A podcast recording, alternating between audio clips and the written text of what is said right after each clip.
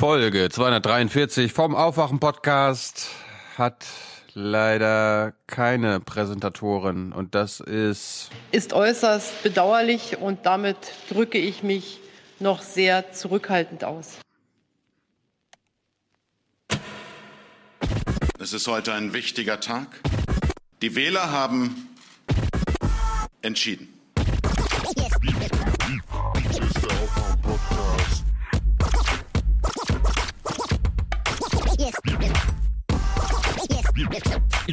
Ist der Aufwach-Podcast. Wake up.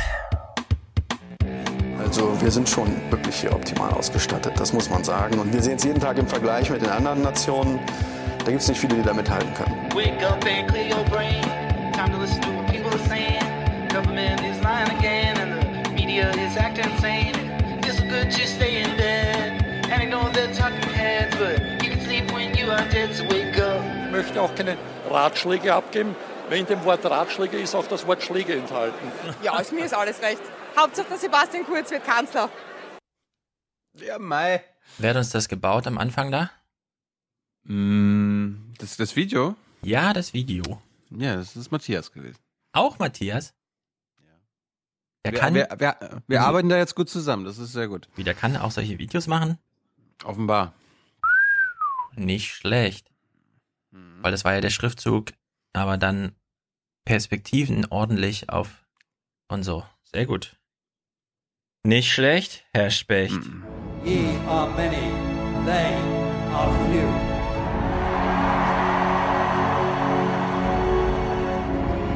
Willkommen im 1% Club.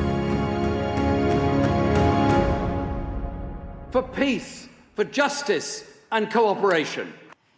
Ja, herzlich willkommen auf der Ehrentribüne, Steffen und Anna, Sebastian, Olaf, Kerstin, Dennis, Peter, Yvonne, Maria, die 50 schickt und schreibt Aufwachen, Podcast, nie war er so wertvoll wie heute.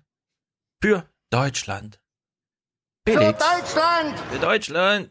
Felix, Daniel, Raphael, Martin schickt 40, die sinnvollste Investition 2017. Sehr gut. Jens, Bastian, Florian, Üskür, René, Claudia, die schickt 20 und spendet mit Ausrufezeichen. Roland, Robert, Markus, Markus, und der zweite Markus schickt 50, ohne Kommentar. Auke, Jens, von Onkel Werner, schreibt er. Okay. Tobias, Dirk, 26, monatliche Gebühr für Politik und medienverachtende Formate. 26 Euro. Also, strengt euch an, wenn ihr auch ein Politik- und medienverachtendes Format macht. Dirk ist für euch Das da. ist gut für unser Land. So eine Haltung. Genau. Simon, Katja, liebe Grüße von einer Exil-Thüringerin in Köln. Weiter so. Koray, Jan, Marcel, Philippe oder Philippe, Philippe, Philippe. Weil meine Freundin Thilo so sexy findet und ich Stefans Eloquenz. Thorsten, schreibt, Nachvollziehbar. eine Unterstützung, gerade weil ich euch nicht immer zustimme und mich die Art von Stefan oft stört. Aber ihr helft mir, Informationen aus einem unbequemen Blickwinkel zu betrachten. Alexander, super Arbeit, weiter so. Liebe Grüße an euch und alle Hörer und Benjamin. Wenn mich nicht alles täuscht, hat Thorsten mehr geschickt, so dass wir das eigentlich ansagen müssten. Ich gucke noch mal ganz kurz live nach. Uh, Thorsten, Das tut uns natürlich leid jetzt hier, nicht, dass ne? ich hier And I am wieder sorry. Dass wir das jetzt verzögern müssen hier. Fehler mache. Nee, alles gut. Alles Mhm. gut. Alles gut. So, so. For the many, for the many, not, not the few. The few.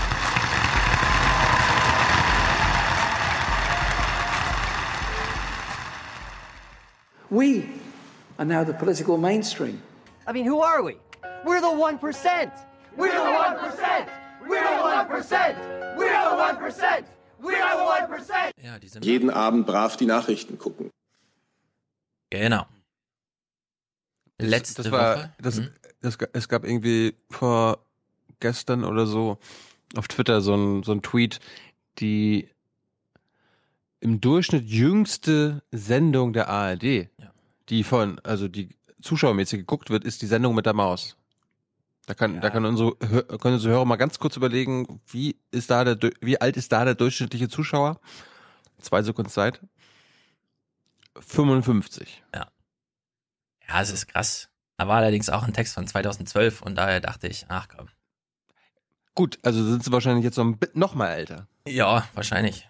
Wächst ja kein 56. Publikum nach. Ja. Ja. Nö, ist schon dramatisch. Äh, Markus Preis war ja auch, äh, hat auch nochmal getwittert. Von wegen, niemand schaut mehr Fernsehen. Tagesschau, 12,7 Millionen. Heute, 3,7 Millionen. Bei Wahlsonntag und so, habe ich dann auch noch drüber getwittert. Ja, ja, und wahrscheinlich sind bestimmt auch sogar wieder mal 5% unter 50 von den ganzen. Also es ist wieder so ein typisches, das hatten wir ja von Klaus Kleber auf der Bühne in Tübingen. Charlie Hebdo, der Nachrichtentag schlechthin gewesen. 21 Millionen Zuschauer Tages, also ARD, ZDF, RTL und 5% waren unter 40. Und das hat sich dramatisiert. Also es ist diesen Sonntag nicht anders gewesen. Aber gut, absolut. Zahlen sind jetzt hier viele alte Menschen. Äh, weiß nicht genau, warum man kein Programm für Jüngere macht. Könnte man machen. Wobei es wirklich gute Programme für Jüngere gibt. Pur Plus und so. Das ist echt gut. Was? Nun gut. Das lernst du Was? dann kennen, wenn du Kinder hast. Pur Plus heißt die Sendung. Pur plus. Pur Plus. Hat das was mit der Band zu tun? Guckt man allerdings, äh, guckt man allerdings auch nur noch im Internet und nicht mehr, weiß gar nicht, wann es im Fernsehen kommt. Aber finde ich gut, gucken wir manchmal. Politik im Fußballstadion. Äh, ich freue mich erstmal sehr, dass unsere Österreich-Folge so gut angekommen ist. Wir hatten ja sehr viel Lob aus Österreich richtig bekommen. Also hier Monowelle, uns Österreich, die ganzen Podcasts. Die, die fanden das alles gut und äh, freut mich, freut uns. Äh, Politik im Fußballstadion, das fanden natürlich auch viele gut, allerdings eher so aus diesem, ah ja, endlich meine Lieblingspodcast in einem Podcast und so. Äh, ich möchte nochmal nachtragen, ja. Ähm, ich bin nicht dafür, dass Nazis im Fußballstadion machen dürfen, was sie wollen. Ich habe nur gesagt, bitte keine Politik im Fußballstadion und äh, es gibt einen großen Unterschied zwischen Kampf gegen rechts und Kampf gegen Politik im Stadion. Ja, dass die Nazis sowieso da sind, das weiß ich auch. Und äh, wenn ich dann so angeflaumt werde, aber da muss man sich doch zu verhalten. Da darf man doch nicht schweigen. Und so, ja, dann denke ich wieder, ah, und so. Also ich will nochmal klarstellen, ich will auch keine Nazis im Stadion, aber ich will auch nicht im Stadion angefragt werden, ob ich mal fürs Tierheim spende oder noch eine Unterschrift für gesunderes Schulessen gebe. Würde mich alles nerven, ja, aber ich gehe auch selten ins Stadion, deswegen ich kenne mich da nicht aus. Max hatte ja diese These, das Stadion ist einer der wenigen Orte, wo die, die Gesellschaft noch trifft. Und ich würde jetzt nochmal explizit sagen, ja, und das darf man nicht einfach blindlings ausbeuten und sagen, ach, jetzt sind sie eh hier. Weil das ist dann so dieses berlinerische, ach, hier fährst du S-Bahn, willst zur Arbeit? Ja, komm, ich spiele dir mal eine richtig schöne, laute Musik direkt neben deinem Ohr. Und es nervt auch alle. Also in der Hinsicht, ich bin einfach da ein bisschen für Zurückeroberung des politischen Raums zu einem unpolitischen Raum. So wie eine Fußgängerzone oder so, ja. Ich will gar nicht wissen, dass der Typ neben mir AfD wählt, sonst bin ich wieder unglücklich betrübt, will irgendwelche Gespräche führen, die zu nichts führen. Einfach schweigen. Nee, nee, der Typ neben dir wählt CSU. Deutschland muss Deutschland bleiben und Bayern muss Bayern bleiben. Also ich will es mal noch auf den Satz runterbrechen. Wenn Gesellschaft und ihre öffentlichen Räume nur noch dafür genutzt werden, gerettet zu werden, dann sind sie schon verloren, Leute. Dann sind sie schon verloren. Deswegen. Mut zu, zum Unpolitischen. Mut zum Unpolitischen, ja? Okay, das dazu. Österreich oder Niedersachsen?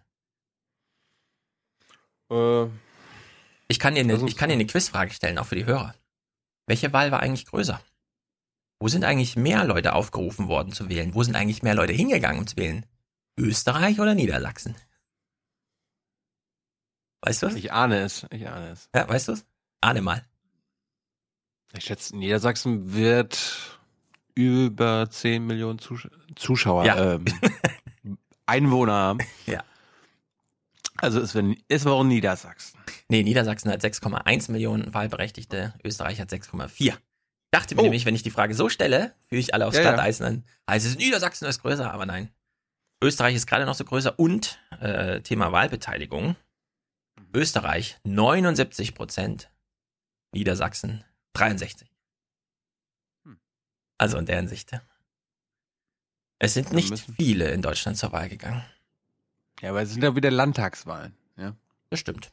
Worüber reden wir zuerst? Also- Österreich oder Niedersachsen? Lass uns Niedersachsen hinter uns bringen. Oder wollen wir, wollen wir Österreich? Hast du was zu Österreich? Äh, ich habe ähm, zwei Sachen zu Österreich und eine Sache zu Niedersachsen. Hast du was zu Niedersachsen? Ja, ja. Dann lass uns, lass, lass uns mit Niedersachsen anfangen. Ähm, Oh, da klingst so gequält. Ja, Fandest es du den Niedersachsen-Wahlsonntag langweilig im Fernsehen? Ist es schon soweit? ja. Was ist überhaupt passiert im Fernsehen? Also es gab wahrscheinlich eine Elefantenrunde. Es gab wieder zwei Stunden, Zwei äh, Stunden? alleine in der ARD Sonderwahlsendungen Die bis von 20 Uhr. 17.30 Nee, 17.30 haben sie angefangen. Na gut. Oh, Ja, da stehen sie wieder alle am Tisch. Ja, das ist, wenn die einmal dieses komische Studio aufbauen mit gebossenem Boden und so, dann müssen die das auch bespielen. Sonst würde auffallen, Also dass es sinnlos ist. Ich, ich habe diesmal im Service für dich und auch für unsere Zuhörer es wirklich kurz und knapp gefasst.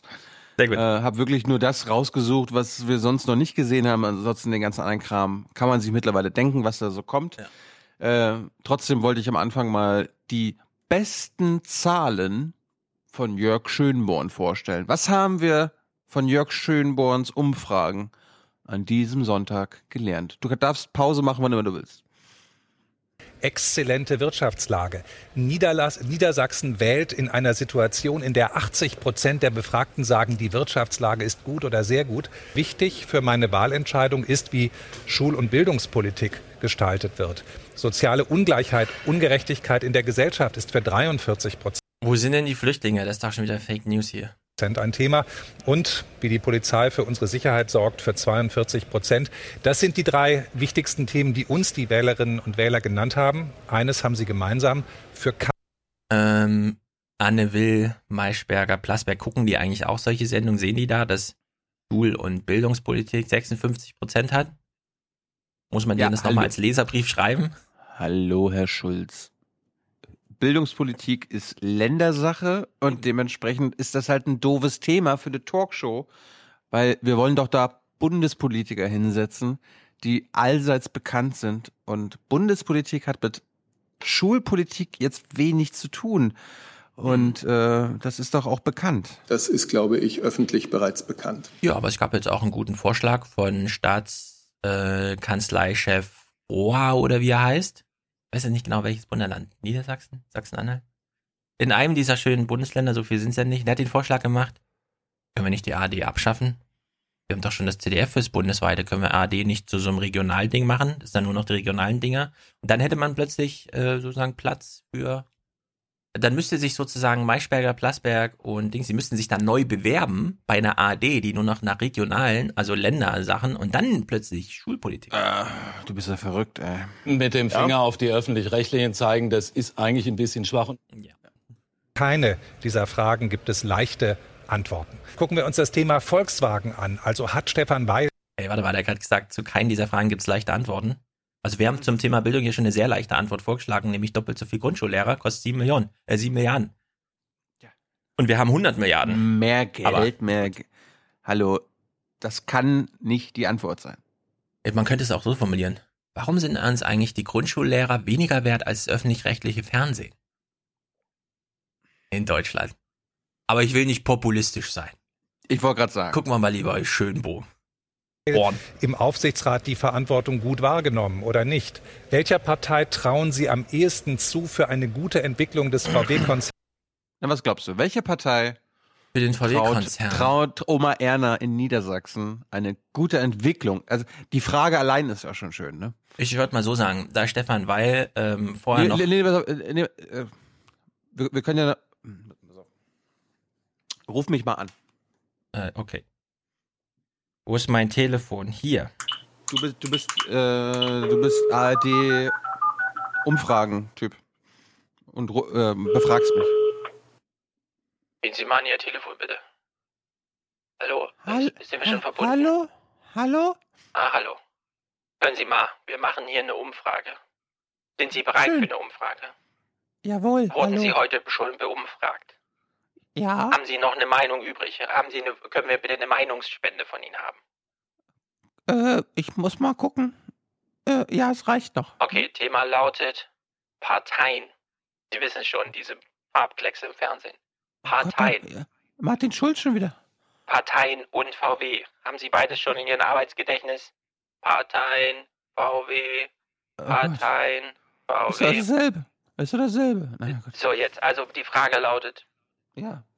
welcher Partei trauen Sie am ehesten zu, für eine gute Entwicklung des VW-Konzerns zu sorgen? Oh Gott. Äh, gute Entwicklung, also was, was, was gut für Deutschland ist oder gut für VW? Was gut ist. Ja, aber was, mein, was meinen Sie denn Ach, damit? jetzt, äh, ich weiß es doch auch nicht. Ich lese doch hier nur ab. Ich, Äh, ich stelle ja, Ihnen die Frage nochmal. Welche Partei trauen Sie am ehesten zu, gut, eine gute Entwicklung, da haben wir es doch, gute Entwicklung, Ja. eine gute Entwicklung des VW-Konzerns zu sorgen? Fragezeichen. Dann, dann nehme ich die, die, die Piraten. Gibt's die noch? Die gibt's noch, nehmen Sie die einfach, dann kann ich jemand anderen anrufen, okay?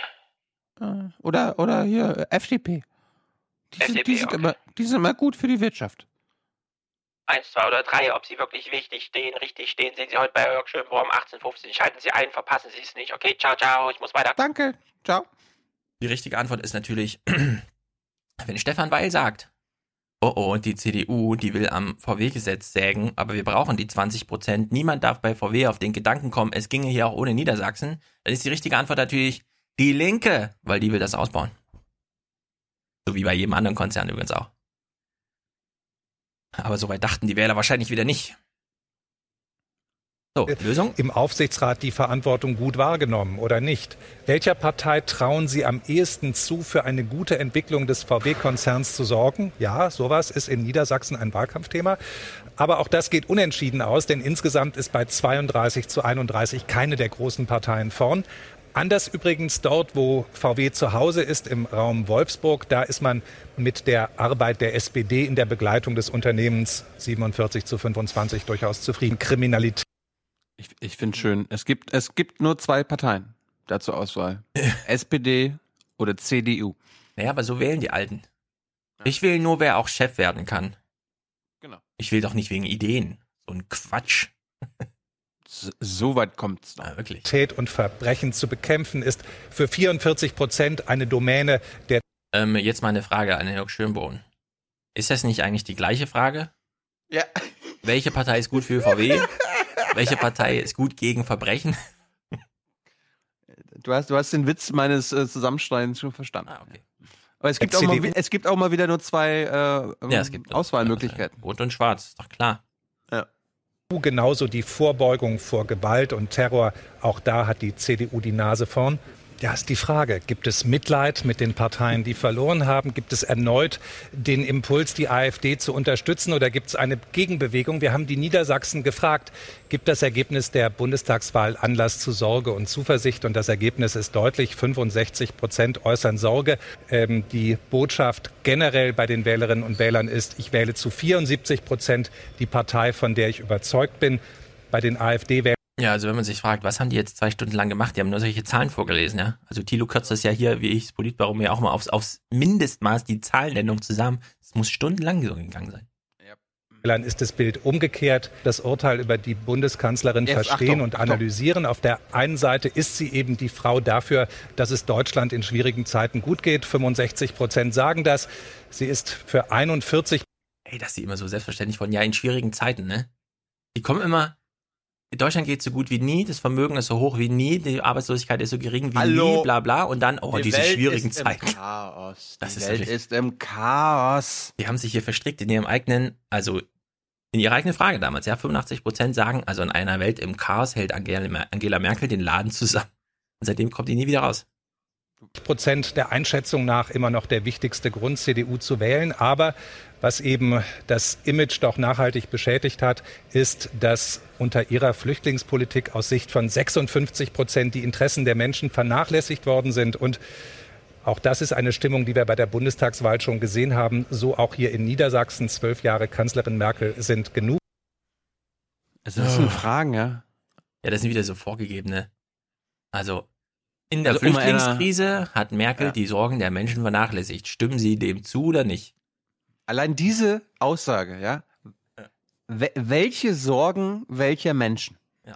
Also in der Flüchtlingspolitik, die, die gerettet werden sollten, die hier Zuflucht bekommen, die hier Asyl bekommen. Also hat sie die, der, hat sie deren Sorgen nicht im Blick gehabt? Hat sie die Sorgen der Deutschen nicht im Blick gehabt? Da, weil wir ja nicht so viele Ausländer wollen? Was meint Jörg Schönborn damit? Ja, das müssen wir noch mal kurz festhalten. Das ist nämlich tatsächlich wahr. Man hätte ja, wenn man angenommen, man nimmt so eine Frage und geht dann auf Nachfragen, also man macht dann so, baut dann dazu so einen, so einen Baum auf. Die CDU unter Angela Merkel vernachlässigt in der Flüchtlingspolitik die Sorgen der Menschen. Eine Mehrheit sagt ja. Hätte man ja wirklich nachfragen können. Also hätten wir die Leute früher aus Ungarn herholen sollen. Äh, wie jetzt? Wir haben die doch vernachlässigt, die Sorgen der Leute, die in Ungarn, oder wie haben Sie das jetzt verstanden? Das, ja? Woher wissen wir denn jetzt eigentlich, dass die Mehrheit der Niedersachsen die Sorgen der deutschen Menschen meinte? Wissen wir gar nicht. Nee. Jörg Schönborn und so, die gaukeln uns das einfach vor, dass das so eindeutig wäre. Interessant. Wenn die mich angerufen hätten, haben wir die Menschen der so äh, haben wir die Sorgen der Menschen vernachlässigt in der Flüchtlingskrise? Weil ich sagen, ja, das haben wir durchaus. Es sind zum Beispiel zu viele im Mittelmeer gestorben, wäre dann so ein Halbsatz, ne? Ich meine, stell dir, also ich, mein, ich, ich unterstelle denen ja jetzt, dass sie mit den Sorgen der Menschen, die einheimischen Menschen meinen, ja. die nicht so viele Flüchtlinge haben wollten. Ja. Stell dir vor, es gibt ein paar äh, Leute, die angerufen wurden, die das so verstanden haben wie du. Ja, eben. Und, das und die ja. da und die darauf dann auch so geantwortet haben und dann sagen, ja, ja, stimmt, ja. Die Merkel hat, die macht ja eine Flüchtlingsbekämpfungspolitik. Das habe ich doch im Aufwachen-Podcast gelernt. Ja. ja. ja, also die hat definitiv die Sorgen dieser Menschen vernachlässigt. Ja. Okay, Dankeschön. Und dann, oh. Ja, also das sind grobe Unschärfen hier in diesem. Kommt ja tatsächlich aufs Priming so ein bisschen an. Die gehen natürlich davon aus, naja, liebe Oma Erne, wir rufen Sie gerade an. Sie haben ja gestern auf jeden Fall Plasberg, Anne Will und Maischberger geguckt. Ja, also Sie haben gerade das richtige Mindset, oder? kommen sie gerade vom Mittelmeer und haben da mitgerettet. Ja, ich habe ich hab auch heute schon geguckt hier. Wir ja. leben in stürmischen ja, Zeiten, das wissen wir. Ja, das waren die Zahlen von Jörg Schönborn. Äh, Stefan Weil hat die Wahl gewonnen und wir haben dann in der Vorberichterstattung auch da mal erfahren, wer dieser Althusmann ist, der Herausforderer von der CDU. Mhm. Und ähm, ich fand ganz interessant, das habe ich gar nicht gewusst. Wo war der denn die letzten Jahre? Althusmann muss aufholen. Früher, da war er mal Kultusminister. Dann, nach der Niederlage 2013, ohne politisches Amt. Althusmann verlässt Niedersachsen, geht mit Familie nach Namibia und leitet dort das Büro der Konrad-Adenauer-Stiftung. Nach seiner Rückkehr aus Afrika im vorigen Jahr wird er Nachfolger von David McAllister als CDU-Chef und Spitzenkandidat. Was? Es gibt in Namibia eine Außenstelle der Konrad-Adenauer-Stiftung? Jawohl. Was hat es denn damit auf sich? Nein, ich glaube, Namibia ist traditionell, da ist man als Deutschland vertreten, wenn du verstehst, was ich meine. Ja, also wenn man in Berlin an der Konrad-Adenauer-Stiftung vorbeifährt, wundert man sich schon, ach so, das ist nur so ein Gartenhäuschen. Ich dachte, das ist ein richtiger Palast. Und in Namibia, was hatten die da? Ein Kiosk betrieben oder was? Na gut. Wer weiß, wer weiß. Ähm, dann gab es in der Vorberichterstattung die Aussage von Altus Mann, ja, Jamaika in Niedersachsen, wer könnte man darüber nachdenken, nur das Problem sind die Grünen. Die sind, die sind nicht so rechts wie im Rest des Landes. Und äh, Altusmann zählt dann mal auf, welche äh, rechten Grünen er in Niedersachsen vermisst. Auch Altusmann schwebt anderes vor. Ein Jamaika-Bündnis mit der FDP und den Grünen zum Beispiel. Am liebsten aber mit Grünen, die nicht aus Niedersachsen kommen. Die Grünen in Niedersachsen sind leider sehr weit äh, nach links gerückt. Hätten wir hier nur einen Boris Palmer, einen Herrn Habeck, einen Winfried Kretschmann äh, oder einen Özdemir, könnte man sicherlich gut miteinander sprechen. Hm. So, dann war 18 Uhr, Wahl war gelaufen. Die SPD hat mal eine Wahl gewonnen. Ja, ja darüber reden wir gleich mal, was da gewonnen wurde. Mhm. Aber wir haben die total geil gefeiert und auch die CDUler haben gefeiert, warum auch immer. Und äh, die haben dann zu Altusmann geschaltet und das ist selbst Jörg Schönborn ausnahmsweise auf den Sack gegangen und hat dann so reagiert auf die Schalte.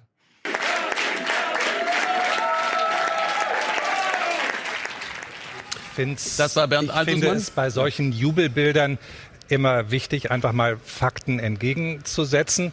Oho. Und mit Fakten meint er jetzt seine komischen Zahlen oder was? Bingo! Na, dann. Ja auch, auch äh, Andreas Sichowitz, der NDR-Chefredakteur, der das Ding moderiert hat, hat dann auch nochmal eine Althusmann-Spitze gehabt, als sie dann wieder zu ihm geschaltet haben nach, äh, zur CDU.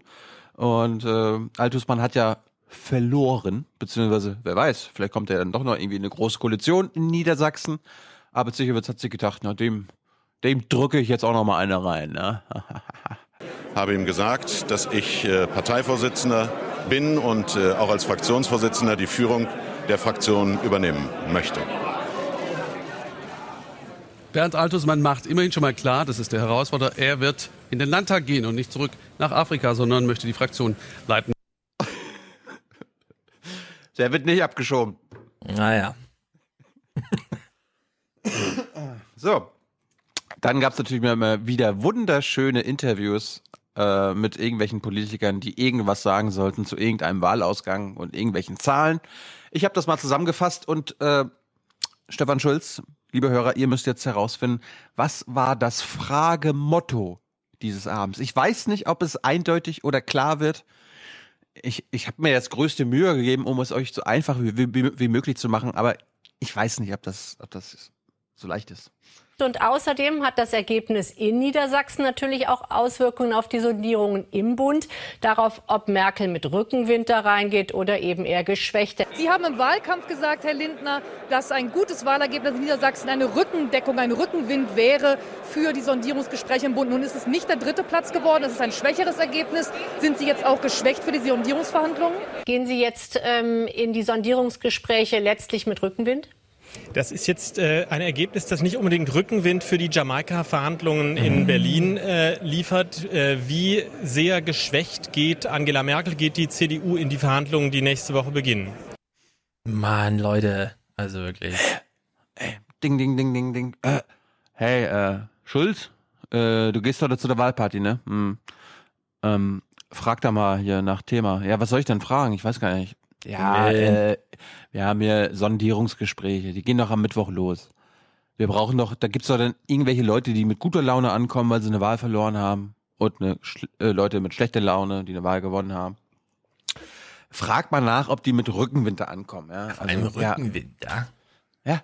Also es ist, wenn überhaupt, nur eine Sportmetapher. Genau. Was soll Rückenwind überhaupt sein?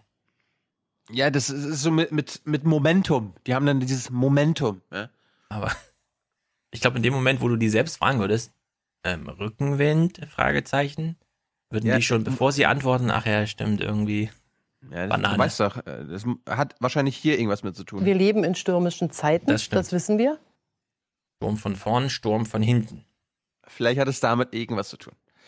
Dann ist es ja wirklich ungewöhnlich in diesem Jahr bisher gewesen, dass die SPD mal gute Nachrichten erfahren hat. Ja, sie haben sie sind vor der CDU gelandet und das müssen natürlich auch die ARD-Reporter ausnutzen, beziehungsweise einer, äh, nee, zwei, Tina Hassel und äh, Markus Röhl. Und äh, die haben wirklich sensationelle Fragen an das SPD-Spitzenpersonal gestellt, hier in Form. Wir hören äh, Hubertus Heil nicht, wir hören Andrea Nahles nicht, wir hören Martin Schulz nicht, aber wir hören die Fragen an sie. Und die sind erste Klasse. Heil. Herr Sie haben mir gerade gesagt, neben Ihnen steht ein glücklicher Niedersachse. Die SPD ist stärkste Kraft, sogar relativ klar und hat den ersten Wahlsieg wahrscheinlich eingefahren, seitdem Martin Schulz ähm, Parteichef ist. Äh, ging ganz schön schnell mit der Auferstehung der SPD, oder? Wie sehr ist das ein Erfolg äh, der äh, niedersächsischen SPD und wie viel hat auch Martin Schulz dabei mitgewirkt? Herr Schulz, herzlichen Glückwunsch zum ersten Wahlsieg als Parteivorsitzender, die SPD stärkste Kraft in Niedersachsen. Sagen Sie doch mal, wie viele Steine sind Ihnen vom Herzen gefallen, als Sie heute am späten Nachmittag von diesem Ergebnis gehört haben? Sie sagen also, Stefan Weil ist der Wahlsieger. Wie viel Anteil hatte denn Martin Schulz an diesem Wahlsieg? Sie sagen, Stefan Weil ist verantwortlich für diesen Wahlsieg, aber Sie sind der Parteivorsitzender. Wie viel Martin Schulz steckt denn auch in diesem Wahlsieg? Ganz kurz, bevor wir zu Jörg Schönborn weitergeben, kann auch Martin Schulz jetzt aufatmen. Bleibt er jetzt mit Sicherheit Parteichef? Mhm wichtig. Wieso gucken Fragen. das die Leute? Um, um jetzt, und das kommt jetzt als nächstes, um die wirklich menschlichen Ereignisse live vor einer Kamera zu erfahren. Und Stefan Schulz, jetzt halt dich fest. Jetzt kommt wirklich, jetzt kommt, jetzt kommt der Live-Journalismus, den es nur in der Politik geben kann. Ich habe leider vergessen, wie die Kollegin heißt, die diesen Job machen musste. Aber Andreas Sichowitz hat sich gedacht, hey, wir sind hier in Hannover, wir sind hier live wir, wir stellen eine Kamera vor die Tür Oh, welche und warten Ja, vor ihrer Tür, ihre, so. da, da, wo die Halle ist, wo sie das gedreht haben. Also vom Und Landtag wenn, wahrscheinlich. Und wenn der, wenn der Wahlsieger ankommt, Ah. Schulz, dann machen wir eine Live-Schalte. Weil das müssen wir, das müssen wir festhalten. Das ist so relevant. Ja, da muss Jörg Schönborn mal mit seinen Fragen äh, Pause machen, weil das ist wichtiger. Okay, Teil 1. Ja, wir warten hier auf Stefan Weil. Der Ministerpräsident sollte jede Sekunde vorfahren, wird dann hier am Ende des Teppichs ankommen. Und äh, das kann sich jetzt nur noch um wenige Minuten handeln, bis wir ihn hier erwarten können und bis er dann auch. Trotz Stilkritik, liebe Leute, dieser Teppich hat 1, 2, 3, 4, 5, 6, 7, 8, 9, 10, 11, 12 Falten sichtbar im Fernsehbild. Wer hat denn das aufgestellt? ankommen. Und äh, das kann sich jetzt nur noch um wenige Minuten handeln, bis wir ihn hier erwarten können und bis er dann Nur noch wenige Minuten, ja? Also jeder weiß, wie lange eine Minute ist, wenn man vor der Kamera Freestyle machen muss. Äh, nur noch wenige Minuten. Scheiße. Das Wetter ist ziemlich gut. Wir sind zu früh, wir haben zu früh zugeschaltet, scheiße. wenige Minuten handeln, bis wir ihn hier erwarten können und bis er dann auch ins Fernsehstudio zu uns kommt. bis wir ihn erwarten können. Das ist immer dieser falsche äh, Monarchen-Plural, Dingsterbums, irgendwas, Umschreibungs, ja. Erwarten können, zusammenarbeiten durfte und so. Das ist. Gut, sie, sie ist halt irgendwie in Stimmung. Keine Ahnung. Sie steht auf einem blauen Teppich, ist natürlich Ey, auch was hallo, Besonderes. sie wartet auf den Wahlsieger. Absolut, absolut. Und du, du, du, du, ich du siehst es jetzt noch nicht, aber die, die freut sich schon, die Frage des Abends zu stellen. Das, darauf Oh, kommen wir noch. Sie stellt ihm dann noch wirklich, also die, ich meine, es muss ja einen Grund geben, einen journalistischen Grund geben, warum sie am roten Teppich, den es gar Blauer nicht gibt, äh, warum sie da lauert. Ja. Ich bin gespannt. Hier erwarten können und bis er dann auch ins Fernsehstudio zu uns kommt. Du uns, äh, bis wir ihn bei uns begrüßen dürfen, hätte das hausen müssen. Ja, also. Äh? Äh? machen.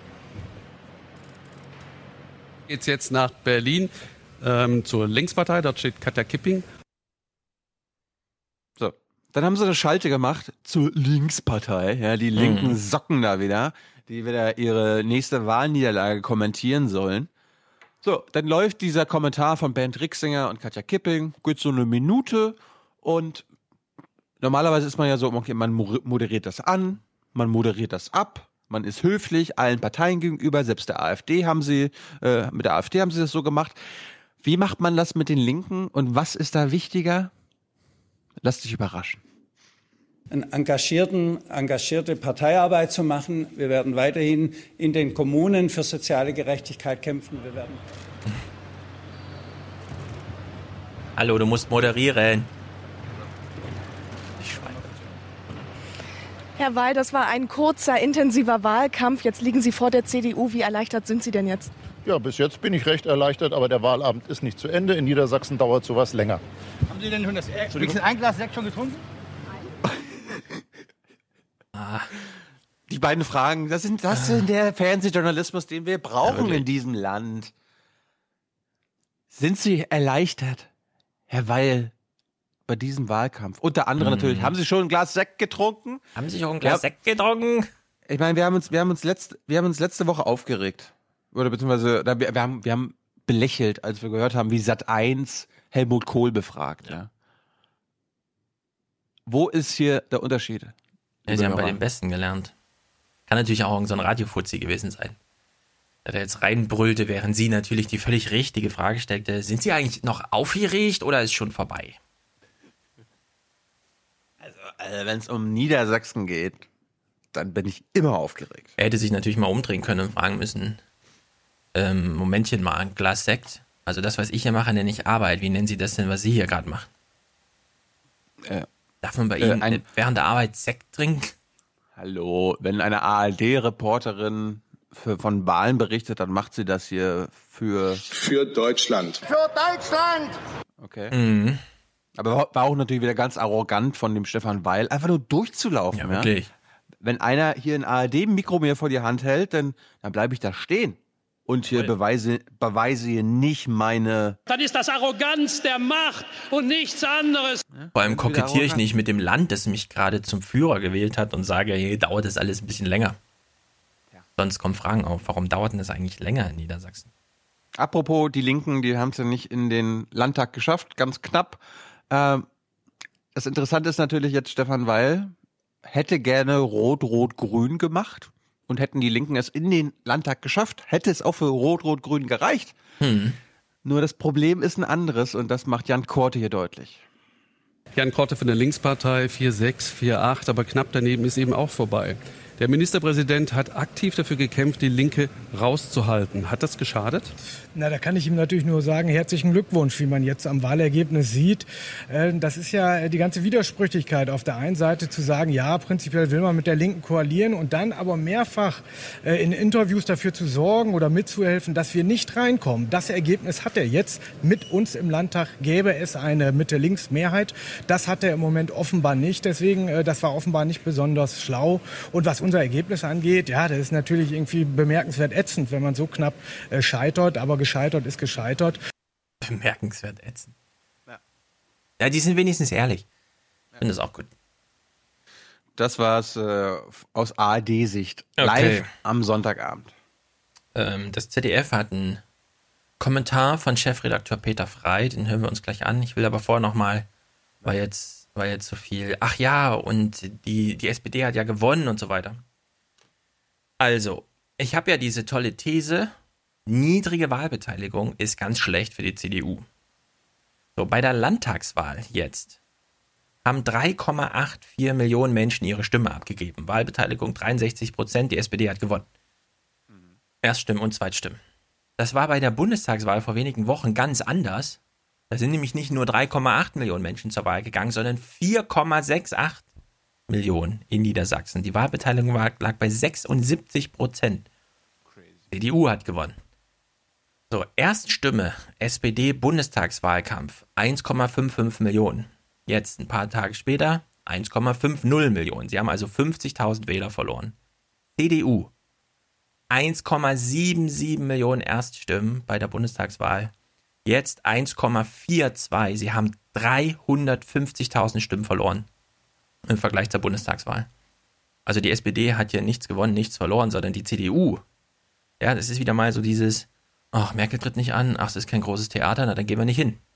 Ja, also die CDU hat ein krasses Mobilisierungsdefizit, was allerdings bedeutet, das kann man einfach einfacher aktivieren als Wähler, die man gar nicht hat, wie bei der SPD.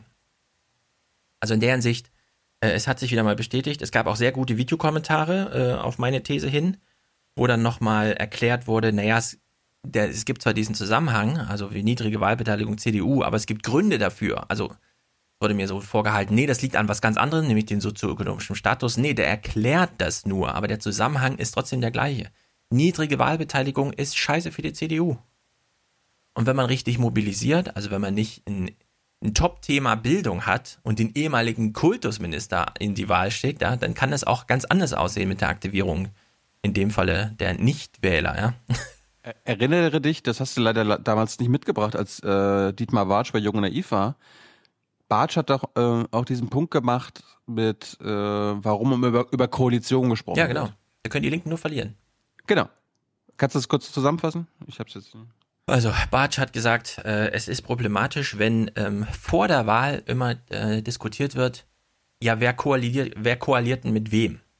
Weil dann kommen irgendwie so Vorstellungen von, ach, die linke Mehrheit und pipapo und so. Und die CDU, die steht halt immer noch, gut, die AfD kam jetzt rein, aber die steht einfach als so Block da, ja. Die kann einfach sagen, wir sind der König, wir sind auf jeden Fall der Primus, wenn Koalitionen kommen, ja, man hat auf jeden Fall eine CDU groß drin. Wenn man jetzt SPD, Grüne und Dings irgendwie kombiniert, Linke, dann weiß man nie so richtig, was bekommt man dann eigentlich, ja. Und das demobilisiert sozusagen. Ich weiß nicht genau, warum Thilo das jetzt aufgeworfen hat, weil das ja in dem Falle jetzt in Niedersachsen nicht so, na gut, okay, falls jetzt, ich weiß nicht genau, wie der Stefan Weil den Wahlkampf gemacht hat, um immer gegen die Linken zu feuern, sodass das ständig Thema war irgendwie. Aber die CDU, die kann man durchaus nochmal so als Block das ist wählen. Eine ich habe so verstanden, das ist eine Mobilisierungsstrategie der Konservativen, immer ähm, Koalitionsoptionen, ähm, die nicht mit ihnen zu tun haben, als größtes Übel darzustellen. Und ja. was nicht mit ihnen zu tun hat, ist heutzutage eigentlich nur noch Rot-Rot-Grün. Das stimmt. So, ja, und weil, da die, weil ja. da die Linken dabei sind, äh, muss man das verhindern. Ja. Und das dient dann als Mobilisierungsstrategie, um entweder ähm, keine Ahnung, SPD-Wähler zu CDU-Wählern zu machen, weil willst du, willst du eine SPD wählen, die mit den äh, Kommunisten zusammengeht? Ja. Ja, das stimmt schon. Also man weiß nicht mehr genau, wenn man nicht CDU wählt, was bekommt man dann eigentlich? Genau. Sind die Linken CDU überhaupt drin? Sind die Grünen drin? Wie groß ist die SPD? Na, nicht so groß. Dann ist es auf jeden Fall eine Dreierkonstellation und so ein Kram. CDU ist immer noch so, das ist der Block. Ja? Da kann man einfach hier, ich wähle und so weiter. Bei der CDU weißt du, die koalieren mit allen, außer mit den Kommunisten. Ja. Naja, der Altusmann hat jedenfalls grandios abgelost, ja. Also niemand wollte ihn wählen.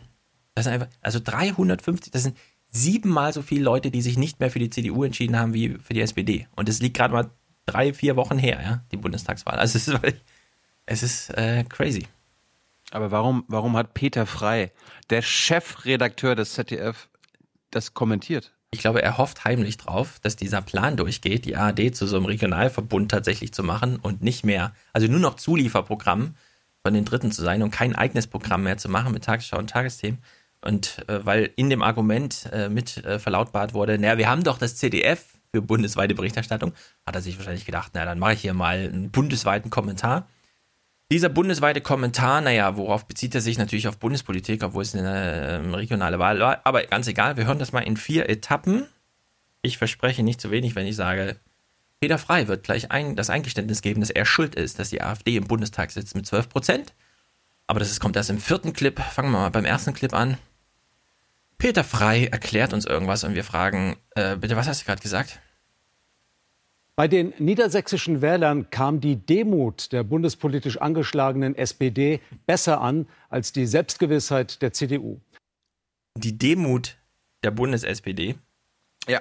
Welche? Ja, du musst wissen, Stefan Weil hat im Wahlkampf, ist die ganze Zeit mit ge gesunkenem Haupt auf, auf Wahlkampfveranstaltungen gewesen und dann so gesagt, hallo, äh, also ich, ich, also er hat nicht mehr gesagt. Ich will, dass die SPD stark wird. und Ich möchte, Mhm. dass diese Partei stark wird. Sondern er hat gesagt, also ich würde mich freuen, wenn die SPD ein gutes Ergebnis, wenn sie stark wird, wird sie stark. Ich möchte das gar nicht mehr wünschen. Äh, ich bin da ganz demütig, liebe Oma Erna. Und ähm, ja. Also- wählen Sie, wählen Sie, was Sie wollen. Ja. Es ist gibt völlig ja okay. ein sozialdemokratisches Zitat, das ich tatsächlich unter Demut abbuchen würde. Kommt allerdings von äh, Christian Kern aus Österreich damals, als er die SPÖ übernahm und auf die Bühne ging und sagte, wir haben verstanden, wir haben Fehler gemacht, wir entschuldigen uns dafür, jetzt machen wir es mit Ihnen.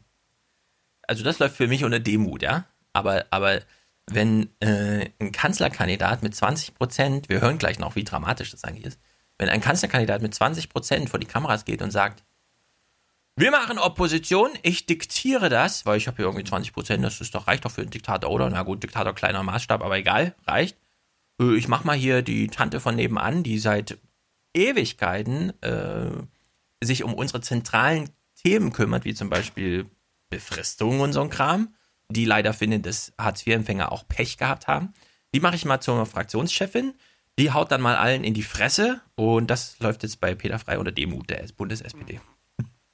Also es wirklich grandios, ja. Peter Frei, in welcher Welt lebst du eigentlich? Das ist wie hier bei Fringe oder so, ja. Man geht durch so einen Spiegel und plötzlich ist man in so einer anderen Welt und alles ist ganz anders. Also es, es ist wirklich verrückt. Wir hören mal weiter, denn ähm, Peter Frei hält diesen Kommentar natürlich nur aus einem Grund. Er hat einen Merkel-Fetisch. Er glaubt, er kann ihr noch ins Tagebuch schreiben, was sie denken soll und so weiter. Merkels Glanz verblasst. Fünfmal ist sie im Wahlkampf aufgetreten und dennoch fällt die CDU in Niedersachsen tief auf ihr schlechtestes Ergebnis seit 1959.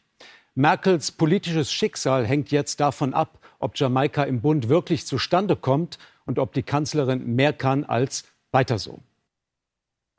Ich, ich habe ja ein bisschen, bisschen das Gefühl, dass die jetzt ein bisschen Lunte riechen. Ich meine, die, die mussten sich seit Jahren äh, anhören, oh, ihr seid doch pro Merkel, ihr seid ja immer hier, äh, ihr verherrlicht die CDU, äh, ihr kri- kritisiert Merkel nicht und so weiter. Und jetzt merken sie, okay, Merkel könnte die nächsten ein, zwei Jahre ihre Macht verlieren. Und jetzt schwenken sie um und ja, ja, ja, jetzt müssen wir, jetzt müssen wir aber jeden Mist kommentieren und aufzeigen, Mhm. dass wir, bevor, ne, das ist wichtig, bevor das Ende wirklich da ist, sie es schon immer gesagt haben. Ja, das glaube ich auch. Das ist einfach nur Vorwegnahme eines retrospektiven Sensemaking, das dann ab 2018, wenn Jürges Wahrheit wahr wird, nämlich alle verlassen ihre Posten und so weiter. Aber, so wie er hier sagt, aber die Merkel, die war doch fünfmal da, wieso hat das nicht gereicht? Stefan Weil hat ja genau die gleiche bescheuerte Erklärung gegeben.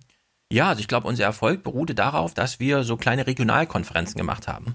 Wo ich mir denke, naja, aber ähm, ist das so diese Buchmessen-Idee, ja? Also wenn ich, wenn ich mein Buch vor drei Leuten vorstelle, die zufällig vorbeikommen, weil sie schon stundenlang auf der Buchmesse rumlaufen und da gerade Stühle frei sind, setzen sie sich hin, hören sich mein Buch an, dass sie deswegen mein Buch kaufen, ja? Also nur weil Stefan Weil vor 30 Rentnern irgendwie äh, einen Vortrag hält und dann Fragen zulässt, wählen dann plötzlich zwei Millionen Menschen die SPD oder sowas. Das ist bei der CDU genauso, ja? Da findet ein Happening auf dem Marktplatz statt, finde ich immer noch geil irgendwie. Das sind so lauter Ideen, also wie in Amerika, ja, 100.000 äh, Facebook-Werbung-Dinger, die keiner gesehen hat, haben natürlich die Wahl entschieden. Und also, dass Merkel damals vor 500 Leuten in Hannover Dingsterbums da eine Rede gehalten hat, das hat natürlich die Wahl beeinflusst. Ich kann nicht erkennen, was wir ähm, jetzt anders machen müssten. Ja, also ich will nur mal den Wert drauf legen, es ist dann tatsächlich immer noch entscheidender, was im Fernsehen stattfindet, als was Merkel irgendwo macht, ja. Aber Was? so weit drehen sie es ja hier nicht, oder vielleicht doch. Bevor wir uns diesen finalen Clip anhören, möchte uns äh, Peter Frei noch mal ein bisschen Angst machen. In der SPD gehört Stefan Weil jetzt zu den Schwergewichten. Seinem Vorsitzenden Martin Schulz verschafft er eine Verschnaufpause. Weil wird als Politiker, der auf Menschen zugehen kann, in Zukunft aber auch selbst genannt werden, wenn es um die SPD-Spitze geht. Peter Frei, ich warte hier und warte, warte. Ich will nochmal auf die AfD zurückkommen, äh, beziehungsweise dabei bleiben. Ja, auf die kommen wir jetzt gleich. Achso. Der vierte Clip steht an.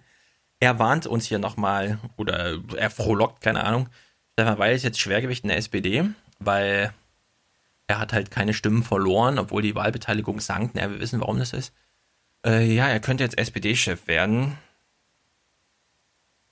Hat er das vorher durchdacht oder ist das irgendwie aus seinem Mund so rausgeflutscht? Also, das kann man sich doch echt nicht vorstellen, ja.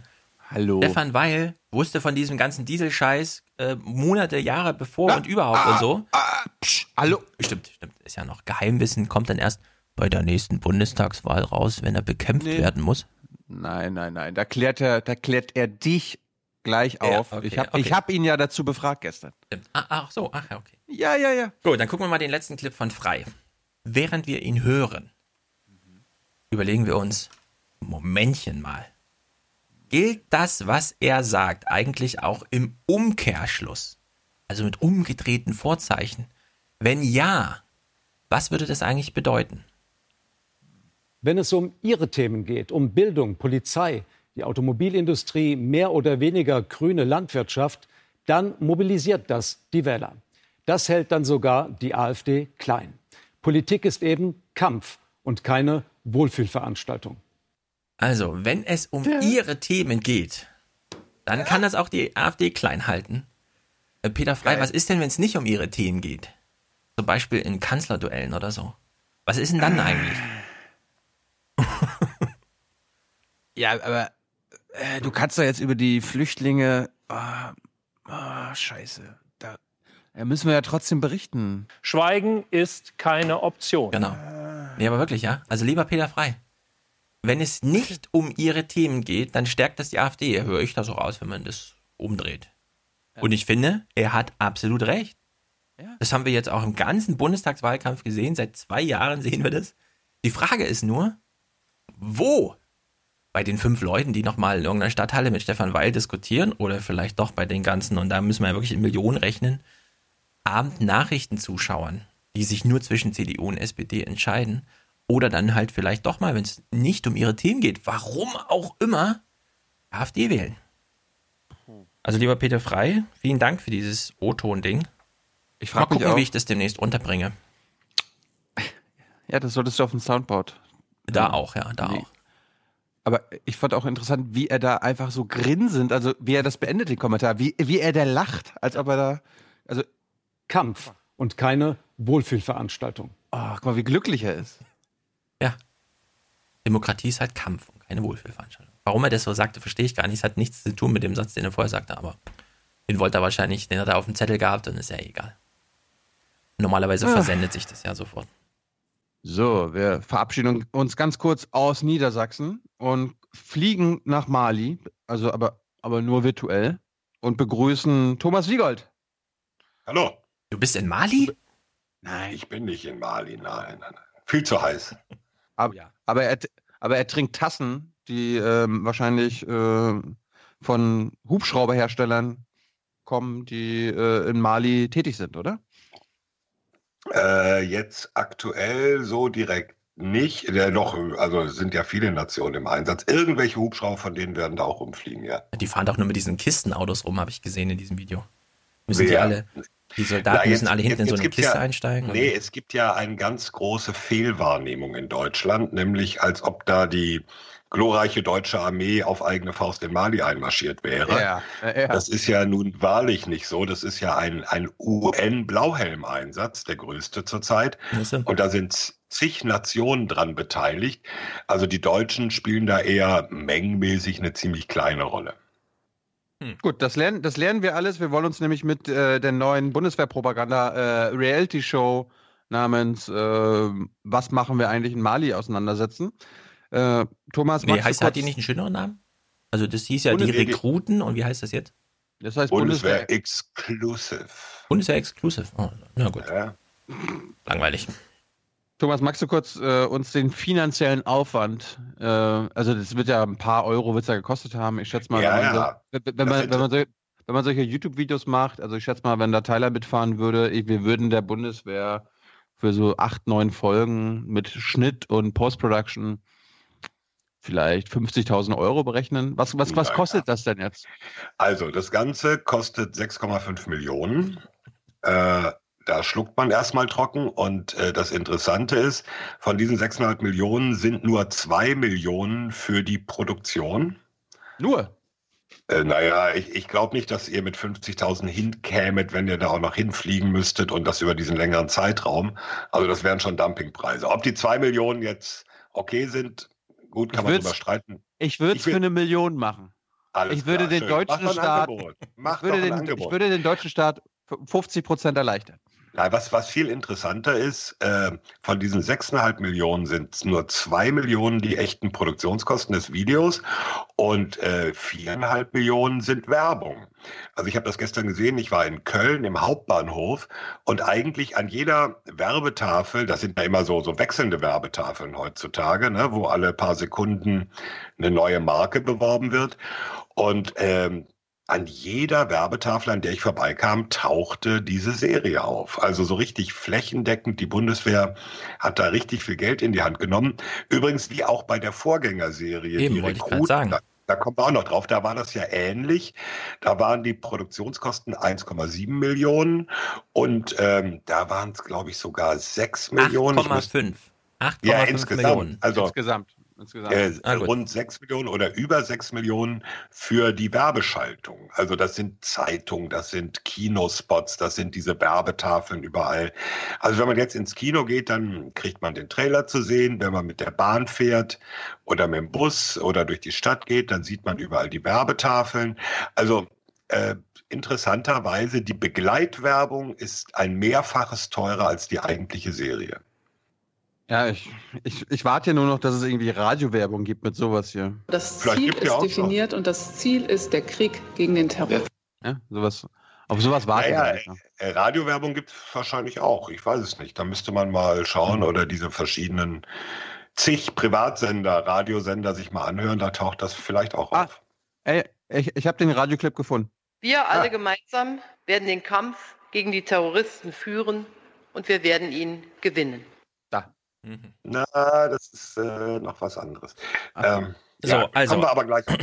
1,7 Millionen Produktionskosten. Ich nehme an, dann fliegen die da mit Nein, nein, diesen nein, 50.000. zwei Millionen. 2 Millionen Zwei Euro. Millionen Mali. Dann Mali. nehmen die wahrscheinlich diese 50.000 Euro Red Kinokameras mit 8K und so und machen das, ne? Oder machen die das etwa mit GoPros? Ich könnte mir vorstellen, dass sie es mit GoPro machen. Aber ich weiß es jetzt nicht. Wie viele GoPros kann man für 8 Millionen kaufen? Viele. Aber es 400 gibt Euro auch eine das neue- Stück. Was wir hier 40.000. Machen wir jetzt hier noch äh, Kamerawerbung, dann weise ich darauf hin, dass es von Sony diese RX0 gibt. Ja, die so kleine. auch- Die fällt aus Mhm. zwei Metern runter, aber die kostet 800 Euro. Die ist schon teuer. Es ist, glaube ich, nicht GoPro. Es, ist, es wird irgendeine Spiegelreflex sein, weil sie machen das immer mit dem, mit dem Fischauge und so. Wer weiß. GoPro ist Fischauge. Kannst du uns mal, bevor wir uns da in die Clips stürzen, ich habe ja nämlich ein paar Ausschnitte mitgebracht, Thomas, und wir haben nicht so Mhm. viel Zeit. Ähm, warum, warum machen die das überhaupt? Nun, äh, das muss man auch sehen, das ist etwa nicht etwa Teil der Bundeswehr-Öffentlichkeitsarbeit, sondern das ist Teil der Nachwuchswerbung. Ach so. Ja, das, das kann man, das kann man sehr Nee, das kann man, trennen. das kann man unterscheiden, weil ähm, es gelten teilweise unterschiedliche Regeln und vor allem es sind unterschiedliche Etats. Und für diese direkte Nachwuchswerbung haben die einfach noch ein bisschen mehr Geld im Haushalt. Es sind auch andere Leute, die das machen. Also das verantworten nicht die normalen Pressesprecher im Verteidigungsministerium, sondern das sind andere Leute, die sich mit dieser Nachwuchswerbung befassen. Also die Werbung, also Öffentlichkeitsarbeit, das sind 35 Millionen im Budget. Und jetzt dazu kommen nochmal die 6 Millionen Nachwuchswerbung. Nur für dieses eine Projekt. Da bin ich mir jetzt nicht sicher, ob bei den 35 Millionen nicht auch die Nachwuchswerbung drin ist. Da, da müsste ich gucken. Also, sind, aber äh, es sind schon, schon unterschiedliche Ansätze. Also äh, die, die, die sogenannte Informationsarbeit der Bundeswehr, also die klassische Pressearbeit, die ähm, klassische Wir informieren, ist schon anders gestrickt als diese Serie. Ja, sonst, sonst soll, würden sich die jungen Leute das ja nicht angucken. ne? Ja, das ist die Argumentation. Okay. Mhm.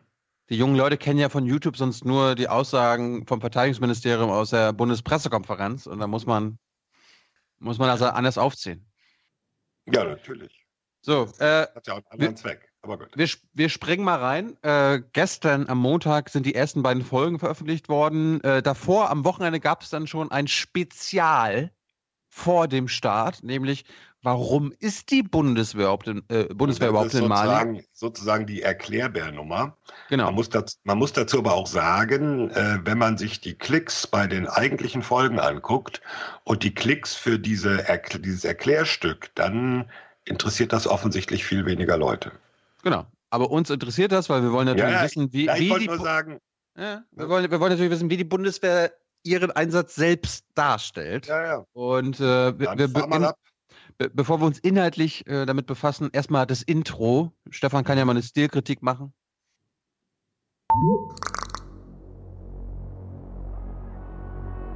Die Musik.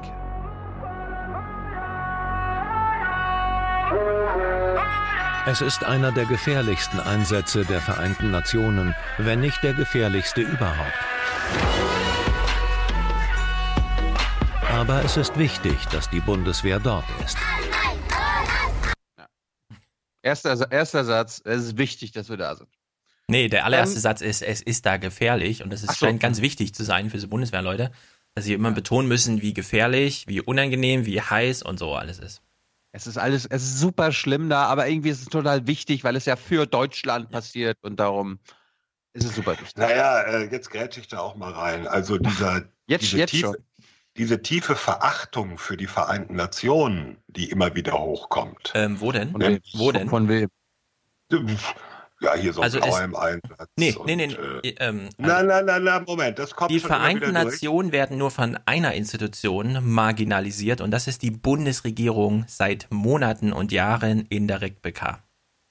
Nee, da würde ich dir widersprechen. Sie werden auch bei denen, die, äh, es gibt ja diese Vorwürfe, Mali ist doch nur hier, ne, wegen Bodenschätze und um Frankreich zu unterstützen.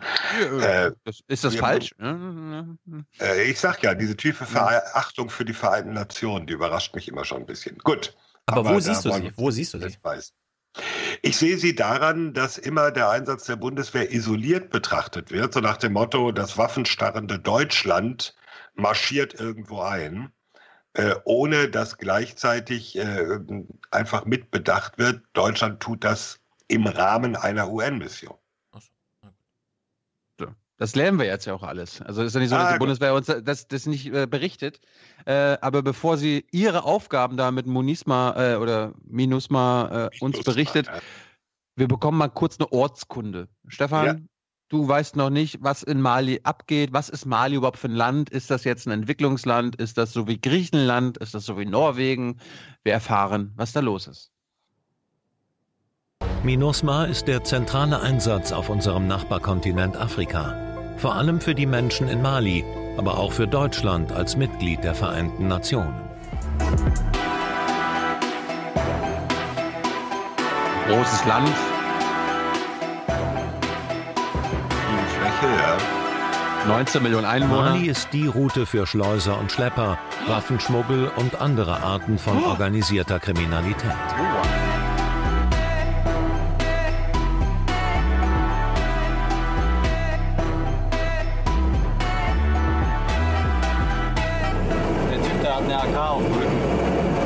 Die Menschen dort brauchen Schutz vor Terror, Schutz vor Kriminalität. Und sie brauchen Alternativen, wie den sicheren Zugang zu Wasser, ebenso wie Straßen und Jobs. Sie brauchen Perspektiven. Das Durchschnittsalter in Mali liegt bei 16 Jahren. Also, wir haben wir haben es im Nebensatz gehört, es Diese geht, es geht um diese hier. Diese Schlepperverbrecher. Und natürlich auch irgendwie Kriminalitätsbekämpfung, Antiterror und so weiter und so fort.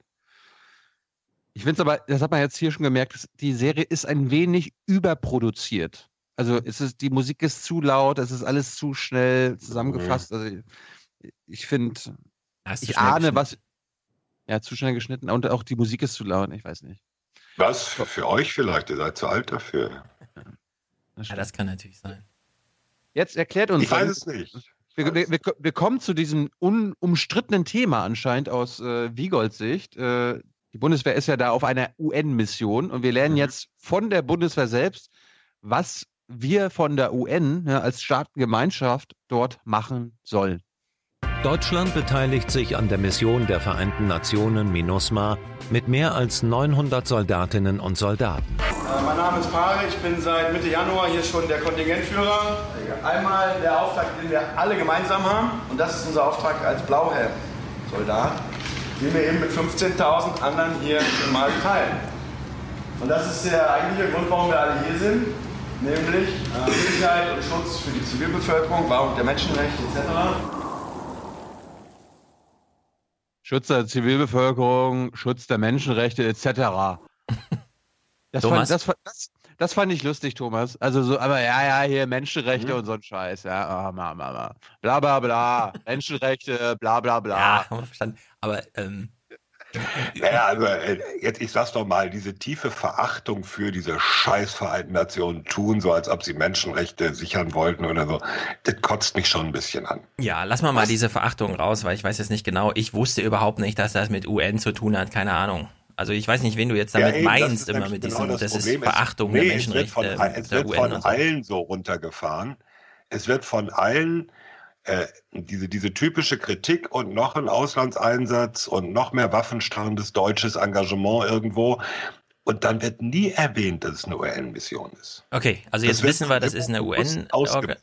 Das sind insgesamt Ja. 15.000. Deutschland hat nicht mal 10% davon. Aber jetzt mal die andere Frage, wenn, wenn das Land so groß ist und so weiter, wie viel Bewegungsspielraum haben die denn? Also ist, ist jetzt das ganze Land sozusagen Platz oder? haben sie genug. Nee, den Norden. Das nicht erklärt in dem Stück? Ich Kommen habe wir eben noch. nicht gesehen. Kommen wir Ah, okay, zu. gut. Aber das erklären sie nicht wirklich. Also äh, faktisch verlassen sie ihre Camps nicht. Ja? Ja, das ist immer so, wenn ich mir, wenn- also ich habe ja so Bielefeld und so, ne, da gibt's ja noch riesige äh, amerikanische und britische, na gut, mehr so britische äh, Stützpunkte von damals und so. Da fragt man sich immer, naja gut, das ist halt jetzt, da könnten jetzt, also da könnten locker 10.000 Menschen leben, aber wenn man sich jetzt überlegt, na, die müssten jetzt irgendwie Nordrhein-Westfalen befrieden, ja, also wie soll das gehen? Sobald die auch nur drei Kilometer ausschwärmen, sind die nur noch in Dreiergrüppchen unterwegs. Und wenn ich das immer so in meinem Kopf dann transferiere auf so ein, äh, in so eine afrikanische Wüste oder so, also wie viel kann es bringen irgendwie? Gut, jetzt haben wir erst erfahren, ja, ja, Menschenrechte, bla bla bla, das, da, da, dafür sind wir für die UN da. Jetzt erfahren wir, was die Bundeswehr dort konkret macht. Und es gibt einen Kontingentführer. Äh, Kontingentführer ist was, Thomas? Der ist sozusagen der Chef von allen, die vor Ort sind. Der deutschen Soldaten. Ja. Oder aller. aller Aber nur aller der. Deutschen. Ne? Genau, aller, aller, aller deutschen Soldaten. Ja, nicht aller, jetzt muss man, wir wollen es nicht zu kompliziert machen. Es gibt aber noch eine zweite Mission in Mali, nämlich von der Europäischen Union. Und das oh. ist eine Ausbildungsmission. Mhm. Das sind deutlich weniger, das sind ein äh, paar hundert, so ich glaube 300 im Moment, mhm. ähm, die malische, die malische Armee trainieren. Aber vielleicht sind die, das, das, die du immer gerade als hm? UN-Ablehner bezeichnet, vielleicht sind das Europafeinde, vielleicht beziehen die sich auf die Europamission. Nee, ich glaube, so sehr trennen die da gar nicht. Okay. So, jetzt hören wir, jetzt müssen wir natürlich ganz genau zuhören. Was sagen Sie uns, was Sie da machen? Die sagen uns eigentlich, glaube ich, komplett, was Sie äh, machen. Nur in welchen Worten Sie das packen, ist jetzt interessant. Stefan, hör genau zu. Für Thomas kommt das nicht überraschend. Was macht die Bundeswehr in Mali? Als Deutschland stellen wir der den Vereinten Nationen insbesondere hier Aufklärungsfähigkeiten zur Verfügung. Das ist im Kern eine Aufklärungskompanie. Darüber hinaus stellen wir das UAV, das Unmanned Aerial Vehicle, die Heron, die Drohne. Toll. Ja. Geil. Bombe. Bombe. Bombe. Du hast schon mitbekommen, dass du umgekommen bist. Ja. Hast ja nur mal gesagt. Darüber hinaus seit März äh, die Hubschrauberfähigkeiten mit unseren Medivac-Hubschraubern und eben jetzt seit wenigen Wochen mit den Kampfhubschraubern Tiger auch. Also, ja. wir erfahren, ähm, wir sind dort für Aufklärung zuständig. Thomas, ähm, das hören wir ja auch im Anti-ISIS-Einsatz. Ja, wir sind dafür Aufklärung zuständig und aufklären heißt dort Ziele begucken, die dann später äh, bombardiert werden können. Ist das in Mali Nein. auch so? Müssen wir das Nein, auch unter Nein. Aufklärung verstehen?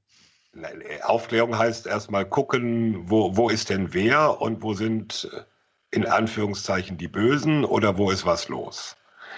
Äh, was jetzt daraus folgt, äh, im Anti-ISIS-Einsatz halt äh, Bombenangriffe. In, in Mali äh, sicherlich nicht primär Bombenangriffe, sondern ah. gucken, wo, wo droht Gefahr, insbesondere auch für, für UN-Konvois. Zum Beispiel gibt es da mit diesen Kampfhubschraubern Überwachung von UN-Konvois aus der Luft, wo man also guckt, äh, sind die irgendwo gefährdet, gibt es irgendwo einen Hinterhalt und ähnliche Geschichten. Aber Kampf, können die Kampfhubschrauber auch für Kampfeinsätze genutzt werden? Ja. Ja, okay. können sie. Also, Und, äh, sie können bei Bedarf aus der Luft schießen, ja. Wenn du jetzt sagst, die Aufklärung ist nicht primär dazu da, zu bombardieren, was ist denn, ist, ist es ein sekundär dazu da? Und wenn ja, wer, Nein, bombardiert, wer, wer bombardiert denn da? In Mali bombardiert eigentlich niemand. Ja, das, dazu kommen wir gleich. Dann nee, es, es, gibt Luftangriffe, es gibt keine Bombardements. Das ist jetzt hier nicht äh, Syrien oder Irak. Ja. Es gibt äh, Angriffe auch äh, oder naja, von Seiten der UN gibt es bislang keine Angriffe auf Rebellenorganisationen. Das wird ah. sich ändern, weil entsprechende Brigaden gerade aufgestellt werden. Ah. Aber Aufklärung dient erstmal dazu zu wissen, was ist wo los. Und äh, er hat ja Kampfhubschrauber genannt. Äh, das wird dann mhm. abgefrühstückt in dem Video mit einer Einblendung. Die Tiger, also die Kampfhubschrauber, werden für Schutz- und Unter Unterstützungsaufgaben genutzt. Ja, ja das, das ist Bundeswehrsprech, das ist richtig. Ja. Unterstützungsaufgaben kann durchaus heißen, dass sie äh, mit einer Rakete irgendwo reinschießen. Genau. So, und jetzt kommen wir zum Ende dieses Intro-Videos, weil wir erfahren dann auch noch, Stefan, Thomas, es ist gut, dass die Bundeswehr dort ist, weil ohne die Bundeswehr wäre alles scheiße.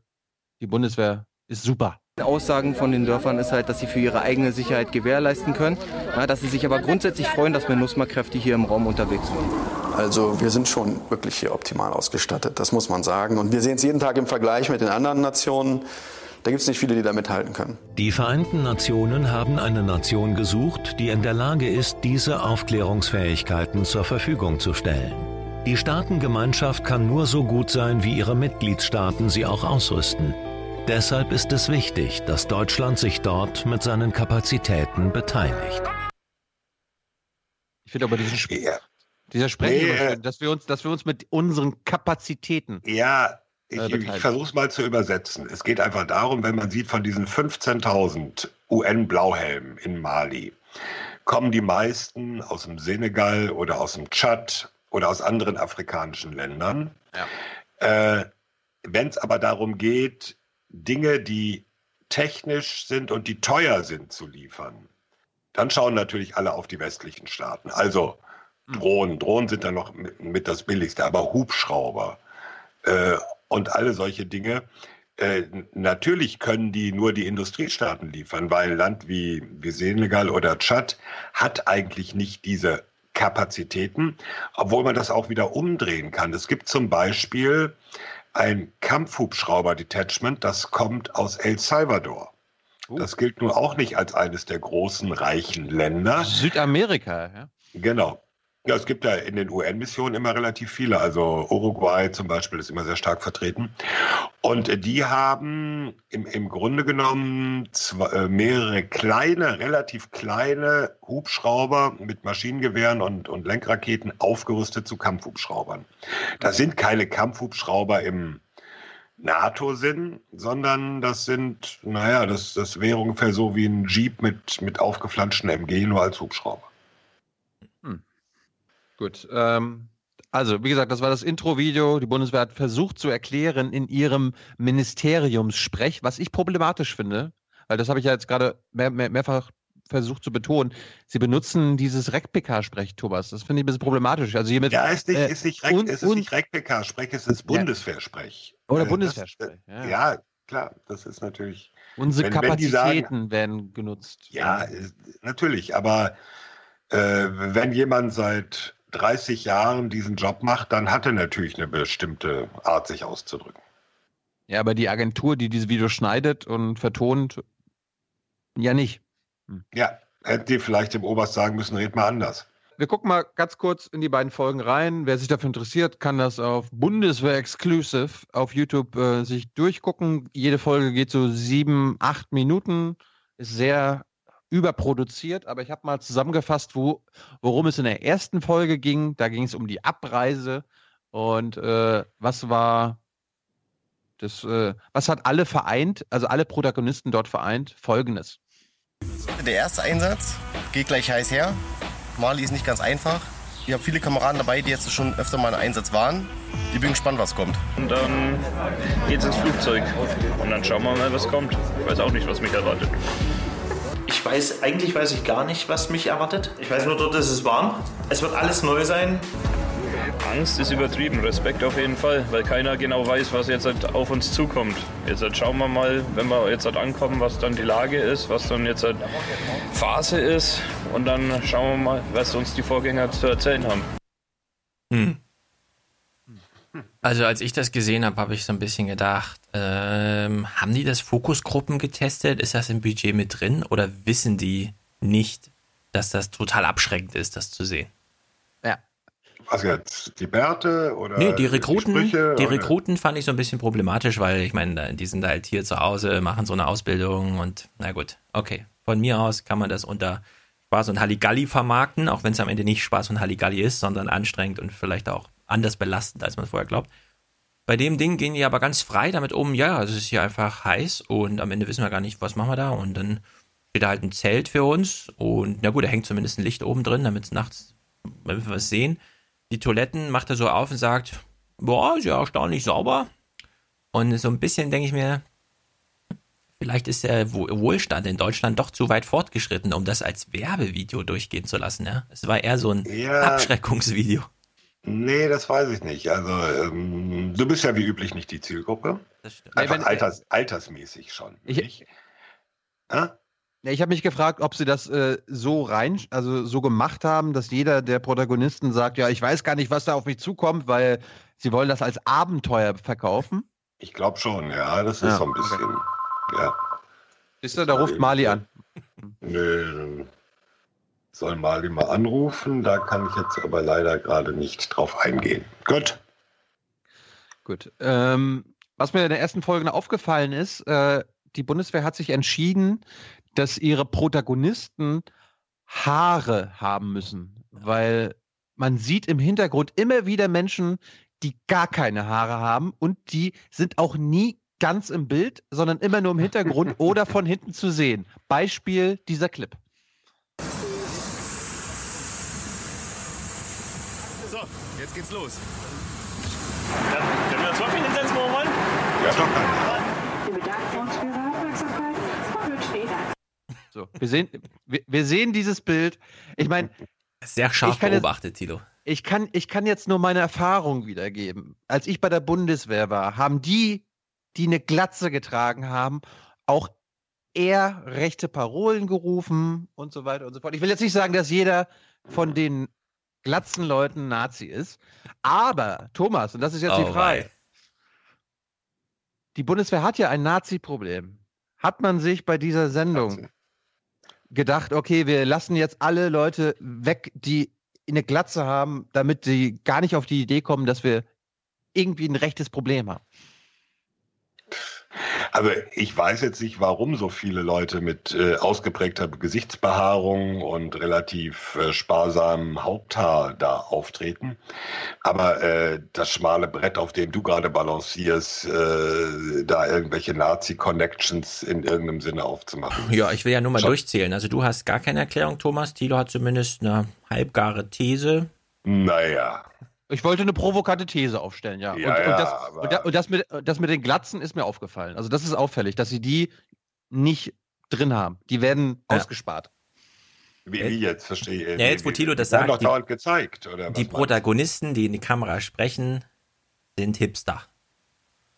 Vollbart, kommen aus der Großstadt wahrscheinlich, verabschieden sich von ihrer Freundin und nicht aus ihrer ehemaligen Kameradschaften, gehen jetzt in die Naja, nächste. nur, nur weil ihr mit Vollbart nur Hipster kennt wie Thilo, heißt es ja nicht, dass alle mit Vollbart Hipster sind. Also manchmal bin ich ja auch in Berlin, ja, und diese Hipster da, das nervt mich ja unendlich. Ja, ja, okay, aber das heißt ja nicht, dass alle mit Vollbart Hipster sind. Das stimmt. Aber das ist schon, Ich habe gesagt, gewagt. ich habe ich hab gesagt, ich habe ja auch nicht gesagt, dass alle, die Glatze bei der Bundeswehr haben, äh, re- rechts sind oder AfD-Wähler sind oder Nazis sind. Habe ich nicht gesagt. Wir können es ja so gesagt, drehen, dass Thomas das versteht. Wir sagen nicht, die Bundeswehr hat ein Nazi-Problem, sondern sie hat ein Nachwuchsproblem.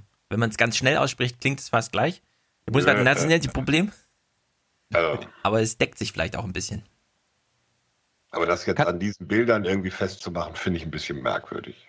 Ka- Kannst du uns kurz äh, den Erfolg der letzten, also der Rekruten ähm, mitteilen, Thomas? Sie haben das ja, Naja. als, Erfolg, äh, als Erfolg gewertet, ab- weil wir jetzt beim Nachwuchsproblem sind.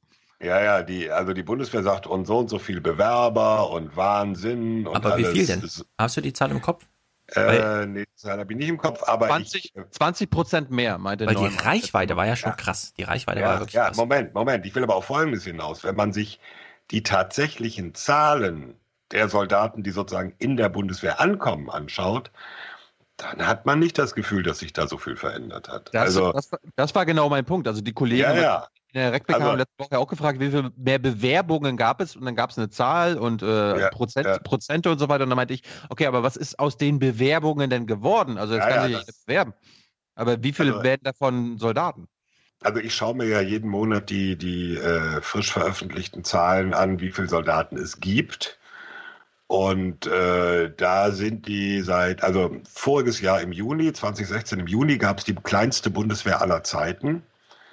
Mit irgendwas unter 170.000, glaube ich. Und äh, es ist seitdem wieder gestiegen, aber es ist nicht so, äh, obwohl die Bundeswehr das erklärte Ziel hat, wieder größer zu werden, nämlich bis an die 200.000, fast 200.000 Mann. Es ist nicht so, als ob es da wahnsinnige Steigerungen gäbe bisher. Also Wie von daher. äh, wie, aber wie, wie erklärst du dir das? Also ähm, die Videos bringen junge Leute dazu, okay, ich kann mich ja mal bewerben, aber wenn es dann hart auf hart kommt, Naja, äh, man muss halt gucken, wer bewirbt sich, will die Bundeswehr die haben, die sich bewerben? Das ist ja so, so eine Frage. nehmen die nicht alle, Herr Wiegald? Nee, äh, nur weil du da warst, heißt noch lange nicht, dass die alle nehmen, weil bei dir gab es Ja. ja noch die Wehrpflicht. Äh, nein, jetzt im Ernst. Ähm, die haben natürlich Bedarf an Leuten mit äh, technischer Verständnis, technischen Vorkenntnissen und so weiter. Also die, die haben schon bestimmte, bestimmte Anforderungsprofile und es ist nicht so, dass sie, jeder, der sich bewirbt, wird auch genommen. Also bei weitem nicht. Also das, was Von ich mitbekommen habe. Hm. Es ist so, ähm, es ist jetzt so gefühlte Empirie, ja. Aber die Rekruten liefen ja auf dem Schulhof ganz gut. Allerdings in Konkurrenz zu dem, was man üblicherweise auf dem Schulhof guckt. Und es Replika. war, Replika, ja, Junge es war zwar irgendwie angemessen produziert, aber es war doch mehr so eine Opferschau in dem Moment, ja. Also die Leute haben sich nochmal so rechts und links äh, sich zusammengestellt, ja, Schulter eng bei eng, äh, wie man sich das eigentlich wünscht, aber war dann doch eher abschreckend, die Rekruten so zu sehen, weil es war halt so eine, so eine alberne Coolness und man wusste dann tatsächlich, es ist halt von der Bundeswehr und so. Also es, es gibt so eine Coolness-Mauer, die durchsteigt man dann nicht einfach so, nur weil man mal viel Geld da reinsteckt. War vielleicht in der Hinsicht dann doch auch ein bisschen kontraproduktiv. Aber das ist Also nur ich glaub- gefühlte Empirie, ich weiß es Also ich nicht. glaube, kontraproduktiv, kontraproduktiv war es nicht, kann ich mir nicht vorstellen, aber ich glaube nicht, dass es den äh, Soldatenzuwachs generiert, den sie sich erhoffen. Das, äh. Jetzt muss man nur eins sehen, wir gucken ja noch äh, gleich weiter in die Folge rein.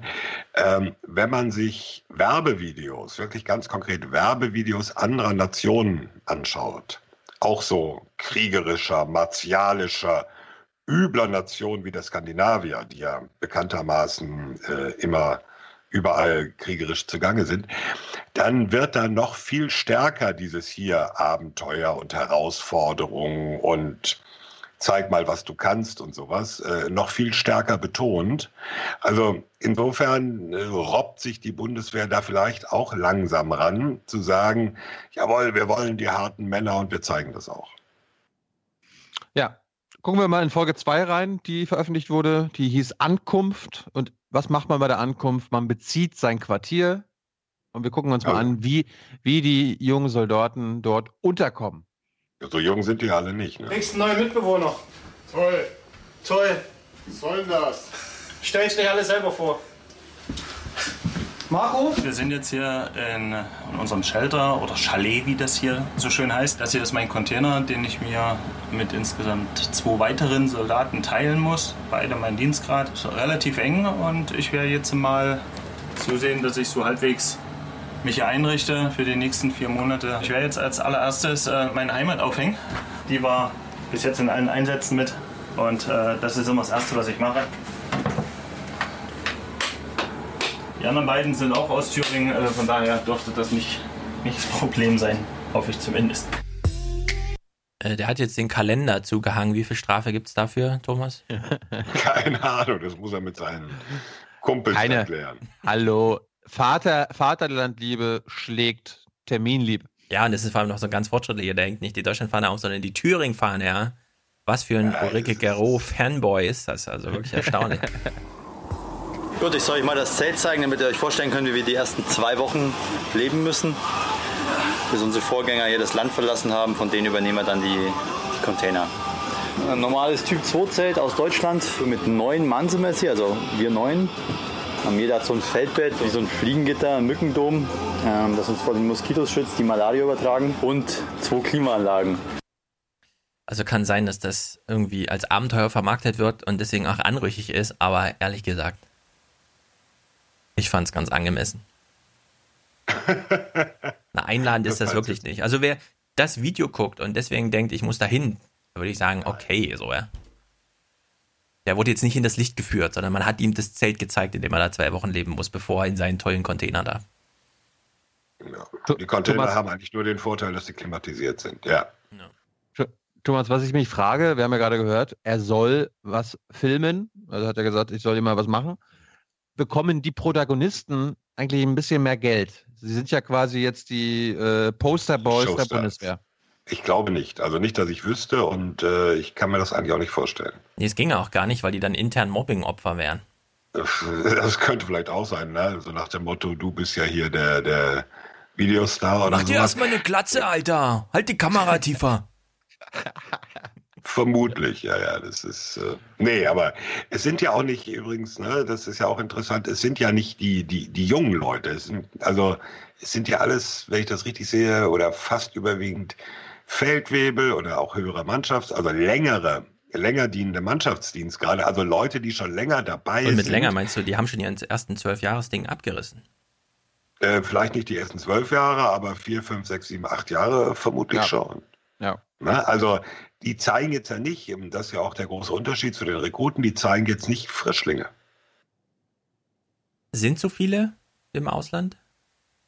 Nee, eigentlich nicht. Also formal ist es so, jeder, der sich für mehr als zwölf Monate verpflichtet, zwölf Monate, kann in einen Auslandseinsatz geschickt werden. Ähm, jetzt weiß ich nicht, ob da in Mali, ich glaube es eher nicht. Äh, wir sprachen ja vorhin über die technischen äh, Voraussetzungen und sowas. Also das sind dann eher schon Leute, die ähm, in der Aufklärungskompanie oder so, die da schon auch eine gewisse Ausbildung haben, die auch mit diesem Gerät umgehen können. Das muss man ja auch mit einrechnen.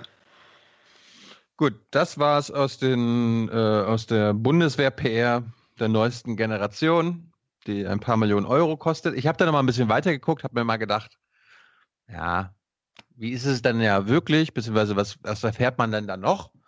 Wir haben jetzt ja gehört, die Bundeswehr macht dort Aufklärung ja, mit ihren Kampf, äh, nee, mit ihren Aufklärungsdrohnen. Die schießen nur Äh, Bilder. Die, die schießen nur Bilder, die gucken, die machen sich nur Sorgen, die helfen dort keine anderen Nationen bei irgendetwas. Und ich habe dann mal ein bisschen geguckt, äh, was, was erfährt man denn von anderen Kriegsteilnehmern oder Aufklärungsteilnehmern aus Mali? Äh, und ich habe im April, aus dem April, das ist jetzt ein halbes Jahr alt, noch nicht mal ein halbes Jahr alt, Folgendes gefunden, was die Franzosen dort machen. France's regional force released a statement that it has killed over 20 militants hiding on the border between Mali and Burkina Faso. The operation in the West African countries involved both air and ground strikes. Violence in Burkina Faso began to intensify last year with an attack on the capital that killed dozens of people. Officials believe a new Islamist militant group called Ansar al Islam was using the forest on the border of the countries as a base for launching attacks elsewhere. Mali is regularly hit by Islamist militant violence. France has deployed nearly 4,000 soldiers to the region's militants. Das machen unsere französischen Freunde. Die Franzosen sind nicht Teil dieser UN-Mission, sondern fahren ihre eigene Antiterrormission. Aha.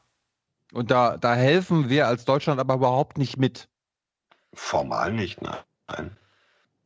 Aber äh, zufällig, also wenn, wenn wir da mit unseren Drohnen mal was entdecken, also so, ich mein, Ach, wer- Mensch. wer- nö, aber komm, hör mal, hier Burkina Faso, Mali Border, ja, haben wir ja gerade Ja. gehört. Da haben sie Ja. die Islamisten mit. Airstrikes getötet. Wenn man, mal- wenn man mal auf die Karte guckt, äh, die Bundeswehr ist in Goa oder Gao, ähm, ist jetzt nicht weit von der, von Ja, der Grenze, und? von dieser Grenze weg. Ist ja demnach vielleicht naheliegend, dass dort die Bundeswehr mal geguckt hat, was entdeckt Nein. hat, den Nein. Franzosen gesagt hat, Nein. mal, fahrt mal vorbei. Thilo, äh, es ist jetzt wieder. Nee, Ich pass auf. dich jetzt, ich frag, ich Ja. frag dich jetzt provokant. Ja, ja, ja, ja.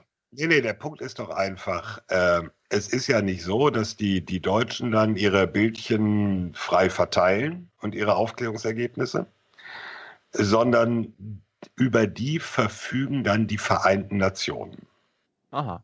Das Hauptquartier in Bamako. So. Jetzt kannst du natürlich sagen, wo gibt es die Zusammenarbeit zwischen der UN und dieser französischen Antiterroroperation Barkhane?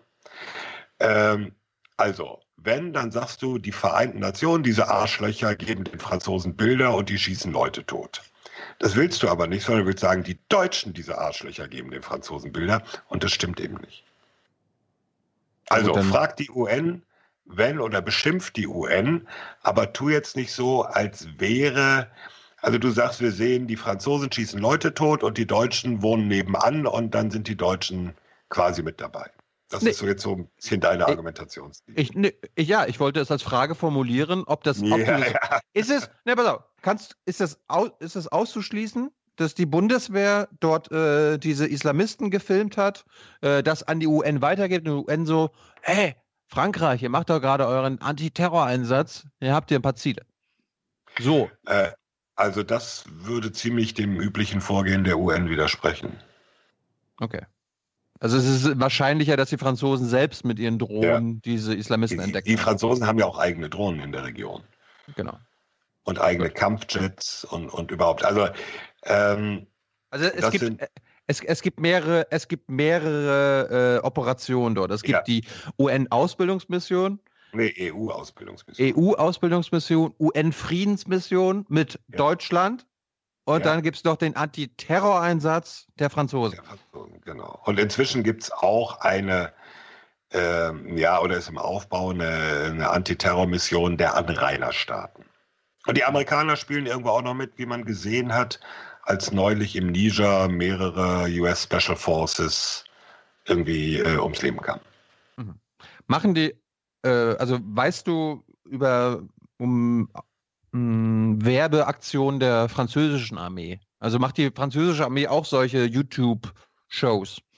Nee, in der, in der Art nicht. Ähm, also bei den Franzosen bin ich mir jetzt nicht sicher, aber eigentlich macht jede europäische Nation irgendeine Art von, von Werbevideos. Aber ähm, sowas mit dieser Serie aus dem Einsatz, soweit ich weiß nicht. Ich kriegte nur heute den Hinweis, die Niederländer, die sind ja mit den Deutschen zusammen in Gao. Die Niederländer hätten auch so eine Reality-Video oder so ein Videoblog von Leuten aus äh, Gao, aber das habe ich noch nicht gesehen. Ich auch nicht. Falls Aber ja, ich, ich suche mal danach, wenn ich es finde, dann können wir nochmal drüber reden. Wir haben auch, wir haben auch schlaue Hörer, vielleicht äh, findet irgendeiner oder hat schon davon gehört und kann uns da einen Tipp geben. Äh, die, Fran die Franzosen machen das übrigens nicht, äh, äh, also die veröffentlichen auch Material. Ich habe jetzt aber kein aktuelles aus diesem Jahr gefunden, sondern von 2014. Das sieht dann so aus. Wir sind da, wir sind auf Antiterror-Einsatz. Dès qu'on se déplacera pour de crête, on fera un camembert à 90 sur la droite. S'accroche sur les Charlie, euh, faudra faire tirer la minimi. Et, euh, Fahren, fahren so ein bisschen rum. Bum, bum. 600 en tête, minimi. Minimi devant.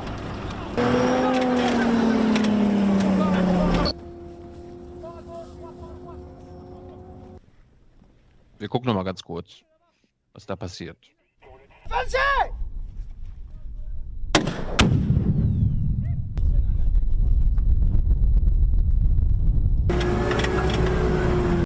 Also, wer es gucken will, das Video heißt Friends, French Soldiers in Mali, Combat Footage Mali War. Kann man mal reingucken, wie die Franzosen dort ähm, Krieg machen. Ah, Aber noch eine Frage an Thomas. Äh, also ich finde es ja gar nicht so schlecht, dass die Bundeswehr ihren Männern da einfach eine Kamera in die Hand gibt oder ihren Frauen und dass man das dann so, äh, klar, die müssen das irgendwie aufbereiten, keine Ahnung. Für mich haben sie es zu schnell geschnitten, kann man ja auch langsamer machen. Dass sie da das mit dem Sand machen, um die Bauchbinden zu machen, finde ich auch irgendwie lustig. Dann weht halt immer so eine Sandbrise über, über die Linse irgendwie. Und dann bleiben die Namen stehen, damit man auch erfährt, worum es da geht. Äh, ich denke mir so ein bisschen, also ich kenne ja diesen Mali-Einsatz nicht. Aber in Afghanistan, also wenn, wenn jetzt sozusagen die technische Entwicklung so wäre, dass wir vor zehn Jahren schon mit GoPro und so weiter, besteht nicht für die Bundeswehr auch die Gefahr, dass wenn wir irgendwann mal in den Nachrichten hören, Bombenangriff auf, ja, zwei tote Soldaten oder so, dass wir dann einfach intuitiv dann fragen, äh, ja, und wo ist jetzt das YouTube-Video davon? Ja, also dass Das wir kann einfach einfordern, sozusagen, dass Äh, das dann auch gefilmt ist. Naja, und das wird es wahrscheinlich auch geben. Zwar nicht von der Bundeswehr, aber dann von anderen.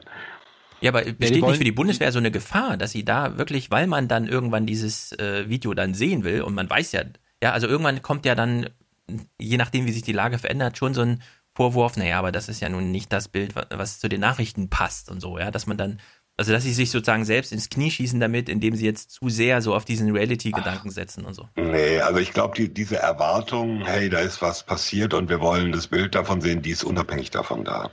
Also wenn, wenn du auch siehst, du hast ja zunehmend, es gibt irgendwo auf der Welt einen Anschlag, jetzt am Wochenende Mogadischu wahrscheinlich äh, hunderte von Toten und es gibt jede Menge Bilder, die über Facebook und Twitter und, und YouTube und was weiß ich ähm, in die Welt geblasen werden. Eben weil von allen Leuten, die ein Handy dabei haben, und das sind ja fast alle, dann auch Bilder und Videos gemacht werden und auch sofort irgendwo veröffentlicht werden. Ja, Also das ist eine Entwicklung, die, die ist jetzt unabhängig von, von dieser Geschichte. Mhm. Also ich, ich kann mir gut vorstellen, dass bis, also bisher war ja Krieg immer damals Irakkrieg 91, so dieses grün verschleierte Nachtlicht, man wusste irgendwie, okay, das ist Krieg, ja.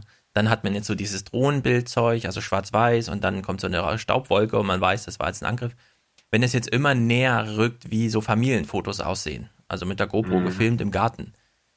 Ich- Also, wenn man das nur im Fernsehen sieht und denkt, ah ja, gut, unsere Soldaten, okay, dann sind wir jetzt mal andächtig und so. Aber es gibt ja auch Gespräche bei Familienfeiern, bei denen man weiß, der und der ist gerade da und man hat dann solche Bilder im Kopf, ja. Also ich vermute irgendwie, dass die Bundeswehr das nicht ganz kalkuliert hat, auf Langstrecke, was es bedeutet, solche Videos zu produzieren. Weil damit der Krieg sehr, also der Krieg sage ich jetzt, ja, aber solche Einsätze sehr nah ranrücken. Leute Ja, haben das auf dem kommen- Video, auf dem Handy dann dabei und so. Sowieso, ja. Ja, ja, aber das ist, wie gesagt, unabhängig von dieser Serie. Die, das ist die, die Entwicklung, die ohnehin zu beobachten ist. Das Verteidigungsministerium hat angekündigt, dass auch der, der Tod von zwei deutschen Soldaten in Mali äh, thematisiert wird. Da gab es ja einen Hubschrauber, Hubschrauberabsturz. einen Hubschrauberabsturz. Also Mhm.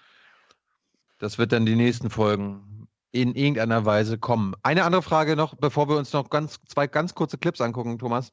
Ähm, warum haben Sie jetzt diese, diese PR-Aktion in Mali gestartet? Warum machen Sie nicht, hey, wir sind 16 Jahre in Afghanistan, äh, wir, wir bauen da Brunnen und äh, äh, bilden die Polizei aus, äh, wir zeigen euch mal, was da passiert. Warum machen Sie das nicht?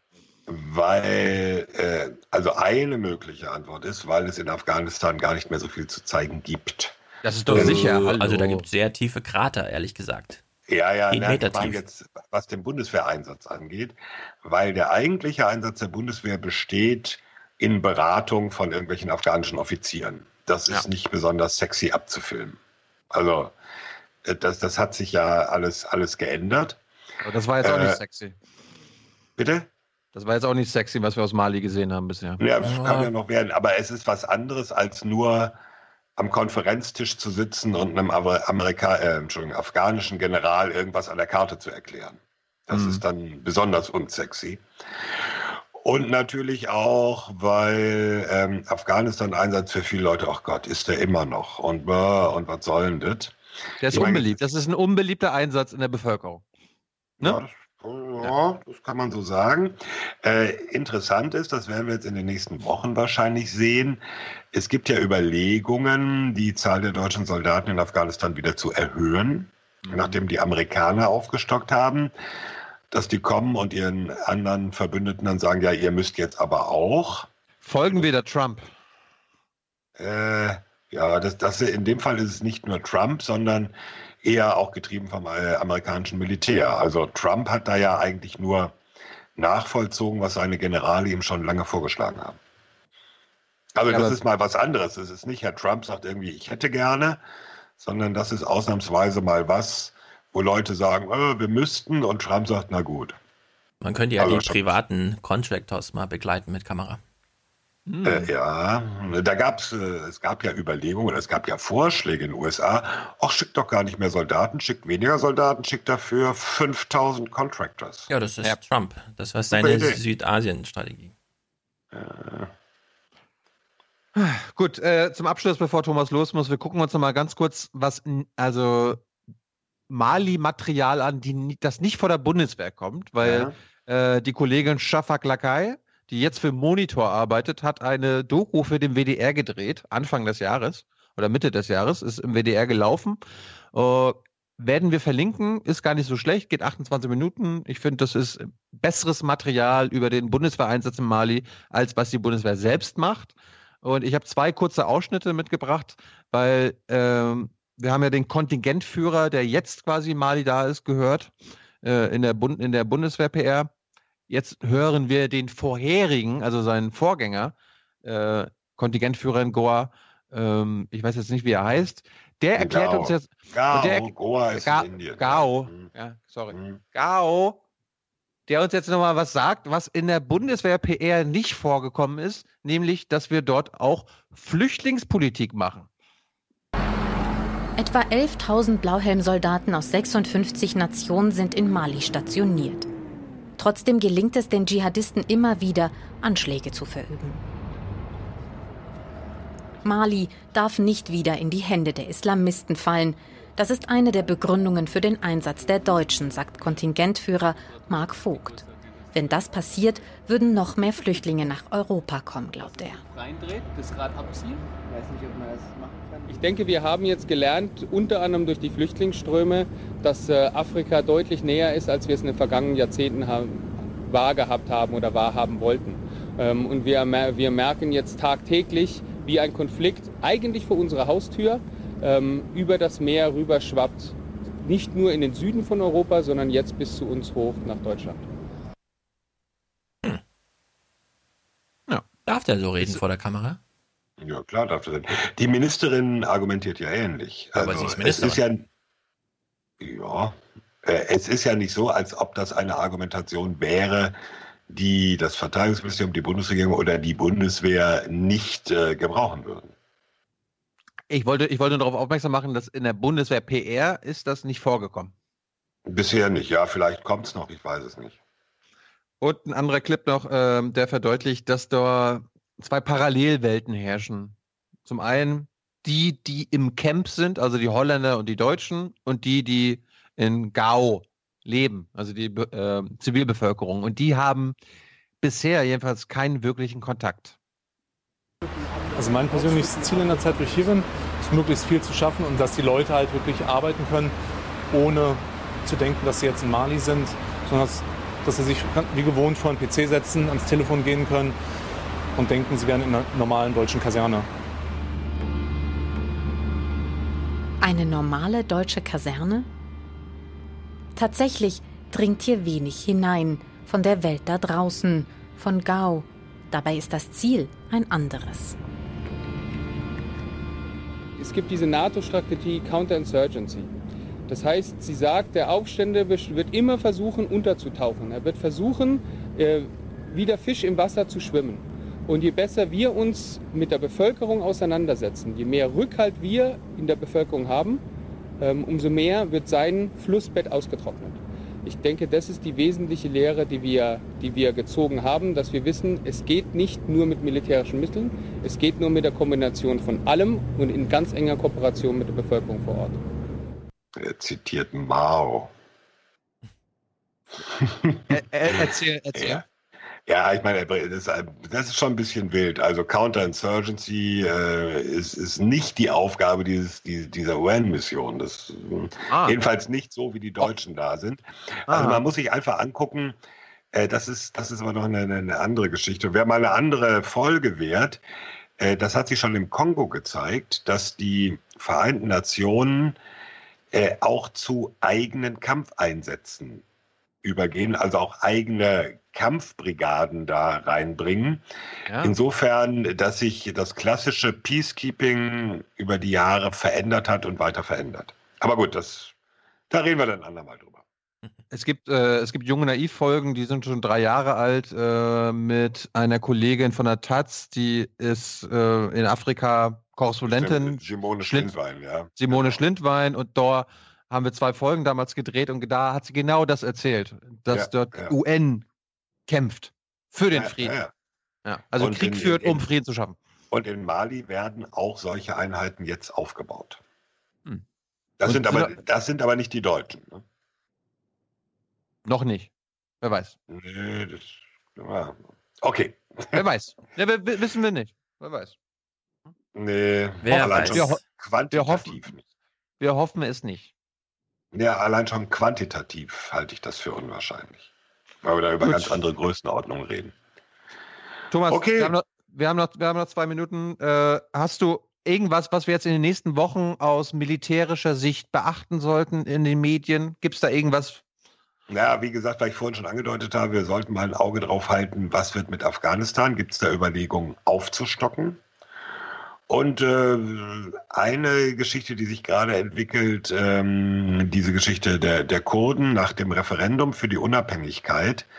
Was bedeutet das eigentlich für den Irak, für den Kampf gegen ISIS und natürlich als Folge, wenn auch eher nachrangig, für den deutschen Einsatz in der Anti-ISIS-Koalition?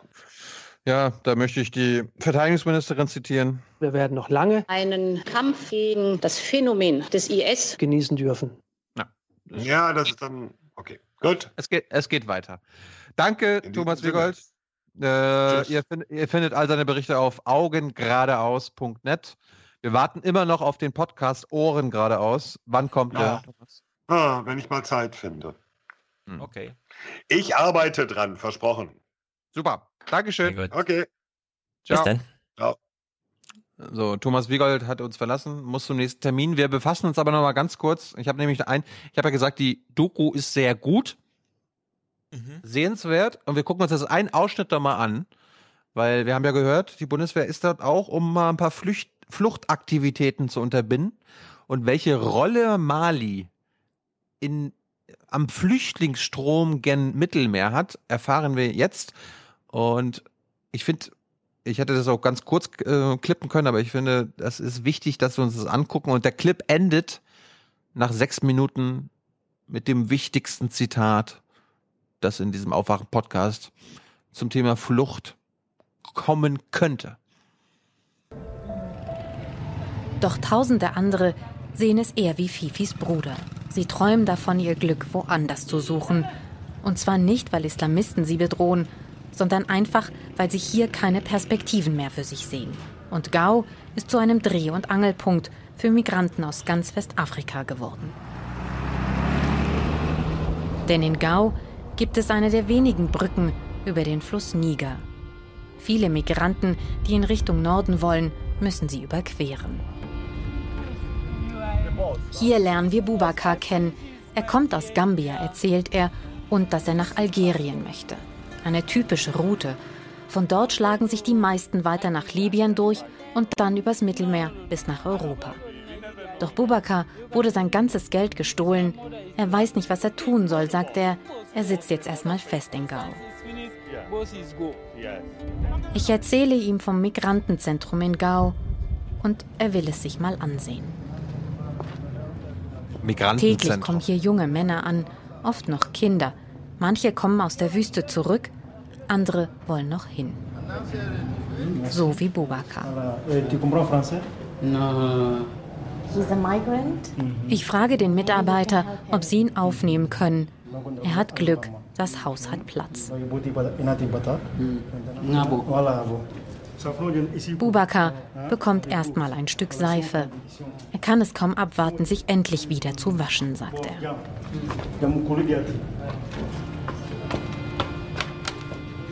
Und er bekommt ein Zimmer, in dem er sich später ausruhen kann.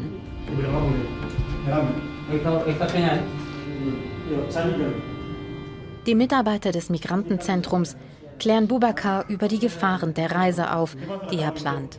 Berichten, dass schon etliche Menschen in der Wüste von Banditen überfallen und sogar getötet wurden. Bubakar hört vieles davon zum ersten Mal. Die Mitarbeiter des Zentrums hoffen, dass sie junge Männer wie ihn überzeugen können, zurück nach Hause zu gehen. Wir unterstützen vor allem die Rückkehrer. Die meisten von ihnen haben keine Mittel mehr übrig, um nach Hause zurückzukehren. Wir heißen sie willkommen, geben ihnen Obdach und nach einiger Zeit, wenn sie es selber wollen, bringen wir sie zurück. Bubakar hat in Gambia einfach keinen Job gefunden, erzählt er. Also hat seine Familie für ihn gesammelt, damit er die Flucht durch die Wüste nach Europa antreten kann. Er ist verängstigt und erschöpft. Und er hat große Angst davor, seine Familie zu enttäuschen.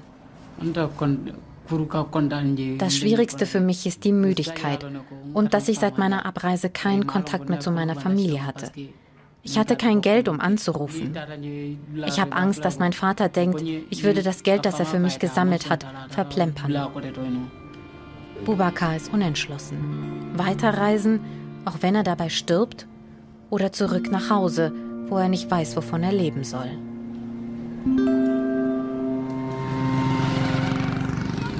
So wie ihm geht es nun Generation um Generation. Ein idealer Rekrutierungspool.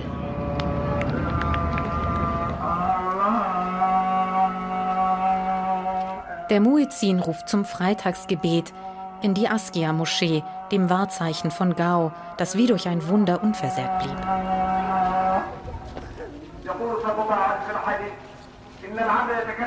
»90 Prozent der Malier sind Muslime. Aber traditionell hat Mali einen freigeistigen, friedlichen und toleranten Islam seit jeher. Die Islamisten, die würden im Ausland ausgebildet, heißt es in Mali. Tatsächlich fließt mehr und mehr Geld aus Saudi-Arabien in die Moscheen in Westafrika. Geld und Radikalisierung. Die Saudis.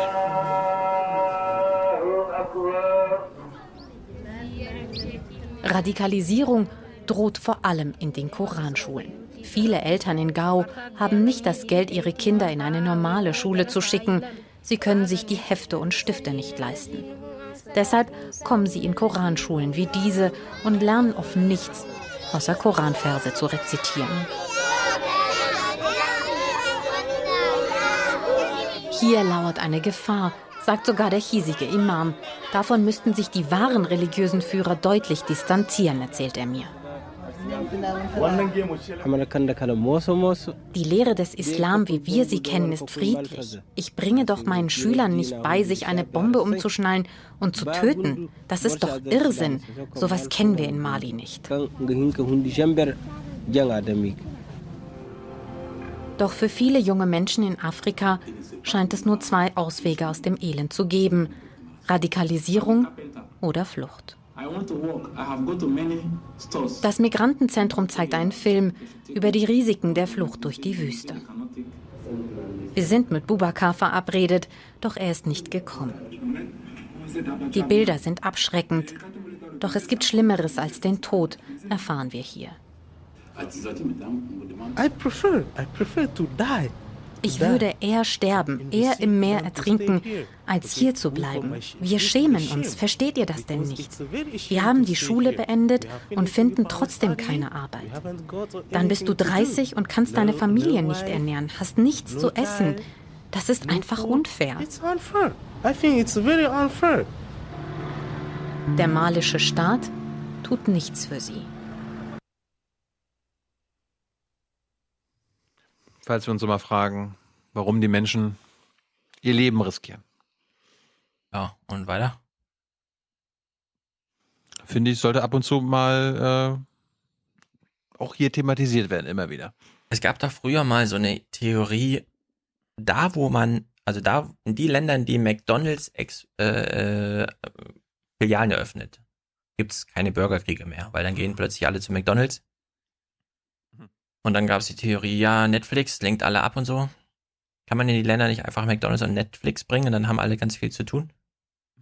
Smartphones, Facebook hm. und ein bedingungsloses Grundeinkommen natürlich. Aber in der Ja, Hinsicht. Das, das wäre schön. Ja, aber ich kann es ehrlich gesagt so ein bisschen verstehen. Ähm, wir, wir erleben ja ganz andere Nachrichten gerade. Also wenn man heute Journal guckt, äh, wie letzte Woche, das machen wir ja gleich, äh, da kommt ja wirklich nur noch einmal, nämlich Montag, kurz was zu Jamaika und ansonsten irgendwas anderes. Und es kommt sehr viel weniger diese komischen Afrika-Berichte, in denen einfach erzählt wird, wie die da leben und so. Weil ich denke mir mittlerweile auch, wieso, also wenn, wenn Länder nicht funktionieren, warum ist das jetzt die deutsche Aufgabe? Also so, solange da rumgeschossen wird, sagen wir immer, nee, nee, das ist alles falsch, da sollen die nicht hin. Aber warum, wa, was macht es zur europäischen, also ich weiß natürlich, es gibt jetzt viele, die Kommentare schreiben mit Ausbeutung im Sinne von, naja, die europäischen äh, Konzerne haben sich halt so formiert, dass sie äh, Af- Afrika, äh, aber wieso läuft die politische Debatte dann nicht in die Richtung? Und sie läuft nun mal nicht in die Richtung, ja, auch wenn 500 Kommentatoren schreiben, das ist das Problem. Die öffentliche Debatte läuft jedenfalls nicht in die Richtung. Auf der anderen Seite kann ich auch verstehen, ja, das ist, äh, beziehungsweise ich finde es nicht ganz unverständlich, dass in Österreich und in Sachsen und sonst irgendwo die Leute einfach AfD und FPÖ wählen, weil sie sich denken, ja, aber was habe ich denn jetzt mit diesen Afrikanern zu tun? Die Antwort ist natürlich, naja, im Grunde ja wirklich nichts. Ja? Also das wäre so aufwendig, das jetzt zu erklären, also langsames Denken einzuschalten, um diesen Zusammenhang herzustellen. Deswegen lieber die kurze Antwort, naja, du hast nichts mit denen zu tun. Das stimmt ja im Grunde auch. Was haben die mit Europa zu tun? Ja, die haben auch nichts mit Europa zu tun. Es gibt halt diesen Konzernzusammenhang, aber den muss man dann halt auch politisch thematisieren. Das Tragische an Mali ist ja, dass Mali ein rohstoffreiches Land ist. Ja, da gibt es Bodenschätze, Uran, Gold, Erdöl, Erdgas und trotzdem ist die Bevölkerung bitterarm. Das liegt jetzt nicht an uns, sondern an den herrschenden Verhältnissen dort. Ja, es ist halt immer so ein bisschen, es ist alles ein bisschen problematisch. Ja. Aber ich finde eben auch, ja, also Flucht per Flugzeug und wir nehmen die dann auf und so, das, das, das wäre halt auch wieder so eine, wir denken mal ganz schnell Antwort. Weil da stimmt wieder, was die Linken dann sagen, mit Gabriel, äh, mit Gabriel, mit äh, Gysi und so. Naja, also wenn wir jetzt einen Flüchtlingsstrom etablieren, in dem einfach die, die es schaffen, nach Europa kommen, äh, dann geht's den Ländern erst richtig schlechter. Das ist auch keine Lösung. Na gut, wie auch immer, äh, Österreich. Österreich hat ja auch gewählt. Sind wir gleich mal beim Thema. Ja, so, so, so weit sind wir doch nicht. Wo wir jetzt gerade bei Krieg sind und bei Dokumentationen, wollte ich einen äh, Tipp unseren Hörern geben und auch dir. Ich habe nämlich letzte Woche angefangen, mir die sensationelle äh, Doku The Vietnam War von PBS anzuschauen. Äh, Autor und Regisseur ist Ken Burns. Der hat schon viele andere äh, großartige Dokus gemacht, aber was er da gemacht hat, ist sensationell. Ich habe ja eine Menge auch schon über all die Jahre über Vietnam gelernt. Es gibt genug Filme, Hollywood-Filme, die das verarbeiten. Es gibt genug Dokus und äh, Einzel Einzeldokus, die das beleuchten.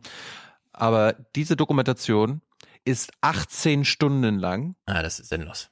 Zehn Folgen. Es ist wirklich von vorne bis hinten alles erklärt. Es fängt an mit 1858, äh, wie die Franzosen Vietnam eingenommen haben, äh, wie die Franzosen in den 40ern versucht haben, die Vietnamesen irgendwie in Schach zu halten, damit sie nicht ihre äh, äh, die Franzosen rausschmeißen, wie der Krieg dann begonnen hat, wie die Franzosen bei den Amis um Hilfe gebeten haben, die Amis eigentlich sich gar nicht einschalten wollten, weil die ja eigentlich gegen die äh, Kolonialverhältnisse äh, äh, waren und dann die Franzosen aber gesagt haben, ja, aber wenn ihr uns jetzt nicht helft, dann schließen wir uns der Sowjetunion an, so dass die, äh, die Amerikaner gezwungen waren, in Vietnam einzugreifen. Und das war erst die erste Folge. Und dann ging geht es wirklich. Ich habe ich hab erst fünf Folgen geschafft. Geht ja, also jede Folge geht zwischen 90 Minuten und zwei Stunden. Und äh, einfach mal eine kurze Zusammenfassung von einem Vietnamkrieg, der ist unmöglich, nachdem man sich das angeschaut hat. Du bekommst wirklich unfassbare Bilder zu sehen. Ich kann, darum konnte ich jetzt hier, die kann ich, die kann ich gar nicht zeigen, weil das ist wirklich, äh, da musst du die, die Zuschauer warnen äh, vor, vor solchen Bildern. Du bekommst einzelne Operationen mitgeteilt. Es gibt viele Operationen, die, also Operationen im Sinne von Einsätze, Kriege, äh, ne, Battles zwischen den Vietcong und den äh, Amerikanern. Es ist unfassbar. Du, äh, das war mir gar nicht klar, inwiefern dort die ähm, eine vietnamesische Seite, die der, die die Amis unterstützt haben, also es gibt ja Nordvietnam, ne, da wo, wo der Vietcong herkommt und die Nordvietnamesen waren aber nicht alle Vietcong, sondern auch, die hatten auch eine normale Armee, dann gibt's diese Süd Südvietnamesen, die quasi die demokratischen waren, die die Amis unterstützt haben, wo aber die auch total korrupt sind und auch eine Diktatur aufgebaut haben und so weiter und so fort und die sich dann irgendwie alle mehr gegenseitig bekämpft haben, sodass der Krieg nie beendet werden konnte und die Amis eigentlich von Anfang an ein, äh, äh einen Losing War ge äh, gefochten haben. Und du fragst dich immer nach, okay, es ist 1964, die Amis wissen jetzt schon, dass sie den Krieg nicht gewinnen können. Und was machen sie? Okay, sie senden noch mehr Soldaten. 65, okay, der Krieg ist wirklich verloren. Was machen sie? Nochmal 200.000 Soldaten mehr. Okay, 1967, ach scheiße, jetzt haben wir sogar eine, äh, irgendeinen Überfall fingiert, damit wir nochmal äh, was schicken können. Okay, noch mehr. Und sie wissen schon jahrelang, dass der Krieg nicht mehr, nicht mehr zu gewinnen ist. Was diese Doku noch besonders krass macht, ist, dass Ken Burns wirklich Material aus dem Archiv gefischt hat, äh, auch aus dem Weißen Haus gefischt hat, wo du denkst, wo, wo, wo hat er das her? Er hat äh, teilweise Original Recordings, ich, ich komme jetzt nicht auf, also Aufnahmen der Präsidenten, wie die in ihr, also die haben ja so ein, so ein Protokollmikro oder so ein Protokoll-Kassettenrekorder äh, gehabt früher, wo sie dann ihrer Sekretärin gesagt haben, so, ähm, ja, ähm, heute ist das und das passiert, äh, Eintrag in mein Tagebuch, ne, so und so.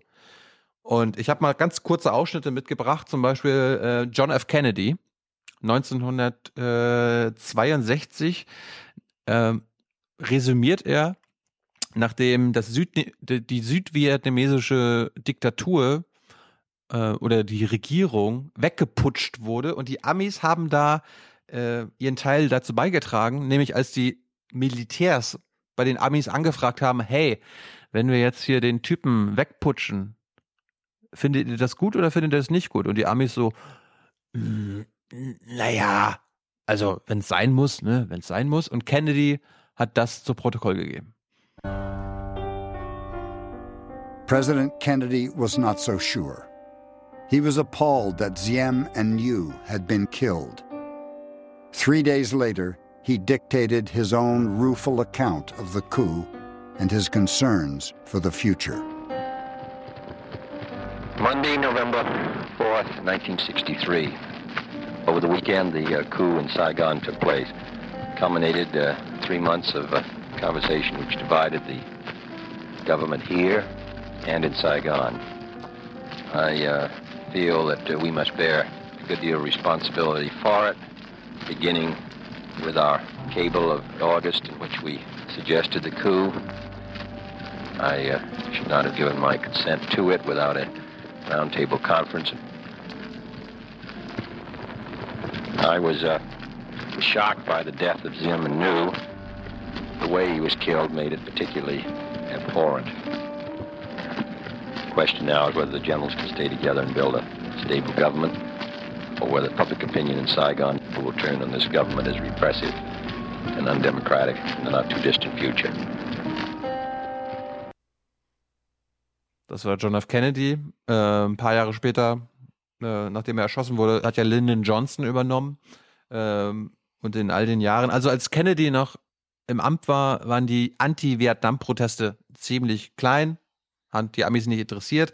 Als es dann 1967 und 66 an die Studenten ging. Ja, also die haben ja immer schon einen Draft gehabt, aber solange es die äh, College-Studenten äh, nicht betroffen hat, war das alles, naja, ja, ja, Krieg, alles klar, egal. Aber sobald dann auch die College-Studenten eingezogen werden mussten, weil die Amis 500.000 Soldaten in Vietnam brauchten, war natürlich auch die Mittelschicht betroffen, sodass dann auch wirklich äh, die, die, Ant, die Antikriegsbewegung Fahrt aufgenommen hat. Und ich habe mir mal ein Beispiel rausgesucht, wie Lyndon Johnson telefoniert hat mit Dwight D. Eisenhower. Eisenhower war der Vorgänger von Kennedy. Und äh, wir hören mal zu, wie die sich über die äh, Bewegung, die Antikriegsbewegung unterhalten haben. Considered them victims of the war. But we began to see our own government as the enemy. President Johnson believed that international communism was somehow behind the demonstration. He had directed the CIA to come up with the evidence and was furious when it found none. Mr. President? Yes. This is General Eisenhower. How, uh, how have you been, Mr. President? I'm doing fine under the circumstances. But we just had hell, and these college students, I've had Hoover in after them, and they came, marched here, and we arrested 600 of them, and we gave 29 of them pretty tough times. Uh, we found most of them uh, really were mentally diseased. Hoover's taken 256 that turned in supposedly their draft cards. So you're dealing with mental problems. Uh, I think it, we talk too damn much about civil liberties, constitutional rights of the individual, and not enough about the rights of the masses. And that's what we have. We were freely elected people, and we've got to stand behind them. I think your government's in trouble, General. I think it's in, I don't want to say this, but I think we're in more danger from these left-wing influences now than we've ever been in 37 years I've been here. Well, and they're working in my party from within. And uh, Bobby thinks he's going to get... So geht das da heute auch zu. Was meinst du, wie der Trump am Telefon über die ja. Leute redet?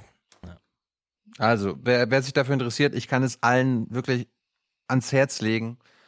Es ist harter Tobak, aber wirklich die beste Dokumentation, die ich seit Jahren gesehen habe. Für Stefan leider zu lang offenbar, aber äh, man kann sich die in zehn Teilen angucken. Ich habe, ich schaffe auch nur jeden Abend eine Folge, oh. aber es ist wirklich gut. Es Na, ist gut. wirklich gut. Ähm, kommen wir noch mal ganz kurz zu Niedersachsen zurück, bevor wir uns Österreich zuwenden. Ist das okay, Stefan? Ja, mach. Äh, weil. Weil? Ja, weil, ja, der Stefan, weil, war nämlich ungewöhnlicherweise in der Bundespressekonferenz gestern.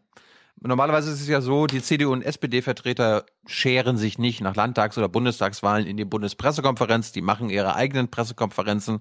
Die Kleinparteien kommen, ja, also AfD, Grüne, FDP, Linke, die sind gerne da, die nutzen die Bühne. Ähm, und dann war auf einmal ganz kurzfristig gestern, ah, der Stefan Weil, der setzt sich da hin, und will reden. Der hatte gute Laune, ist immer ein gutes Zeichen. Äh, Siegesgewiss, ich habe gewonnen, alles klar. Die Journalisten können mich alles fragen. Und ähm, ja, ich habe mich dann auch gemeldet und wollte erstmal wissen, sag mal, Herr Weil, wie ist denn das mit dem VW-Skandal? Stefan, du hast es ja vorhin auch schon thematisiert, ne? Und äh, leider hast du dich da vergaloppiert. Sicher. Weil, ähm, was mich persönlich interessiert, Sie sind ja einer der Involvierten in einem der größten Wirtschaftsskandale der deutschen Geschichte. Sie sind da auch mitverantwortlich für. Wie schafft man das, das Thema aus dem Wahlkampf zu halten, beziehungsweise trotzdem von seinen Bürgern wiedergewählt zu werden? Herr Jung, mit allem Respekt, da waren jetzt gleich verschiedene Sachen drin, die ich nicht unwidersprochen lassen wollte. Erstens, ich bin nicht verantwortlich, ich bin mitverantwortlich für die Aufarbeitung dieses Skandals. Da mache ich ehrlicherweise schon einen großen Unterschied zwischen der Entstehung, Entstehung und der Aufarbeitung äh, von Dieselgate.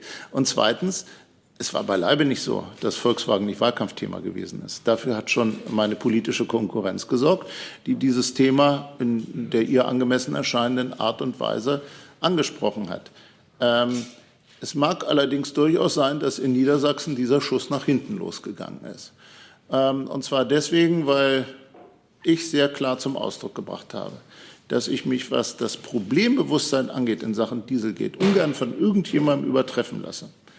Ähm, dass ich aber davor warne, dieses Thema, das für Niedersachsen von entscheidender Bedeutung ist, sagen wir mal zum Gegenstand von billigen Wahlkampf Auseinandersetzungen zu machen, also ohne tatsächlich etwas mehr in die Tiefe zu gehen.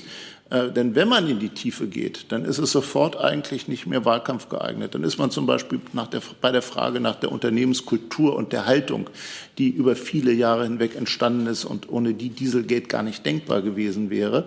Ähm, und ich habe mich auch darauf bezogen und ähm, glaube, das war auch klug, ähm, dass beispielsweise über 70.000 Beschäftigte bei Volkswagen in einer Unterschriftenaktion darum gebeten haben, macht diese Krise unseres Unternehmens nicht zum Gegenstand einfach so von oberflächlichen Wahlkampfauseinandersetzungen.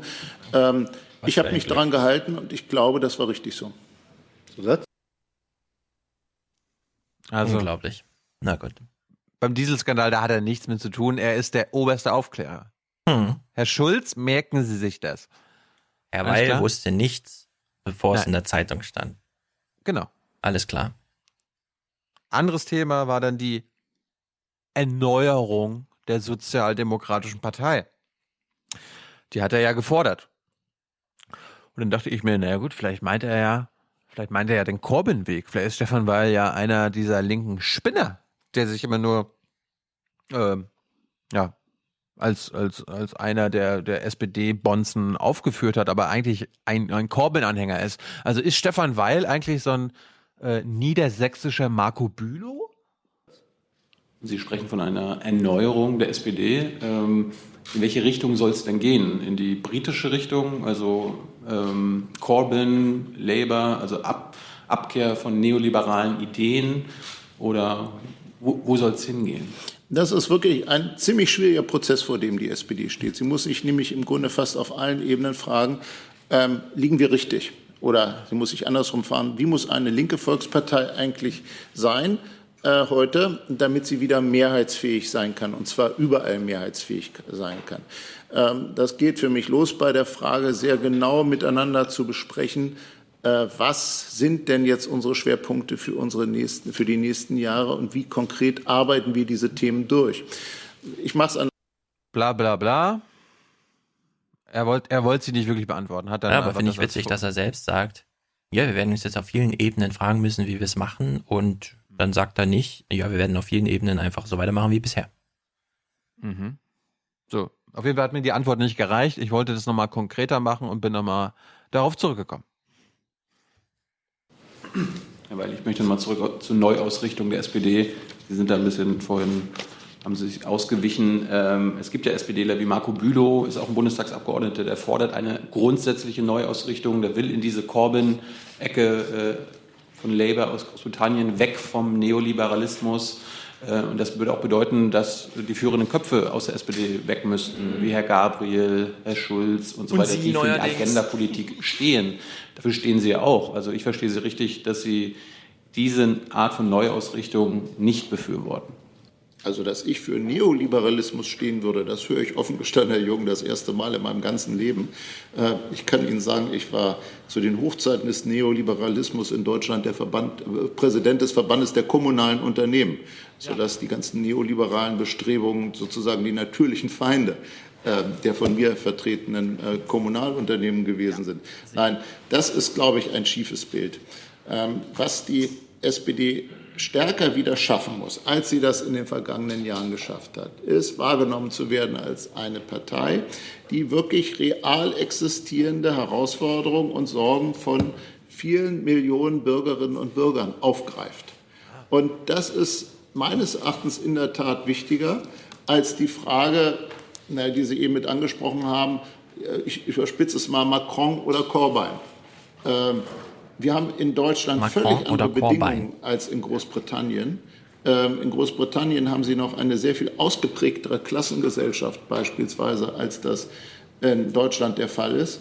Und ich muss offen sagen, wenn ich mir die Europapolitik von äh, Corbyn angucke, dann kann ich mir nicht vorstellen, dass sich äh, die SPD so etwas zu eigen machen kann. Und zwar deswegen, weil es den Interessen gerade der Bundesrepublik massiv widersprechen würde. Ich glaube, das ist einfach eine Fragestellung, die sich so in Deutschland, jedenfalls in der SPD, Also ich höre da unterschwellig raus, Corbyn ist ein Anti-Europäer. Ja, das ist auch wieder dieses Großbritannien.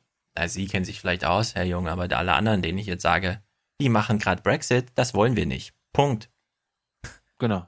Argument und der, eingefahren. Und der, Cor und der Corbyn hat sich nicht gut genug angestrengt, äh, um damit äh, Großbritannien remained, Mhm. ja. Und darum ist er ein Anti-Europäer. Und das wollen wir nicht. Das können wir nicht wollen.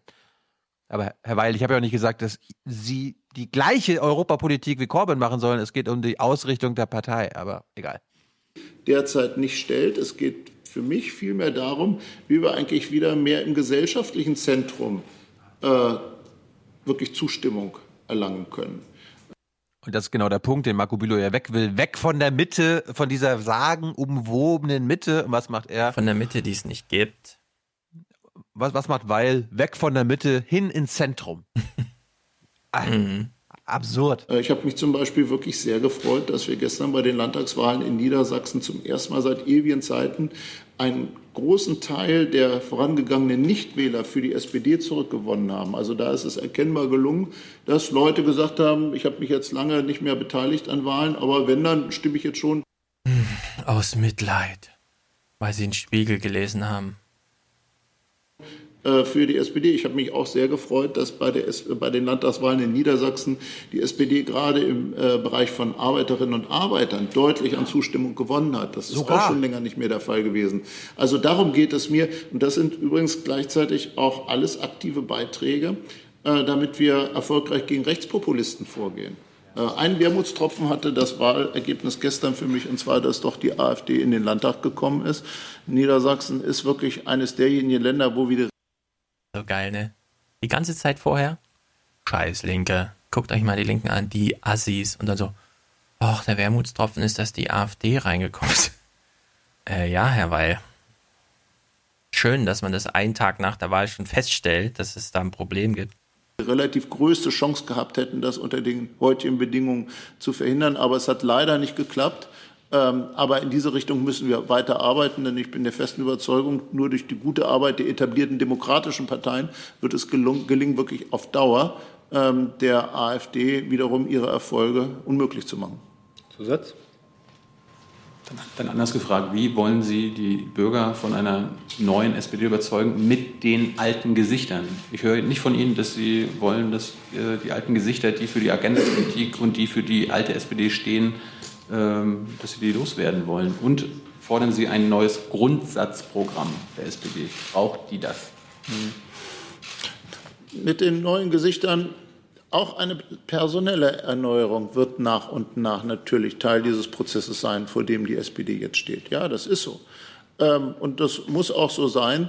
Wenn man bei 20 Prozent der Wählerstimmen angekommen ist, dann muss man einfach auch erkennen, dass es jetzt äh, wirklich Zeit ist, sich auch auf eine längere Strecke mit einzustellen. Ja, ich würde mich ausgesprochen freuen, wenn wir es ganz schnell schaffen, wieder in die Erfolgsspur zurückzukommen. Ähm, aber es werden ja alle Beteiligten nicht unbedingt jünger. Nach und nach ist das selbstverständlich so zu sehen. Nach und nach. Ähm, zweite Frage war Grundsatzprogramm. Bin ich persönlich offen. Ähm, das Grundsatzprogramm der SPD ist zwar einerseits erst zehn Jahre alt. Wenn man sich aber anschaut, was in diesen zehn Jahren passiert ist, dann ist das wirklich eine, eine ungeheuer dynamische Entwicklung. Also die Smartphones sind gerade einmal zehn Jahre alt, Smartphones. wenn ich das recht erinnere. Und das steht ja gewissermaßen äh, als Symbol nicht nur für eine wirtschaftliche, sondern letztlich auch für eine Kultur, Kultur, Kulturrevolution, die wir in dieser Zeit erlebt haben und die noch lange, lange nicht so vorbei ist. Ähm, wenn ich mir überlege, welche äh, Dynamik wir zum Beispiel bei den weltweiten Fluchtbewegungen haben, ähm, dass wir inzwischen unter dem Gesichtspunkt Dynamik. der Friedenssicherung ganz andere Herausforderungen haben, als man vor zehn Jahren noch unterstellt hat. Ja, dann gibt es eine ganze Reihe von Themen, ähm, die zeigen, dass man durchaus auch Anlass hat, durchaus sich der eigenen Grundsatzposition von neuem zu versichern und möglicherweise anzupassen. Das ist jetzt nicht das allererste, was für mich bei der SPD auf, auf der Agenda steht, das Stichwort Grundsatzprogramm. Aber äh, mit mindestens, spätestens mittelfristig halte ich das durchaus für diskutabel. Das Grundsatzprogramm ist also von 2007. Mhm. Äh, damals konnte man noch iPhone bei Google eingeben und es gab null Ergebnisse. Zumindest in der ersten Januarwoche. Na gut, Herr Weil. Dann herzlichen Glückwunsch. Sie haben zwar keine Stimmen dazu gewonnen bei der SPD, sondern die CDU hat einfach verloren. Und zwar nur, weil sie ein Mobilisierungsdefizit hat und sonst nichts. Aber wie auch immer. Naja, und weil sie natürlich auch einen Spitzenkandidaten hatten, ja, das den, kein, damit. den keiner kennt. Das meine ich ja mit Demo, äh, mit Mobilisierungsdefizit. Und ansonsten, die SPD muss wieder zurück ins Zentrum, wo ich mich ja frage, wo war sie denn bisher? Ja? War sie jetzt rechts von der Mitte oder rechts Ja, vom das Zentrum? ist oder was? einfach, Und, und das andere, die alten Köpfe müssen nach und nach ausgesondert werden. Also da Mhm. meint er mit wahrscheinlich so Thomas Oppermann oder so weiter. Ja, der ging ja von alleine. Also zum Glück sind, sind andere SPDler jetzt keine alten Gesichter. Und ab morgen kriegen sie in die Fresse. Lustig. So, kommen Österreich. Wir, kommen wir zu Österreich. Ich habe ganz kurz, äh, ich, ich kann das schnell machen bei mir. Ich habe SIP 2 geguckt, Zeit im Bild 2 mit Armin Wolf am Sonntag. Äh, was, das muss ich jetzt auch nochmal erzählen, das hat uns Hanna auch nicht erzählt, das haben wir gar nicht erfahren. Wenn in Österreich gewählt wird, dann macht das Wahllokal gemeinhin um 8 Uhr morgens auf. Aber in vielen österreichischen Regionen oder Bundesländern macht das Wahllokal dann auch schon um 13 Uhr wieder zu. Oder, oder teilweise, oder bei, bei manchen in den Städten um 17 Uhr. Weil ich habe mich ja gewundert, irgendwie um 17.30 Uhr und so weiter kamen schon die ersten Hochrechnungen und so weiter. Ich so, hä? Also machen die das nicht wie in Deutschland? Ja, ist nicht so, dass wir, dass die das alle so machen wie in Deutschland, liebe Hörer, aber ich dachte so, ja, bis 18 Uhr wird doch schon ein Wahllokal auf sein. Und dass ich dann erfahre, dass manche Wahllokale um 13 Uhr schon zumachen, da schlafe ich ja noch Mhm. an einem Sonntag. Das, das, das fand ich krass. Hast du das gewusst? Habe ich natürlich nicht gewusst, so wie ich vieles aus Österreich nicht weiß. Was wir aber wissen, ist das Ergebnis und äh, Armin Wolf hat uns, äh, ich habe das mal kurz und knapp zusammengefasst. Ergebnisübersicht bitte. Martin, äh, Armin, bitte. Es ist ohne jeden Zweifel ein historischer Wahlsonntag. Zum ersten Mal seit 15 Jahren wird die ÖVP wieder zur stärksten Partei und dürfte mit Sebastian Kurz den nächsten Kanzler stellen, den jüngsten Regierungschef weltweit. Demnach kommt die ÖVP aber auf 31,6 Prozent und gewinnt starke 7,6 Prozentpunkte dazu. Die SPÖ gewinnt ganz geringfügig, kommt mit 26,9 Prozent aber nur mehr auf Platz 2. Die Freiheitlichen bleiben auf Platz 3, gewinnen mit 5,5 Prozentpunkten aber kräftig dazu und kommen auf 26 Prozent. Auf Platz 4 landen die Neos mit 5,1 Prozent und leichten Gewinnen. Und dann eine echte Überraschung, die neue Liste Bild kommt in unserer Hochrechnung auf 4,3 Prozent und wäre damit im Nationalrat. Aber hier gibt es noch eine gewisse Unsicherheit bei den Wahlkarten. Und die großen Wahlverlierer sind jedenfalls die Grünen, zwei Drittel der Wähler weg und in der Hochrechnung mit 3,9 Prozent derzeit nicht mehr im Parlament. So, das muss man sich mal auf der Zunge zergehen lassen. Letztes Jahr haben die Österreicher einen Grünen zum Bundespräsidenten gewählt. Mhm. Und am Sonntag haben sie, es sieht jetzt alles danach aus, die Grünen nicht mal mehr ins Parlament gebracht. Sie scheitern an der 4%-Hürde. Soll ich mal vorlesen, was Jean-Claude Juncker für Dankesschreiben geschrieben hat? Bitte.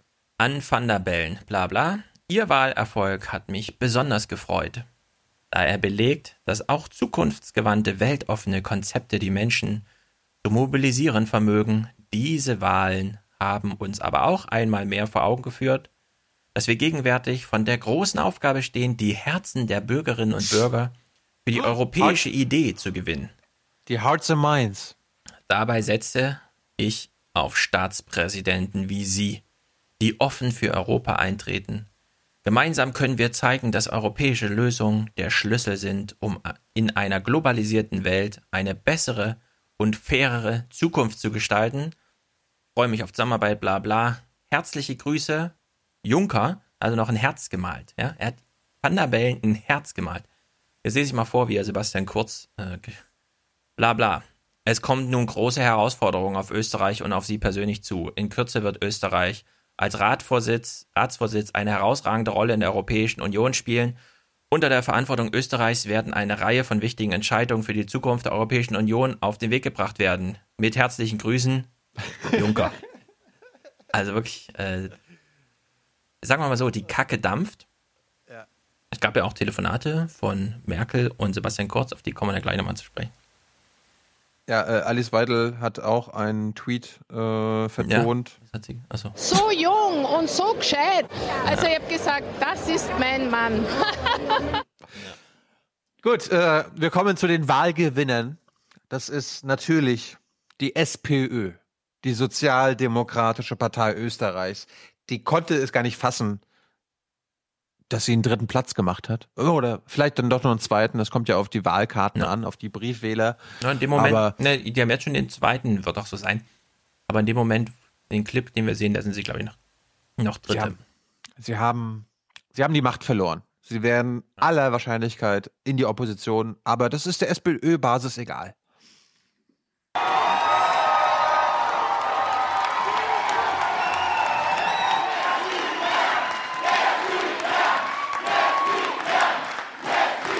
Ich, ich sage es euch, wie es ist. Das ist nicht das Ergebnis, das ich mir für euch gewünscht, gewünscht habe. Das ist äh, eindeutig nicht das, was ich gehofft habe, was ihr verdient hättet. Ja. Yes, we can. Yes, we can. Aber die haben sich, glaube ich, auch schon auf 23 eingestellt gehabt.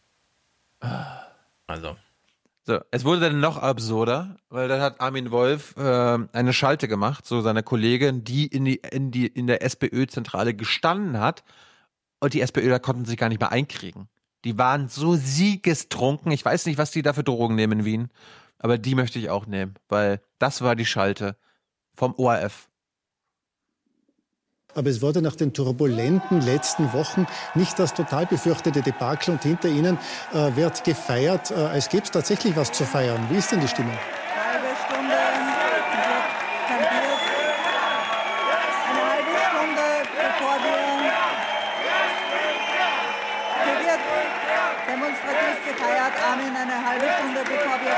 gegangen sind. Da war dieses Leer.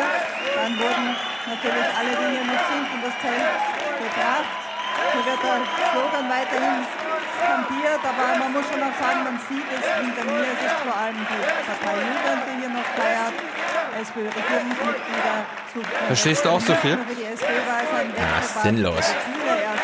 Spielsieg am Nachmittag. Dann das Wiener Ergebnis, wenn man dann Christian Kern hier das erste Mal gesehen hat, war das fast wie eine Wahlfeier bei genauerem Hinsehen. Allerdings ist das so etwas wie ein therapeutisches und auch ein demonstratives Feiern. Ging weiter und weiter. Jetzt gehe ich davon aus, dass man uns dort im Zelt hört. Äh, vielleicht wären Sie so nett, liebe Damen und Herren, und könnten ein bisschen leiser sein, damit wir Birgit Fendel auch verstehen. Wir haben die Botschaft mittlerweile gehört. Ah, was für eine Bananenrepublik. Ja. Äh, sorry, aber es ist leider echt scheiße. Aber nicht nur die SPÖ hat gewonnen und freut sich in die Opposition zu gehen, auch die ÖVP, beziehungsweise, sorry, die Liste kurz und die FPÖ, ja, die, die Freiheitlichen, wie sie in Österreich genannt werden, ja, nicht. Ja. Das ist der Spitzname, die Freiheitlichen. Hört sich, hört sich so nett an noch. Auf jeden Wieso? Fall sind die, die auch happy. So? Ja, ja. Also nicht der Spitzname, ist der Name. Ja, keine Ahnung. Also ich habe nie gehört, dass sie die FPÖ genannt wurden, sondern immer die Freiheitlichen. Oh, ja gut, aber ja. das F steht oder ja dafür. Die, oder die Rechtsaußen, keine Ahnung, wie man. Ja gut. Gut, äh, auf jeden Fall sind die sehr, sehr glücklich gewesen. Alle haben Ich bin gewonnen. nicht abgeneigt von einer schwarz-blauen Koalition. Als wir schwarz-blau gehabt haben, das habe ich in der Wirtschaft gespürt, besonders in der Südosteuropa. Positiv oder negativ? Negativ. Und so mancher spricht gelassen das aus, was sich andere vielleicht nur denken. Auch wenn Sebastian Kurz den Auftrag zur Regierungsbildung bekommt, einfach werden die kommenden Verhandlungen wohl nicht. Es ist seine Verantwortung und Gott sei Dank nicht in meiner. Also Sie meinen, das wird sehr schwierig jetzt vielleicht äh, doch eher mit einer großen Koalition oder schließen Sie das vollkommen aus? Ich weiß gar nicht, was eine große Koalition ist bei solchen Stimmenverhältnissen. Was heißt hier groß, was heißt hier klein? Ich möchte auch keine Ratschläge abgeben, weil in dem Wort Ratschläge ist auch das Wort Schläge enthalten. Ja, also mir ist alles recht. Hauptsache der Sebastian Kurz wird Kanzler. Schauplatzwechsel in die Markshalle zur FPÖ-Party. Markshalle. Ich liebe den Hartwig Strache. Ich gehe für ihn durch dick und dünn und ich liebe ihn von ganzem Herzen. Ähm, ich will jetzt nicht alte Dinge aufmachen, aber sind das eigentlich alles Nazis da in Österreich? okay, weiter im Text. Er sagt auch euch Deutschen, wie es lang geht in der Flüchtlingspolitik. Jawohl. Jawohl. Ich finde, dass das das richtige Zeichen für Österreich für die Zukunft ist. Ich denke mal, wenn Sebastian Kurz Kanzler wäre, wäre das einfach für Österreich dann ganz super. Ganz super. Auf jeden Fall einer der großen Verlierer waren die Grünen in Österreich. Und es gibt da eine Parteichefin, die heißt Philippe. Und die hat dann eine Schalte gemacht zu Armin Wolf. Und das war ein sehr absurdes Interview, weil sie irgendwie anscheinend nicht ihre Niederlage einräumen wollte. Und ich meine, sie haben zwei Drittel ihrer Wähler verloren. Und da Ja, aber sie haben eben auch ein Drittel davon an diesen Pilz verloren. Das stimmt. Also in der Hinsicht. Aber trotzdem ist die Parteiführung der Grünen schuld daran, dass kurz äh, das Li äh, Pilz ausgetreten ist, weil sie ihm Ja. nicht den, den vierten Listenplatz geben wollten. Ne? Hat uns Hanna ja wieder ein bisschen ausgeredet mit, man kann auch, ich hätte auch gesagt, er hätte da als Spitzentyp reingehen sollen und so. Oder mindestens diesen vierten Platz, aber gut. Gut, auf jeden Fall haben sie den Fehler gemacht, Pilz gehen zu lassen. Pilz hat ein besseres Ergebnis mit seiner Liste äh, erreicht als die Grünen an sich. Und ich habe mal zusammengefasst, wie Armin Wolf versucht hat, mit dieser grünen Parteichefin, die in Österreich Parteisprecherin heißt, äh, umzugehen. Schönen guten Abend. Frau Philippe, wie ist es denn möglich, dass die Grünen vor einem Dreivierteljahr bei der Bundespräsidentenwahl den größten Wahlsieg ihrer gesamten Geschichte feiern und heute zwei Drittel ihrer Wähler verlieren und ziemlich wahrscheinlich aus dem Parlament fallen? Wer ist für dieses Debakel verantwortlich? Sie als Parteichefin, Frau Lunacek als Spitzenkandidatin, Frau Klawischnik oder Peter Pilz? Das ist eine sehr schwierige und eine sehr richtige Frage. Aber Wir brauchen das Endergebnis gar nicht abzuwarten, um zu wissen, dass Sie zwei Drittel Ihrer Wähler verloren haben. Warum? Es ist dringend notwendig, dass wir uns das ganz genau anschauen und in Ruhe beraten. Keine ersten Einschätzungen? Ähm, ein Schnellschuss jetzt äh, mit kurzfristigen Analysen, glaube ich, reicht, ist nicht tiefgreifend genug für das Ergebnis, mit dem wir uns heute konfrontiert sehen. Gut, dass Sie jetzt aus dem Parlament fallen, hat jedenfalls mit Peter Pilz zu tun, der rund 70.000 Stimmen laut Wählerstromanalyse von den Grünen abgezogen hat. Wäre das nicht passiert, wären Sie jedenfalls im Parlament. Jetzt ist das alles passiert, weil Sie Peter Pilz nicht Platz 4 auf Ihrer Bundesliste geben wollten. Haben Sie hier eine größere politische Fehlentscheidung gesehen? Ähm, möchte ich heute noch keine ähm, großen Einschätzungen verkünden, weil es Not tut, dass wir uns das ganz genau ansehen. Aber wie kommt es, dass Peter Pilz mit einer neuen Liste, ohne jeden Parteiapparat, äh, mit lauter quasi frisch gefangten oder fast lauter frisch gefangten Kandidaten und Frisch fast gefangen. ohne Geld mehr Menschen überzeugt als die Grünen? Okay, dann versuche ich eine Frage, wo Sie die Antwort jedenfalls wissen sollten. Bleiben Sie Parteichefin. Zuerst intern beraten und dann sehr gerne auch Sie und alle Medien darüber informieren. Frau Philippe, Sie machen es mir schwer, aber es wäre ja eigentlich auch relativ leicht. Normalerweise, wenn man zwei Drittel seiner Wähler verliert, tritt man als Parteichefin zurück, oder? Naja, es ist eine sehr schwierige Situation. Frau Philippe, vielen Dank für das Gespräch. Offensichtlich gibt es bei den Grünen viel zu beraten. Vielen Dank. Ah, wieso quält er die dann noch so? Ja, ja. Na Gott. Aber sein Interviewstil ist sehr gut. Hast du, apropos Interview, hast du äh, bei dem CDUler mal reingeschaut? Ja, ich habe geguckt. Oh, und? Gleich. Ach, du hast was mitgebracht, oder? Nö. Nee. Ach so. Nicht? Wir können dazu eine eigene Kapitelmarke gleich machen. Jetzt erstmal Österreich. Äh, ganz kurz noch, äh, müssen wir uns die angucken, äh, aber ich fand die Einschätzung des Politologen Herrn Pelinka am Ende des sieb- zwei Spezials äh, ganz gut. Was bedeutet denn das jetzt, also dieses Wahlergebnis? Ist das jetzt ein Schock? Ist das jetzt ein plötzlicher Rechtsruck? Was ist da los? Professor Belinka, Sie haben tatsächlich den historischen Überblick. Eine wie gewaltige Verschiebung des politischen Systems in Österreich ist diese Wahl heute? Es ist eine gewaltige Verschiebung, aber in Fortsetzung eines Prozesses, der ungefähr Mitte der 1980er Jahre begonnen hat und nun seine Vielfalt zeigt. Ab Mitte der 80er Jahre beginnt der Aufstieg der FPÖ von einer kleinen Partei zu einer großen Mittelpartei, aber auch der Aufstieg der Grünen. Und was wir heute erleben, ist, dass der Aufstieg der FPÖ weitergeht und der Aufstieg der Grünen abbricht und die Grünen vor dem Abgrund, was ihre bundespolitische Bedeutung steht, stehen. Das heißt, die, Rück, die, die Verschiebung ist da, aber es ist eigentlich nicht wirklich etwas Neues. Nur die Unberechenbarkeit ist deutlich. Es kann so ausgehen oder so ausgehen, aber es ist nicht mehr die Rückkehr zum alten zweieinhalb Parteiensystem. Eine Verschiebung, aber nicht der heutige Tag ist das Entscheidende, sondern ein Prozess, der ziemlich genau am Ende der Ära Kreisky begonnen hat. Aber was doch auffällt, vor einem Dreivierteljahr haben 54 Prozent der Österreicher Alexander van der Bellen zum Bundespräsidenten gewählt, also eine linksliberale Mehrheit im Land. Heute fast 58 Prozent schwarz oder blau, also eine rechte Mehrheit. Wie ist das innerhalb von zehn Monaten zu erklären? Also zunächst einmal wäre ich mit dem Links und Rechts ein bisschen vorsichtig. Die Van der Pro-Van der Bellen-Mehrheit war eine Anti-FPÖ-Mehrheit. Die ist mobilisiert worden und daraus können wir schließen, dass relativ viele Van der Bellen-Wähler heute die Liste Sebastian Kurz gewählt haben. Anders ist das wohl nicht vorstellbar. Was auffällt, und das ist für mich der spannende Punkt, die Anti-FPÖ-Mehrheit des Van der Bellen konnte nicht übersetzt werden in eine Pro-EU-Mehrheit, denn was auffällt, ist, dass die Rhetorik des Sebastian Kurz in der EU-Kritik, in der EU-Skepsis durchaus äh, die Dimension der freiheitlichen Positionen übernommen hat, etwa wenn er das Sozialsystem vor der Zuwanderung durch Ausländer retten will. Und bei Ausländern fallen ihm nicht zufällig EU-Bürger ein, die eigentlich nach dem Verständnis des EU-Binnenmarktes keine Ausländer sind. Das ist, das ist die Anti-EU-Rhetorik der Freiheitlichen Partei. Ja, da werden wir uns auch noch viel darüber wundern. In Deutschland ist es irgendwie noch nicht ganz so angekommen, aber gut. Was meinst du? Naja, dass die ÖVP eine EU-feindliche Partei ist ja. Aber immer nur anderes behauptet. Von der für FPÖ wissen wir das. Apropos, sie, wollen nur ein, sie wollen nur ein Europa der Vaterländer. Genau. Äh, pass auf, mach dein Österreich-Kram zwischendurch. Ich mache jetzt äh, eins ganz kurz: Elefantenrunde, ORF. Es gibt auch eine Elefantenrunde nach der Wahl. Das kennen wir aus Deutschland. Ja, dass der Regierungschef sich nach der Wahl mit äh, seinen Konkurrenten in einer Sendung auseinandersetzt.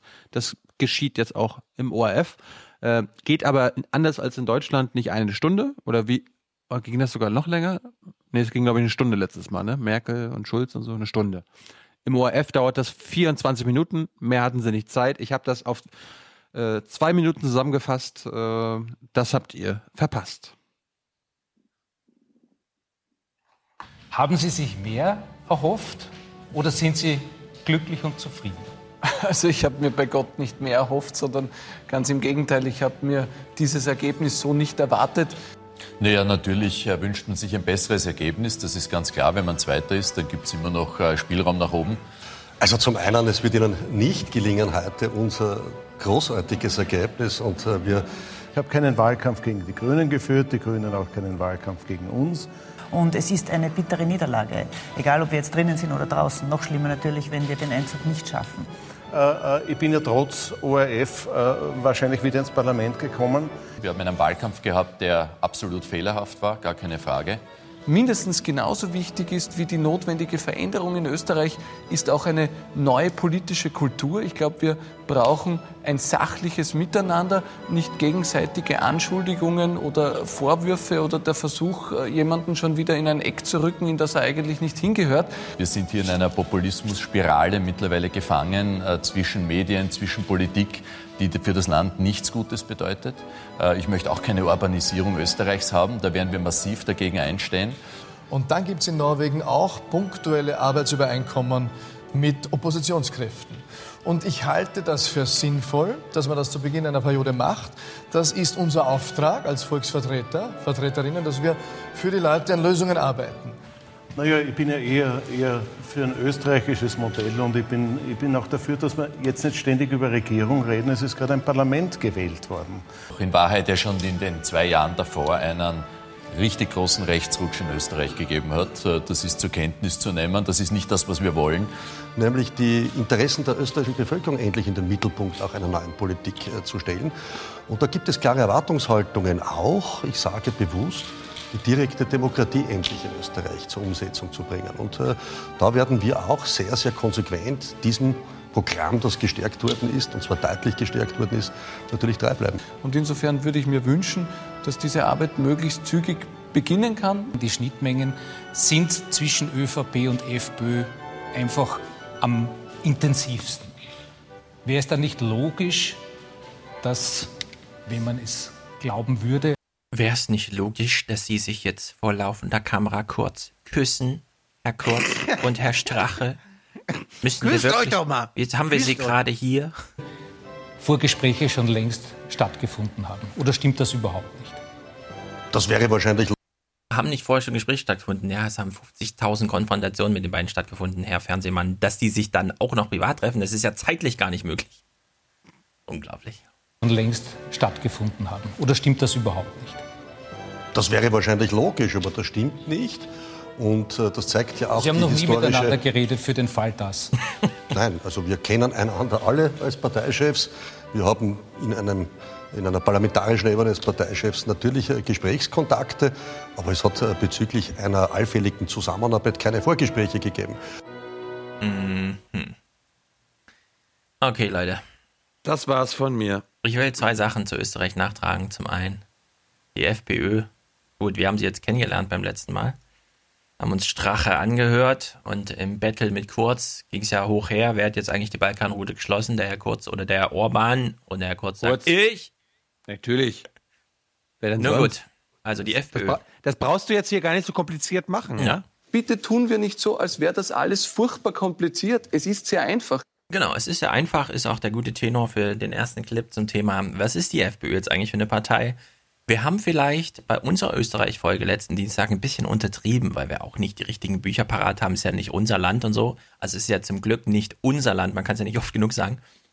Es werden aber Bücher geschrieben zur FPÖ. Äh, es ist ja zum Beispiel auch die Süddeutsche Zeitung gewesen, ja. Die letzten Dienstag, Hanna hat den Text schon angesprochen, wir kannten ihn noch nicht. Aber dieses Strache-Porträt in der Süddeutschen Zeitung und so weiter. Die FPÖ ist eine Partei, das haben wir letzte Woche gesagt, die schon seit 30 Jahren Dauerwahlkampf rechts außen macht, deren Sicht auch die politische Landschaft prägt, bis hin zu, dass sie jetzt eben auf ein Viertel der Stimmen kam, vor einem Jahr noch bei 35 Prozent lag, also in deren Sicht, sie hat ein bisschen Federn gelassen, aber an wen? An die ÖVP, die ja alles nachgemacht hat. Äh, es gibt ein Buch, Stille Machtergreifung heißt das, passt schon mal super als Name, von Hans-Henning Scharach, Schasach. Der hat über die FPÖ und die Burschenschaften geschrieben und wir hören mal ausschnittsweise ein paar Clips, die ich jetzt zusammengestückelt habe, die thematisch zum Thema passen, aus der Deutschlandfunk Andruck-Besprechung. Und äh, vor der Pointe danach machen wir noch eine kleine Pause, aber wir hören uns das mal an, ja? Die FPÖ und die österreichischen Burschenschaften. Österreichs Burschenschaften, aus denen die schlimmsten Nazi-Verbrecher, die brutalsten politischen Gewaltverbrecher der Nachkriegszeit und zahlreiche rechtskräftig verurteilte Neonazis hervorgegangen sind, greifen nach der Macht. Wer Burschenschaften, wenigstens die österreichischen, statt dem Radikalismus eher dem Alkoholismus zuordnet, könnte sich irren. Informanten aus dem Burschenschaftermilieu sprechen von einer weitgehenden ideologischen Homogenität, die durch verbindliche Statuten der Dachverbände vorgegeben und durch Konformitätsdruck aufrechterhalten wird, der nur in Ausnahmefällen auf echten Widerstand stößt. Aus der ungebrochenen Tradition zum Dritten Reich macht in der Szene niemand groß ein Hehl, wenigstens nicht intern. Der sogenannte Arierparagraph 1878 von einer Wiener Burschenschaft erstmals eingeführt, ist noch immer in Kraft. Also in Deutschland bedeutet Burschenschafter zu sein nicht automatisch am äußerst rechten Rand des politischen Spektrums zu stehen. In Österreich ist das anders. Wer in Österreich Burschenschafter ist, von dem kann man voraussetzen, er ist Antisemit, er respektiert den Aria-Paragraphen, er ist deutschnational, er ist damit explizit verfassungsfeindlich und er ist ein rechtsextremer Politiker. Politisch haben Österreichs Burschenschafter ihre Heimat in der Freiheitlichen Partei, die bei Parlamentswahlen stets mit einem Viertel der Stimmen rechnen kann und nach dem 15. Oktober gute Chancen auf Ministerämter hat. Auch in der FPÖ bilden die NS-affinen Burschenschafter nur eine Minderheit. Allerdings eine dominante, so Scharsach. Sechs Mitglieder hat das engste Führungsgremium der Partei. Von diesen sechs Männern dass eine Frau dabei ist, kommt bei der FPÖ ohne dies nicht vor. Von diesen sechs Männern sind fünf Burschenschafter. Und die Burschenschafter haben in sämtlichen Parteigliederungen im Nationalrat eine sichere Mehrheit. Es gehört ihnen heute praktisch diese Partei. Ups. Also es kann man, man kann es nicht noch schlimmer äh, sich vorstellen, ja? Du hast da Antisemiten, die mit dem ARIA-Ausweis rumlaufen und diese Partei äh, führen. Und jetzt nochmal die Frage, ja. Also will jetzt nochmal irgendwer behaupten, nee, das sind ja nicht alles Nazis und so. Das ist wirklich, das ist jetzt auch nicht unbekannt in Österreich, ja, für die Wähler dieser Partei. Die ist jetzt nicht vor vier Jahren aufgrund einer Proteststimmung zum Euro irgendwie entstanden oder so, sondern es ist da seit 30 Jahren. Beziehungsweise, es ist sogar schlimmer. Wir haben ja über Haider gesprochen. Die lange Geschichte, wie er seit 1986 da äh, die Partei von 4 auf 28 Prozent zwischenzeitlich führte, in die Regierung und so.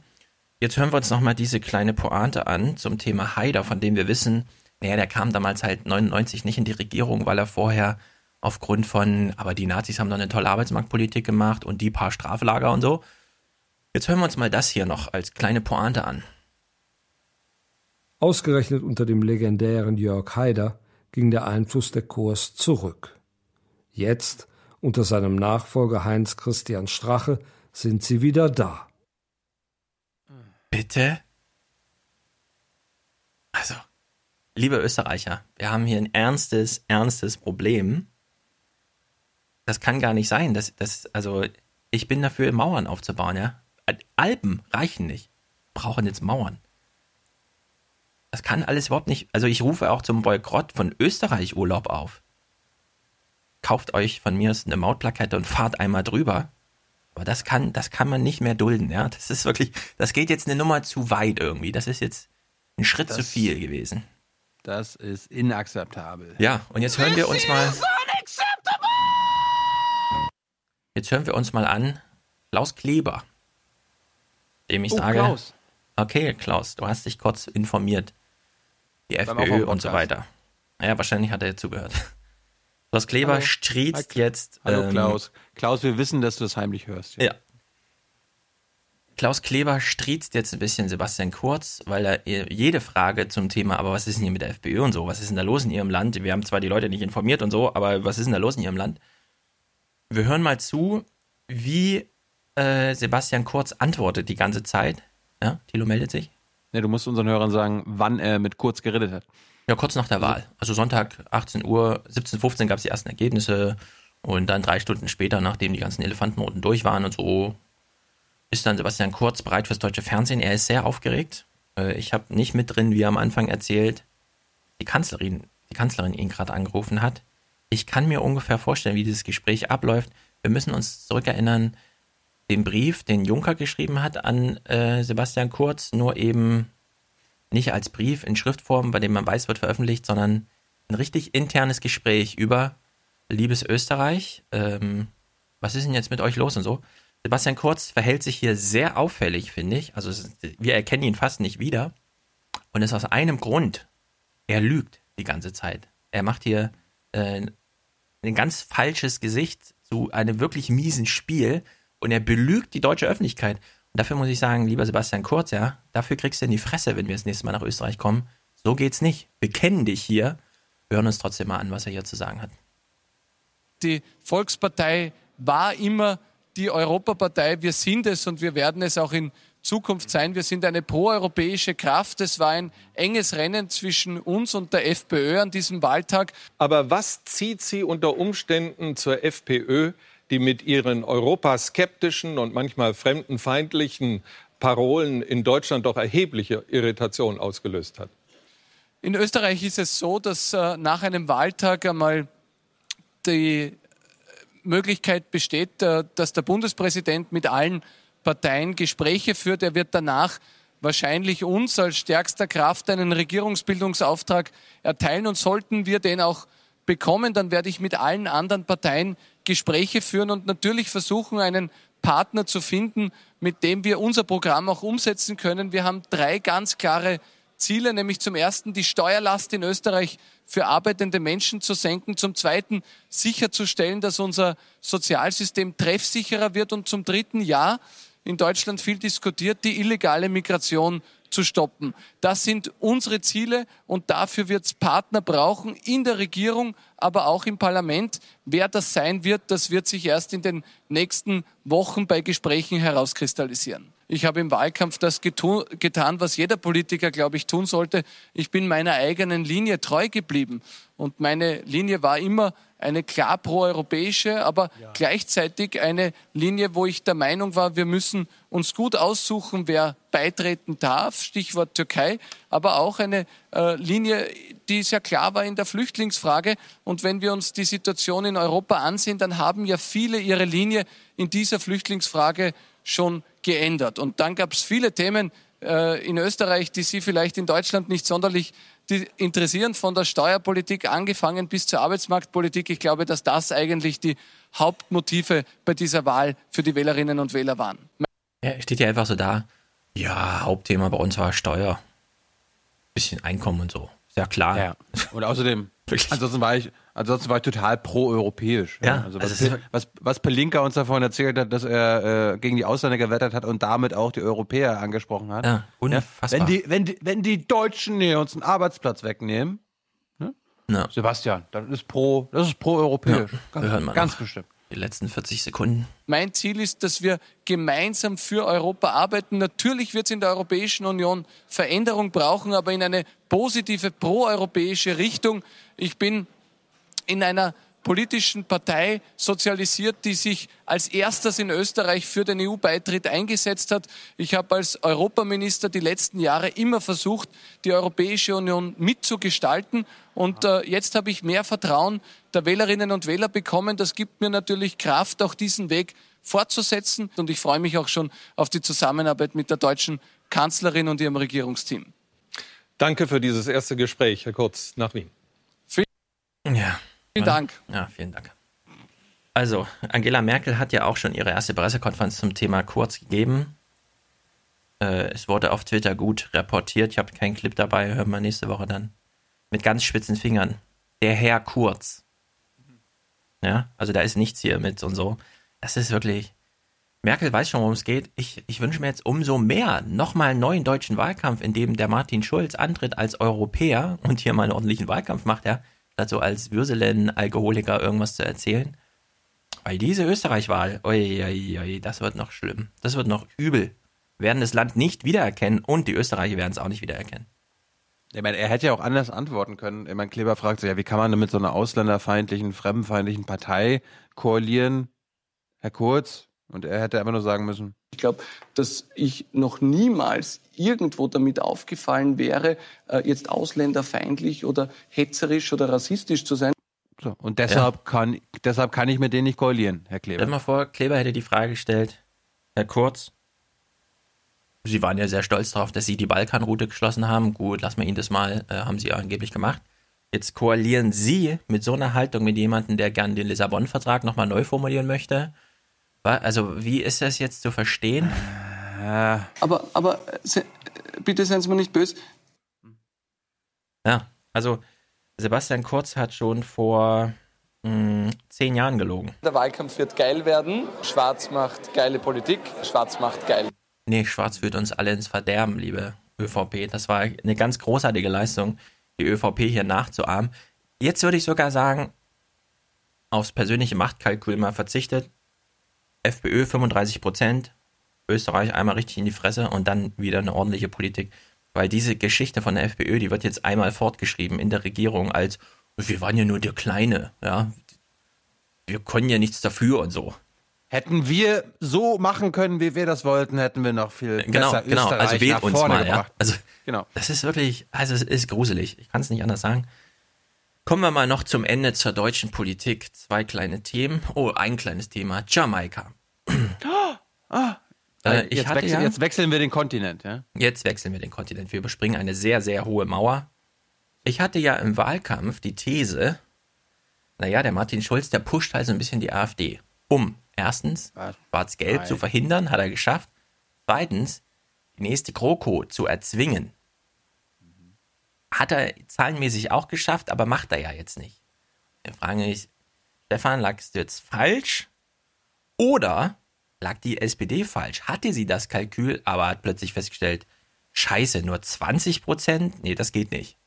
Da können wir nicht, da können nicht mal wir sagen, ja, wir hätten noch so, sondern müssen wir uns in die Opposition retten. Und es gibt den schon etwas älteren Clip. Vier Tage nach der Wahl war der Oppermann als noch Fraktionschef, oder nee, dann schon nicht mehr, als ehemaliger Fraktionschef bei Markus Lanz. Und Markus Lanz hat es mal wieder richtig gemacht. Er hat ihn fies gegrillt. Und fies sage ich, er hat ihn wirklich aufs Glatteis geführt. Oppermann weiß von nichts und kriegt dann ganz am Ende so eine Frage reingedrückt. Also ich habe es mal ein bisschen zusammengeschnittelt. Geht drei Minuten und ist wirklich hochinteressant. Nun, im Juni. Äh, da waren Sie fertig mit der Welt, waren Sie da? Ja, wir hatten drei Landtagswahlen verloren. Äh, äh, ehrlich gesagt, zwei davon in Schleswig-Holstein und Mhm. in Nordrhein-Westfalen. Die haben wir nicht verloren wegen Fehler in der Bundespolitik. Mhm. Äh, das war letztlich äh, eine schlechte Regierungsbilanz. Äh, aber das waren natürlich Vorboten auch der Wahlniederlage im Bund. Wann haben Sie sich das überlegt? Äh, Ich, ich, ich schmeiß dann hin. Bei wie viel Prozent hätten Sie weitergemacht? Wollen wir mal so sagen. Also ähm, wenn wir 24, 25 Prozent bekommen hätten, ein bisschen weniger als beim letzten Mal, dann hätte man sagen können, okay, die Wählerinnen und Wähler wollen, dass die SPD die große Koalition beim nächsten Mal besser macht. Dann hätten wir das auch tun können. Das, heißt, das ist ja interessante News. Das heißt, Sie wären Fraktionsvorsitzender geblieben? Dann wäre ich bestimmt Fraktionsvorsitzender der Regierungsfraktion geblieben. Oh Mann! Und, und, oder ich wäre ins, in ein Ministerium gewechselt. Das wäre natürlich auch eine Möglichkeit gewesen. Aber, aber bei wie viel Prozent hat das irgendwie? Der wäre ins Wissenschaftsministerium gewechselt, weil der, der, der, der, macht da irgendwelche Studien, wo die SPD herausfindet, für, welche, für welche Politik sie was machen sollte. Ich finde das eh geil. Er hat gerade ein 20% Ergebnis eingefahren, sitzt da so. Also wenn ich Lust gehabt hätte, wäre ich halt in ein Ministerium gewechselt. Ach so, da gibt es einen demokratischen Prozess. Ach, pff, ja, wenn ich Lust gehabt hätte, wäre ich halt gewechselt in ein Ministerium. Warum nicht? Welches ist doch egal und so. Na, er sollte ja Innenminister werden, ne? Mhm. Aber da, Aber- hat ja der, da, aber da hat ja der aktuelle Innenminister Folgendes über ihn und tatsächlich über ihn gesagt. Er vergreift sich manchmal im Ton, er ist selbstverliebt, er teilt gerne aus und ist Mimosen auf dem Einstecken und er kämpft jetzt ums Überleben. Irgendjemand festgelegt? Nein, aber hätten wir bei der dramatischen Wahlniederlage der CDU, äh, die ja ihr auch historisch schlechtestes Ergebnis erzielt hat, hätten wir unser Ergebnis gehalten, annähernd gehalten, wären wir der Wahlsieger gewesen, dann hätte ich selbstverständlich, hätte die SPD jetzt andere Möglichkeiten gehabt, die hätten wir auch genutzt. Ab wie viel Moment. Also, wenn die CDU Mhm. Ein richtig, richtig schlechtes Ergebnis erzielt hätte und wir nicht unser schlechtestes Ergebnis, Aber trotzdem Dann noch hätt- 8% hinter der CDU. dann hätten wir die Wahl gewonnen und er wäre im Grunde Innenminister geworden. Wäre es weitergegangen, ne? Wir hören mal weiter, jetzt wird es richtig interessant. Prozent hätten Sie weitergemacht? Wirklich klare Grenze? 24,5, 24,8, Also wenn Sie 24,9? mich jetzt persönlich fragen, Ja. also ich äh, äh, war Abgeordneter, ich war Vorsitzender einer Regierungsfraktion. Ja. Und ich Boah. glaube, das äh, ist etwas, was ich gut kann. Das heißt, die SPD hätte weitergemacht. Bei 25 Prozent und diesen enormen Verwerfungen. Was wäre bei 24,3 gewesen? Irgendwo gibt es immer eine Grenze, äh, eine Ja. Schmerzgrenze. Aber ich sag mal, wenn Sagen wir wir unser- 23,7.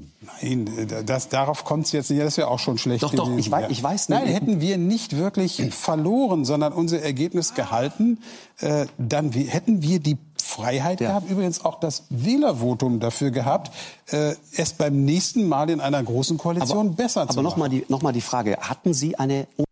What? Was, was, was, was redet der denn hier? Lass mal weiterlaufen. Da, da wird's pervers. Obergrenze. äh, Sie, Sie und Herr Schulz, hatten Sie eine Obergrenze vereinbart und gesagt, pass auf, wenn es bis dahin ja. geht, dann gehen wir wieder in die Große Koalition? Also letztes, äh, unser schlechtestes Ergebnis war 23 Prozent 2009. Mhm. Äh, und uns war klar, wenn wir unter dieses Ergebnis fallen, okay. äh, dann äh, äh, bedeutet das, dass wir nicht wieder in eine große Koalition gehen sollen. Also das heißt, bei 23,1 werden Sie wieder reingegangen. 23,5, sowas in der Art. Ich glaube, dass 23,1 nicht wirklich besser ist als 22,9. Worauf ich hinaus will, ist ein ganz anderer Punkt. Äh, mhm. Was uns ja jetzt verkauft wird von, von Martin Schulz ist, wir gehen jetzt in die Opposition, weil es geht ums Vaterland, es geht mhm. um den Zustand der Demokratie, hier geht es um das große Ganze. Jetzt erfahre ich gerade, in Wahrheit geht es um beinharten Machterhalt und um nichts anderes. Äh. Du Scheiße. Ja, wissen Sie, äh, da kann ich nichts mehr zu sagen. Da fällt einem nichts ein. Ja, also war von Lanz ein bisschen, naja, hingebogen, aber er hat ihn da schön gegrillt. Bei 23 Prozent, also dem 2009er Ergebnis, bei dem wir schon alle dachten, das geht, das gibt, da gibt es dann noch eine SPD und da kommt auch noch der Steinmeier und sagt, ich mache Fraktionschef und so, da wären die weiter in die nächste Kroko gegangen, einfach so. Da waren sie selbst überrascht, dass sie nur 20 Prozent haben. Oh Gott. Sonst hätten die das tatsächlich einfach so gemacht, ne? Da war nichts hier mit äh, und so. Wir als kleiner Partner so einer großen Koalition, die alle scheiße finden, machen wir. Also in der Ansicht, das ist wirklich gruselig, ja, was über die SPD da so nach und nach dann auch Mindset-mäßig äh, sichtbar wird. Ja, ich habe jetzt, hab jetzt nur erwartet, dass er irgendwie äh, anspricht, dass sie ja Verantwortung für Deutschland übernommen hätten müssen, ne? Weißt ja, ja. Für Deutschland! Für Deutschland! Naja, es ist, es ist wirklich, steht schlimm um die SPD. Nun gut, es formiert sich ja auch eine andere Konstellation, ist ja auch ganz gut. Jamaika. Aber, aber, das können wir ja schon mal verraten. Wir werden nächste Woche einen äh, SPD-Rebellen. Oh ja. In der Sendung haben. Nächste Woche hören wir uns das mal ein bisschen an. Klaus Kleber hat gedacht. Kleber. Warte mal, wir sind hier vor der Buchmesse. Gibt's doch immer so Preise. Warte mal, hat nicht letztes Jahr irgendein so Sänger einen Friedensnobelpreis bekommen? Gibt es das auch für Moderation? Also Klaus Kleber erklärt uns hier mal irgendwas. Das eigentliche Thema ist ihm zu kompliziert, weil, muss ich mir auch vorstellen, CDU, CSU haben ja ein anderthalbseitiges Papier geschrieben zum Thema, wie wir das mit den Flüchtlingen machen. Anderthalb Seiten. Das kann man natürlich unglaublich schlecht erklären. Das ist eigentlich unmöglich. Weshalb Klaus Kleber denkt, ach, ich erkläre lieber mal ein paar einfachere Sachen, ja, statt den Inhalt dieses Papiers. Guten Abend. Na also, es geht doch. Mit etwas gutem Willen, wie die Kanzlerin gesagt hat, gelang gestern Abend die Quadratur des Kreises oder wenigstens sowas in der Richtung. Aus der von Seehofer geforderten, von Merkel blockierten Flüchtlingsobergrenze wurde eine Art Quadrat mit runden Ecken, das man in einem Augenblick als Grenze und im nächsten als flexible Zielgröße verkaufen kann. Mhm. Er hat sich gedacht, anderthalb Seiten Papier, das ist zu kompliziert. Ich erkläre lieber mal, was ein quadratischer Kreis ist. Na gut, Klaus, ist natürlich sehr lustig. Oma Erna wird sehr gelacht haben. Ich finde es allerdings nur albern. Im Bericht, fragt man sich so ein bisschen, aber im Bericht haben die doch mehr Zeit. Da werden die doch wohl mal ordentlich zitieren aus diesem Papier, oder? Anderthalb Seiten, das wird doch niemanden überfordern. Ja, Sie zitieren allerdings nicht aus dem Bericht. Ihre Tageslosung hat die Protestantin Angela Merkel womöglich aus der Bibel. Berlin, die Versöhnungsmesse der Union. Was Merkel da bringt, steht so auch im Alten Testament, Buch des Predigers. Alles hat seine Zeit. Und gestern war diese Zeit. Mhm. Den, den möchte ich als Soundboard bitte haben. Ja, alles hat seine Zeit. Gestern war halt die Zeit. So, so einfach ist es halt, ne? Nun gut, äh, der Bericht geht ja weiter. Es war ja nur die Einstimmung. Jetzt wird es doch bestimmt inhaltlich aktuell, weil das Ding ist ja von gestern, das Papier. Das muss man doch mal ein bisschen vorlesen, oder? Was so tagesaktuell da drin steht. Na klar. Das ist Journalismus. Zwei Jahre hatten diese beiden über Flüchtlingspolitik gestritten, gestern einen Kompromiss erzielt. Warum, fragen sich viele, bloß nicht früher. Ja, es wird nochmal daran erinnert, dass sie sich zwei Jahre gestritten haben. Ja, aber das war, hallo, das war aber jetzt aber kein Theaterschauspiel. Äh, Haben auch alle vergessen, dass der Streit so lang ging, deswegen musste man es nochmal sagen, bevor man dann endlich mal aufs Papier kommt. Guckt man dann jetzt endlich mal aufs Papier? Nee. Otto und Seehofer. Das ist so im Leben, äh, auch im Privatleben, dass man äh, in vielen Fällen mal eine Entscheidung trifft oder etwas macht, äh, wo man sich dann selbst die Frage stellt, äh, warum ist dir das nicht vor einem Jahr eingefallen? Und das Publikum, und das sind ausgebildete Journalisten, alle so, ah ja, hm, renn jetzt nicht lachend raus und sag nochmal allen Bescheid, dass da ein Irrer drin steht, der gerade sagt, ach ne, das mit der Obergrenze, das ist halt wie mit dem Toskana-Urlaub. Wir sind immer nach Spanien gefahren, dann dachten wir uns, wir können auch mal nach Italien fahren. Plötzlich haben wir uns geärgert, dass es nicht schon vor drei Jahren auf die Idee kam. Das ist uns erst also, halt jetzt, das ist uns jetzt erst aufgefallen. Erklärt einfach so, Herr, ja. Herr Schulz. Ja. Die, da ist auf einmal eine Flanke entstanden. Wenn er gesagt hätte, wir haben so angestrengt, schnell gedacht, weil Gefahr in Vollzug, Menschenflut. Wir hatten keine Zeit für langsames Denken, aber wenn wir mal langsam gedacht hätten, na klar wäre uns das eingefallen. Aber gut, ja, das ist halt, steht jetzt als Erklärung im Raum. Hör mal doch mal genau zu, was ist jetzt hier irgendwie, jetzt kommen, glaube ich, mal die Inhalte, die berühmten Inhalte. Endlich. Eine Lösung, die längst vorlag. Sie verteidigt das Grundrecht auf Asyl, er bekommt seine Zahl. Allerdings ohne das Schlagwort der letzten Jahre. Obergrenze. Obergrenze. Obergrenze. Obergrenze. Obergrenze. Das hatte seine Zeit, stattdessen jetzt nur noch eine Zielmarke. Man will erreichen, dass nicht mehr als 200.000 Menschen im Jahr aus humanitären Gründen aufgenommen werden. Bei Abweichungen nach oben oder auch nach unten soll künftig das Parlament zustimmen. Das finde ich auch so albern, ne? Hier geht es ja jetzt nur darum, das Parlament bestimmt darüber. Es sitzt nicht mehr Merkel 3 Uhr nachts im Kanzleramt und telefoniert mit dem Österreicher und fragt, wie machen wir das jetzt mit denen und so, die sind auf der Autobahn unterwegs, na, dann machen wir halt die Grenzen auf.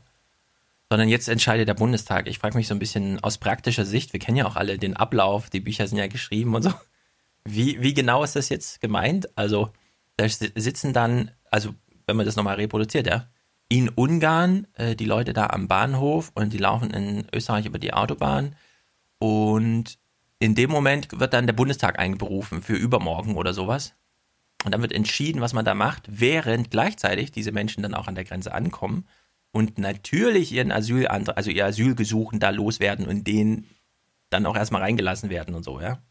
Also völlig Banane irgendwie, dass dann alle Journalisten gleich wieder, oh jetzt, Merkels Fehler kann sich nicht wiederholen, weil der Bundestag entscheidet. Aber die praktisch, also die praktische Dimension davon völlig ausgeblendet, wenn man jetzt mal diesen 2000, der sich ja eh nicht wiederholt, weil wir ja jetzt österreichischen, also es, die Alpen sind ja jetzt eine Mauer, es wiederholt sich ja nicht wieder, aber nur mal so vom Ablauf her, ja, wie stellen die sich das vor? Naja. Teil 2 Inhalte, es gab noch mehr Inhalte, man muss sich das mal vorstellen. Das Ding ist eineinhalb Seiten lang und sie haben leider nur geschafft, die erste Seite zu lesen. Allzu viele Stellschrauben bleiben nicht, um die Zahl der Flüchtlinge unterm Strich entsprechend zu regulieren. Etwa der Familiennachzug begrenzt Schutzberechtigte sollen nach Unionsplänen ihre Familie weiterhin nicht nachholen dürfen. Oder Abschiebungen. Davon soll es deutlich mehr geben, unter anderem indem man Länder wie Marokko, Algerien und Tunesien zu sicheren Herkunftsstaaten erklärt. Alles hat seine Zeit, jetzt also Jamaika, ja, da haben uns die liebe heute Journalisten leider den dritten Punkt vergessen, nämlich es gibt jetzt zentrale Aufnahmelager. Man fragt sich so ein bisschen, na, wir haben doch auch schon oft BBK geguckt, in dem so dieser Herr Schellenhuber da saß und meinte, ja, im Grunde gibt es drei wichtige Sachen. Äh, erstens Familiennachzug, weil sonst geht Integration nicht. Zweitens Abschiebung, naja, was wollen Sie hier abschieben, 7 Uhr nachts und so. Und äh, bitte dezentral unterbringen. Und jetzt stehen genau die drei Punkte mit einem umgekehrten Vorzeichen in diesem anderthalbseitigen Kompromisspapier, ja. Ja, das ist so, hallo. Das ist der Integrationsrat. Er hat der keine hat keine Ahnung? Ahnung. Der hat auch, der hat, der wurde auch nicht beauftragt von irgendwelchen Bundesministerien oder Bundestag Ja. oder so weiter. Die, die haben halt eine Meinung. Mhm. Ja. Naja, hören wir mal weiter. Äh, Der Schulz, der Schulz tut ja schon wieder so, als ob er schlauer ist als die Bundesregierung. Äh, wirklich. Als die CDU, CSU Spitze. Ja, wirklich. Wir hören mal ein bisschen weiter, ich glaube, Das ist doch, das ist doch Kinderglaube, ey. Kann ich nur sagen, das ist Kinderglaube. Das ist nicht in Ordnung. Mhm. Reiß dich mal zusammen, ja. Wir hören jetzt mal andere Parteien, die sich noch da, Grüne, FDP und es gibt ja noch ein paar. Cem Özdemir sparen wir uns aber so ein bisschen. Äh, wir hören mal rein. Ganz klar ist auch, wenn man Jamaika Das ist die Grünen, jung, junge Grünen-Chefin. Bündnis macht, dann muss da auch humanitäre Asylpolitik eine Rolle spielen. Ohne das wird es nicht mit uns gehen.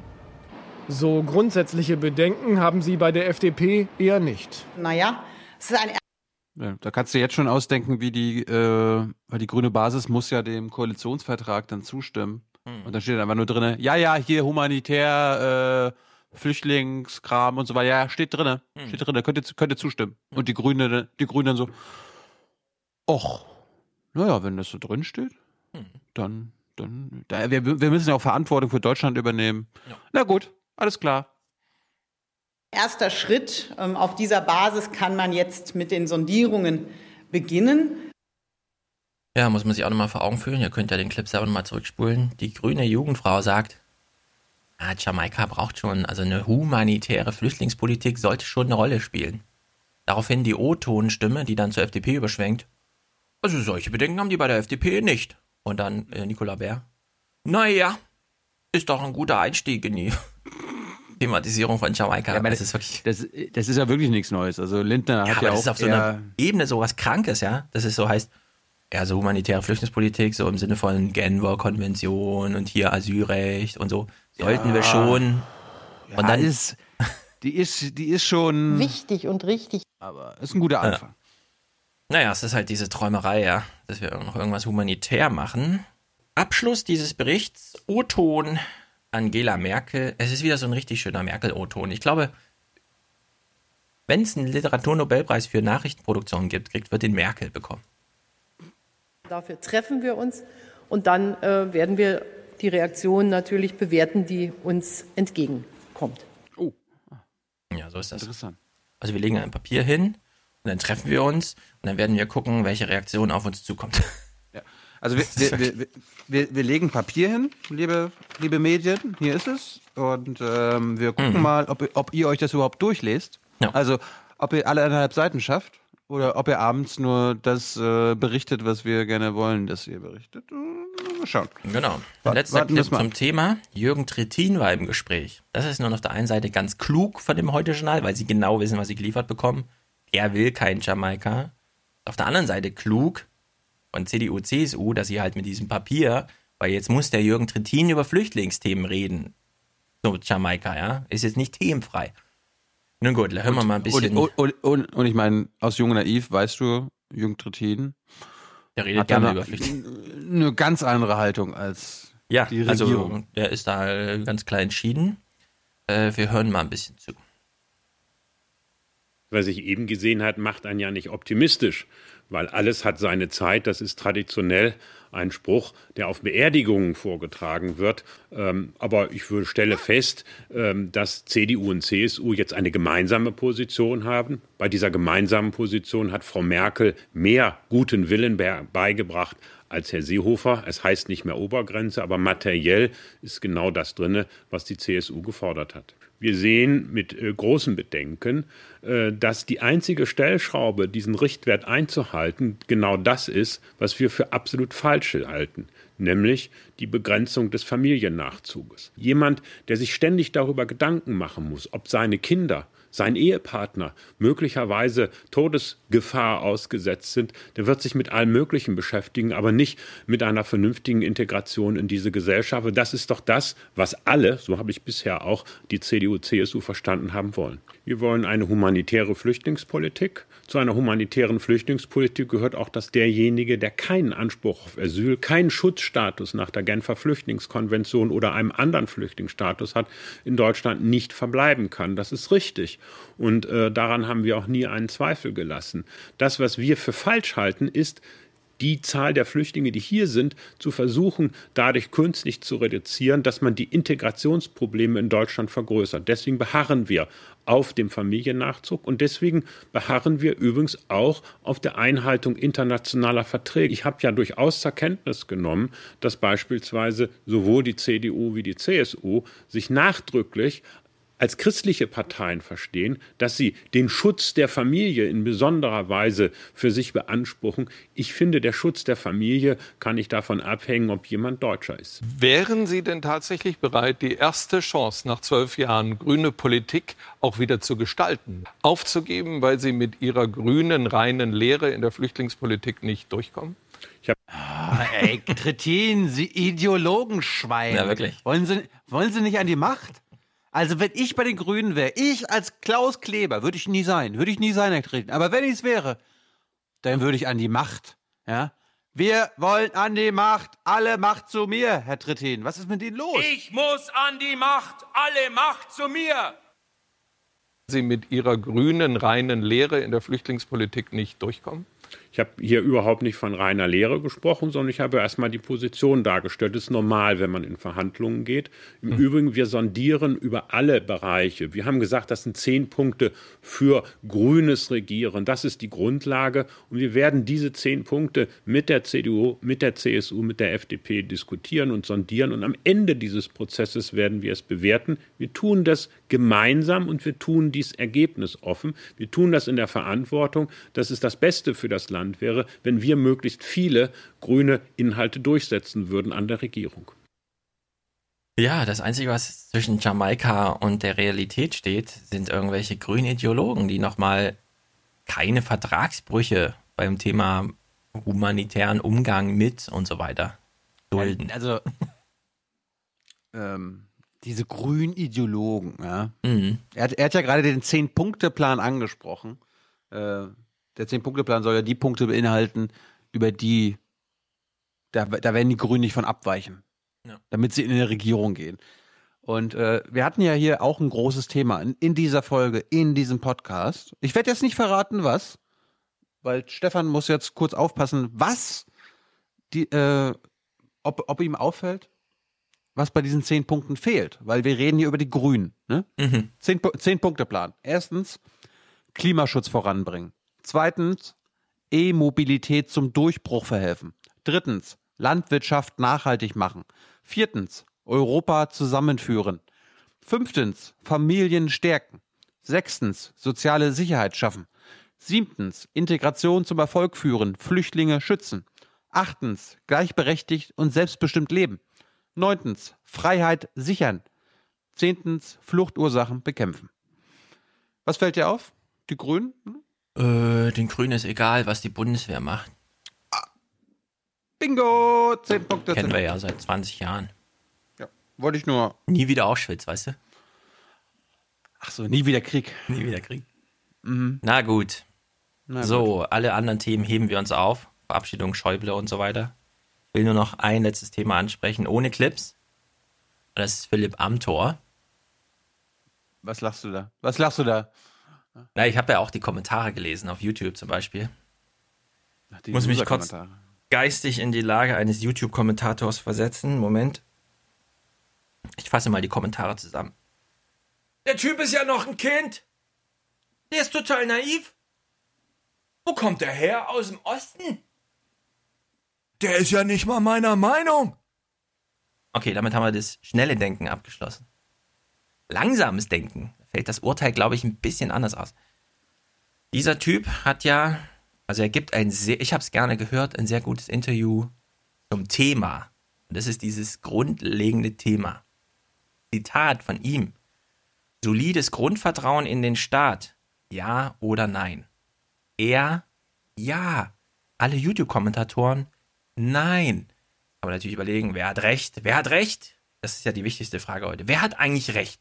Angenommen, das wäre jetzt ein Wettlauf. Wer würde eigentlich zuerst über die Ziellinie rennen? Und da muss man sagen, naja, am Anfang würden wahrscheinlich die ohne solides Grundvertrauen in den Staat super losrennen, ja? Weil Rammstein, NSA, völkerrechtswidrige Kriegseinsätze mit deutscher Beteiligung, auch wenn wir nur Fotos NSU. schießen, NSU, äh, Amri, äh, alles, ja, G20, Menschen werden zusammengeknüppelt. So, kein solides Grundvertrauen in den Staat. Gerechtfertigt. Aber ist ja ein Dauerlauf. Wissen ja viele nicht.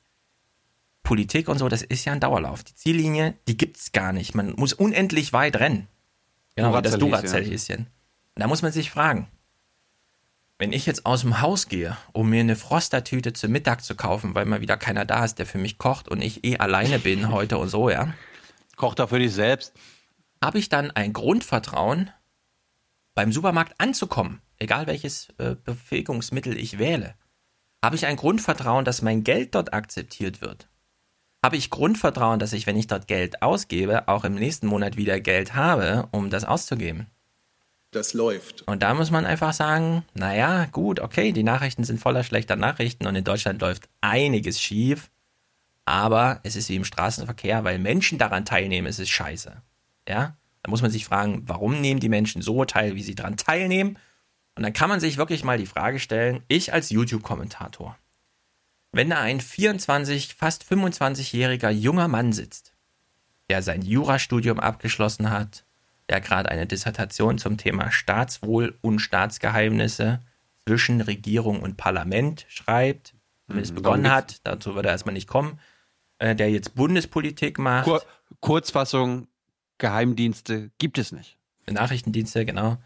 So, kann man, also äh, wem hilft es irgendwie, oder anders gefragt, hilft es wenigstens mir als YouTube-Kommentator selbst, wenn ich dann nochmal einen Satz drunter schreibe, dass das ja gar nicht geht? Ich muss mich das auch immer fragen, wenn ich, wenn ich so Bücher empfehle wie der Nobelpreisträger hat vor 18 Jahren ein Buch veröffentlicht oder irgendwann zum Thema schnelles Denken, langsames Denken, brauche ich dann wirklich nochmal die fünf Absätze von YouTube-Kommentar Stinkbombe 380, der mir nochmal erklärt, dieses Buch darf man aber nicht einfach so lesen, da muss man ein paar Sachen beachten. Ja, also äh, ist die Welt dann besser, wenn ich diesen YouTube-Kommentar lese, bevor ich dann, ja, also in der Hinsicht, äh, was heißt YouTube-Kommentar bei uns im Forum ja genauso. Also in der Hinsicht, ein Hinweis möchte ich gerne zum Abschluss dieses Podcasts heute geben. Es gibt eine Realität.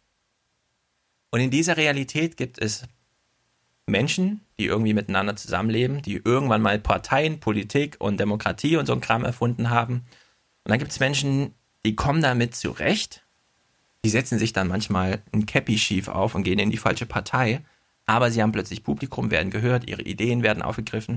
Und dann gibt es halt andere Menschen, ja, die gucken solchen Menschen zu und regieren voller Neid, weil sie zum zweiten Mal in ihrem Leben feststellen, scheiße, nicht nur die Spieler des F, äh, was weiß ich, VfB Stuttgart sind plötzlich jünger als ich, sondern jetzt sind auch noch die Bundespolitiker jünger als ich.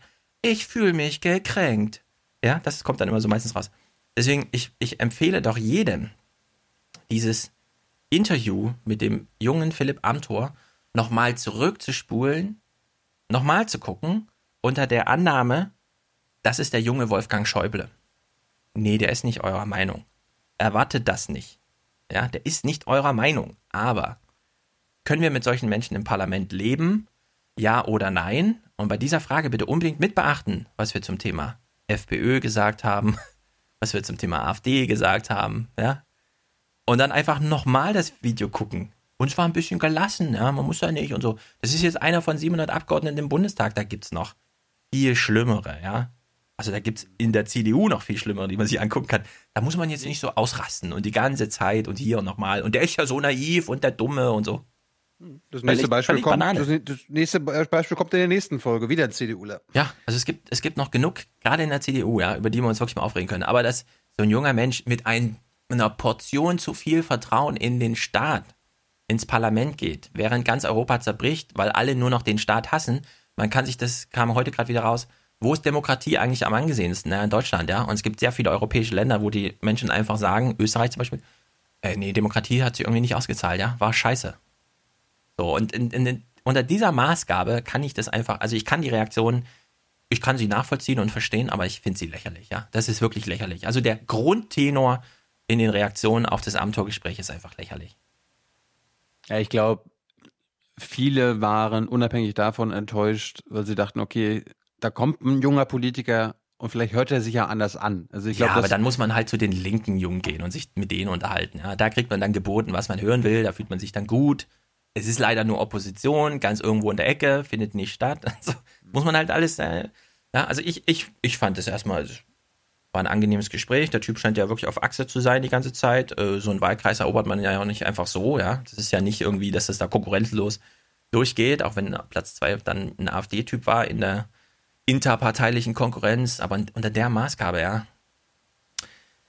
Ich finde, manchmal haben die Leute, die auch äh, bei uns hier viel kommentieren und bei YouTube und so, die haben manchmal zu wenig, wie soll man sagen, Sachen wirklich mitgemacht. Also wenn man sich zum Beispiel den Amtor anguckt oder die dann Diana Kinnert oder so, um jetzt mal die CDU-Nachwuchsleute zu nennen, die haben alle mit 15 angefangen, sich in irgendwelchen Stiftungen zu engagieren, Projekte zu machen, pipapo, und das münde dann eben teilweise schneller, als man glaubt, in so einem Bundestagsmandat. Dass man dann, wenn die Leute im Bundestag sind, plötzlich anfängt, sie von rechts und links anzukacken, ja, das ist wirklich albern. Also das ist wirklich albern. Äh, ich plädiere dafür langsameres Denken bei sowas. Nachvollziehbar. Nachvollziehbar. Gut, wir brauchen für Folge 244 am Freitag noch Unterstützer, Produzenten und vielleicht auch mal wieder Präsentatoren. Ja, da würde sich äh, Jeremy Corbyn auch mal drüber freuen. Sicher. Äh, weil das ist natürlich gut für unser Land und auch gut für Europa. Europe for the many, for the future. Also, seid dabei, werdet zum Mainstream. We are now the political mainstream. Ansonsten hört euch zum Beispiel Philipp Amthor bei Junge Naiv an. Äh, gibt es nicht nur bei Apple Podcasts. Diesen Podcast Aufwachen gibt es auch bei Spotify. Genauso wie Junge Naiv. Und äh, ja, das war's von mir. Ja, Freitag holen wir dann die Nachrichtenwoche nach. Schön. Und dann sind wir alle wieder im Bilde. Bis dann. Bis dann. Zukunft ungewiss. Good night and good luck. And I am sorry. Und dann in den 80er Jahren, 90er Jahren des vergangenen Jahrhunderts, da hat es einen Wechsel gegeben. Da haben die Leute später geheiratet, sind später zusammengezogen, haben ihre Familien später gegründet, aus ganz unterschiedlichen Gründen, weil die Ausbildungen länger dauerten, weil sie mal im Ausland waren, auch weil sie vielleicht die eine oder andere Partnerschaft vorher ausprobiert haben, bevor sie sich endgültig gebunden haben. Ja, das ist so. Das war ein Generationenwechsel wo man gesagt hat, ich will mal zehn Jahre leben, bevor ich mich dann unter das Joch begebe. Also, ja, bei uns hier im Zelt natürlich nicht, ist klar. Ja, um Gottes Willen, Leute, jetzt. Äh,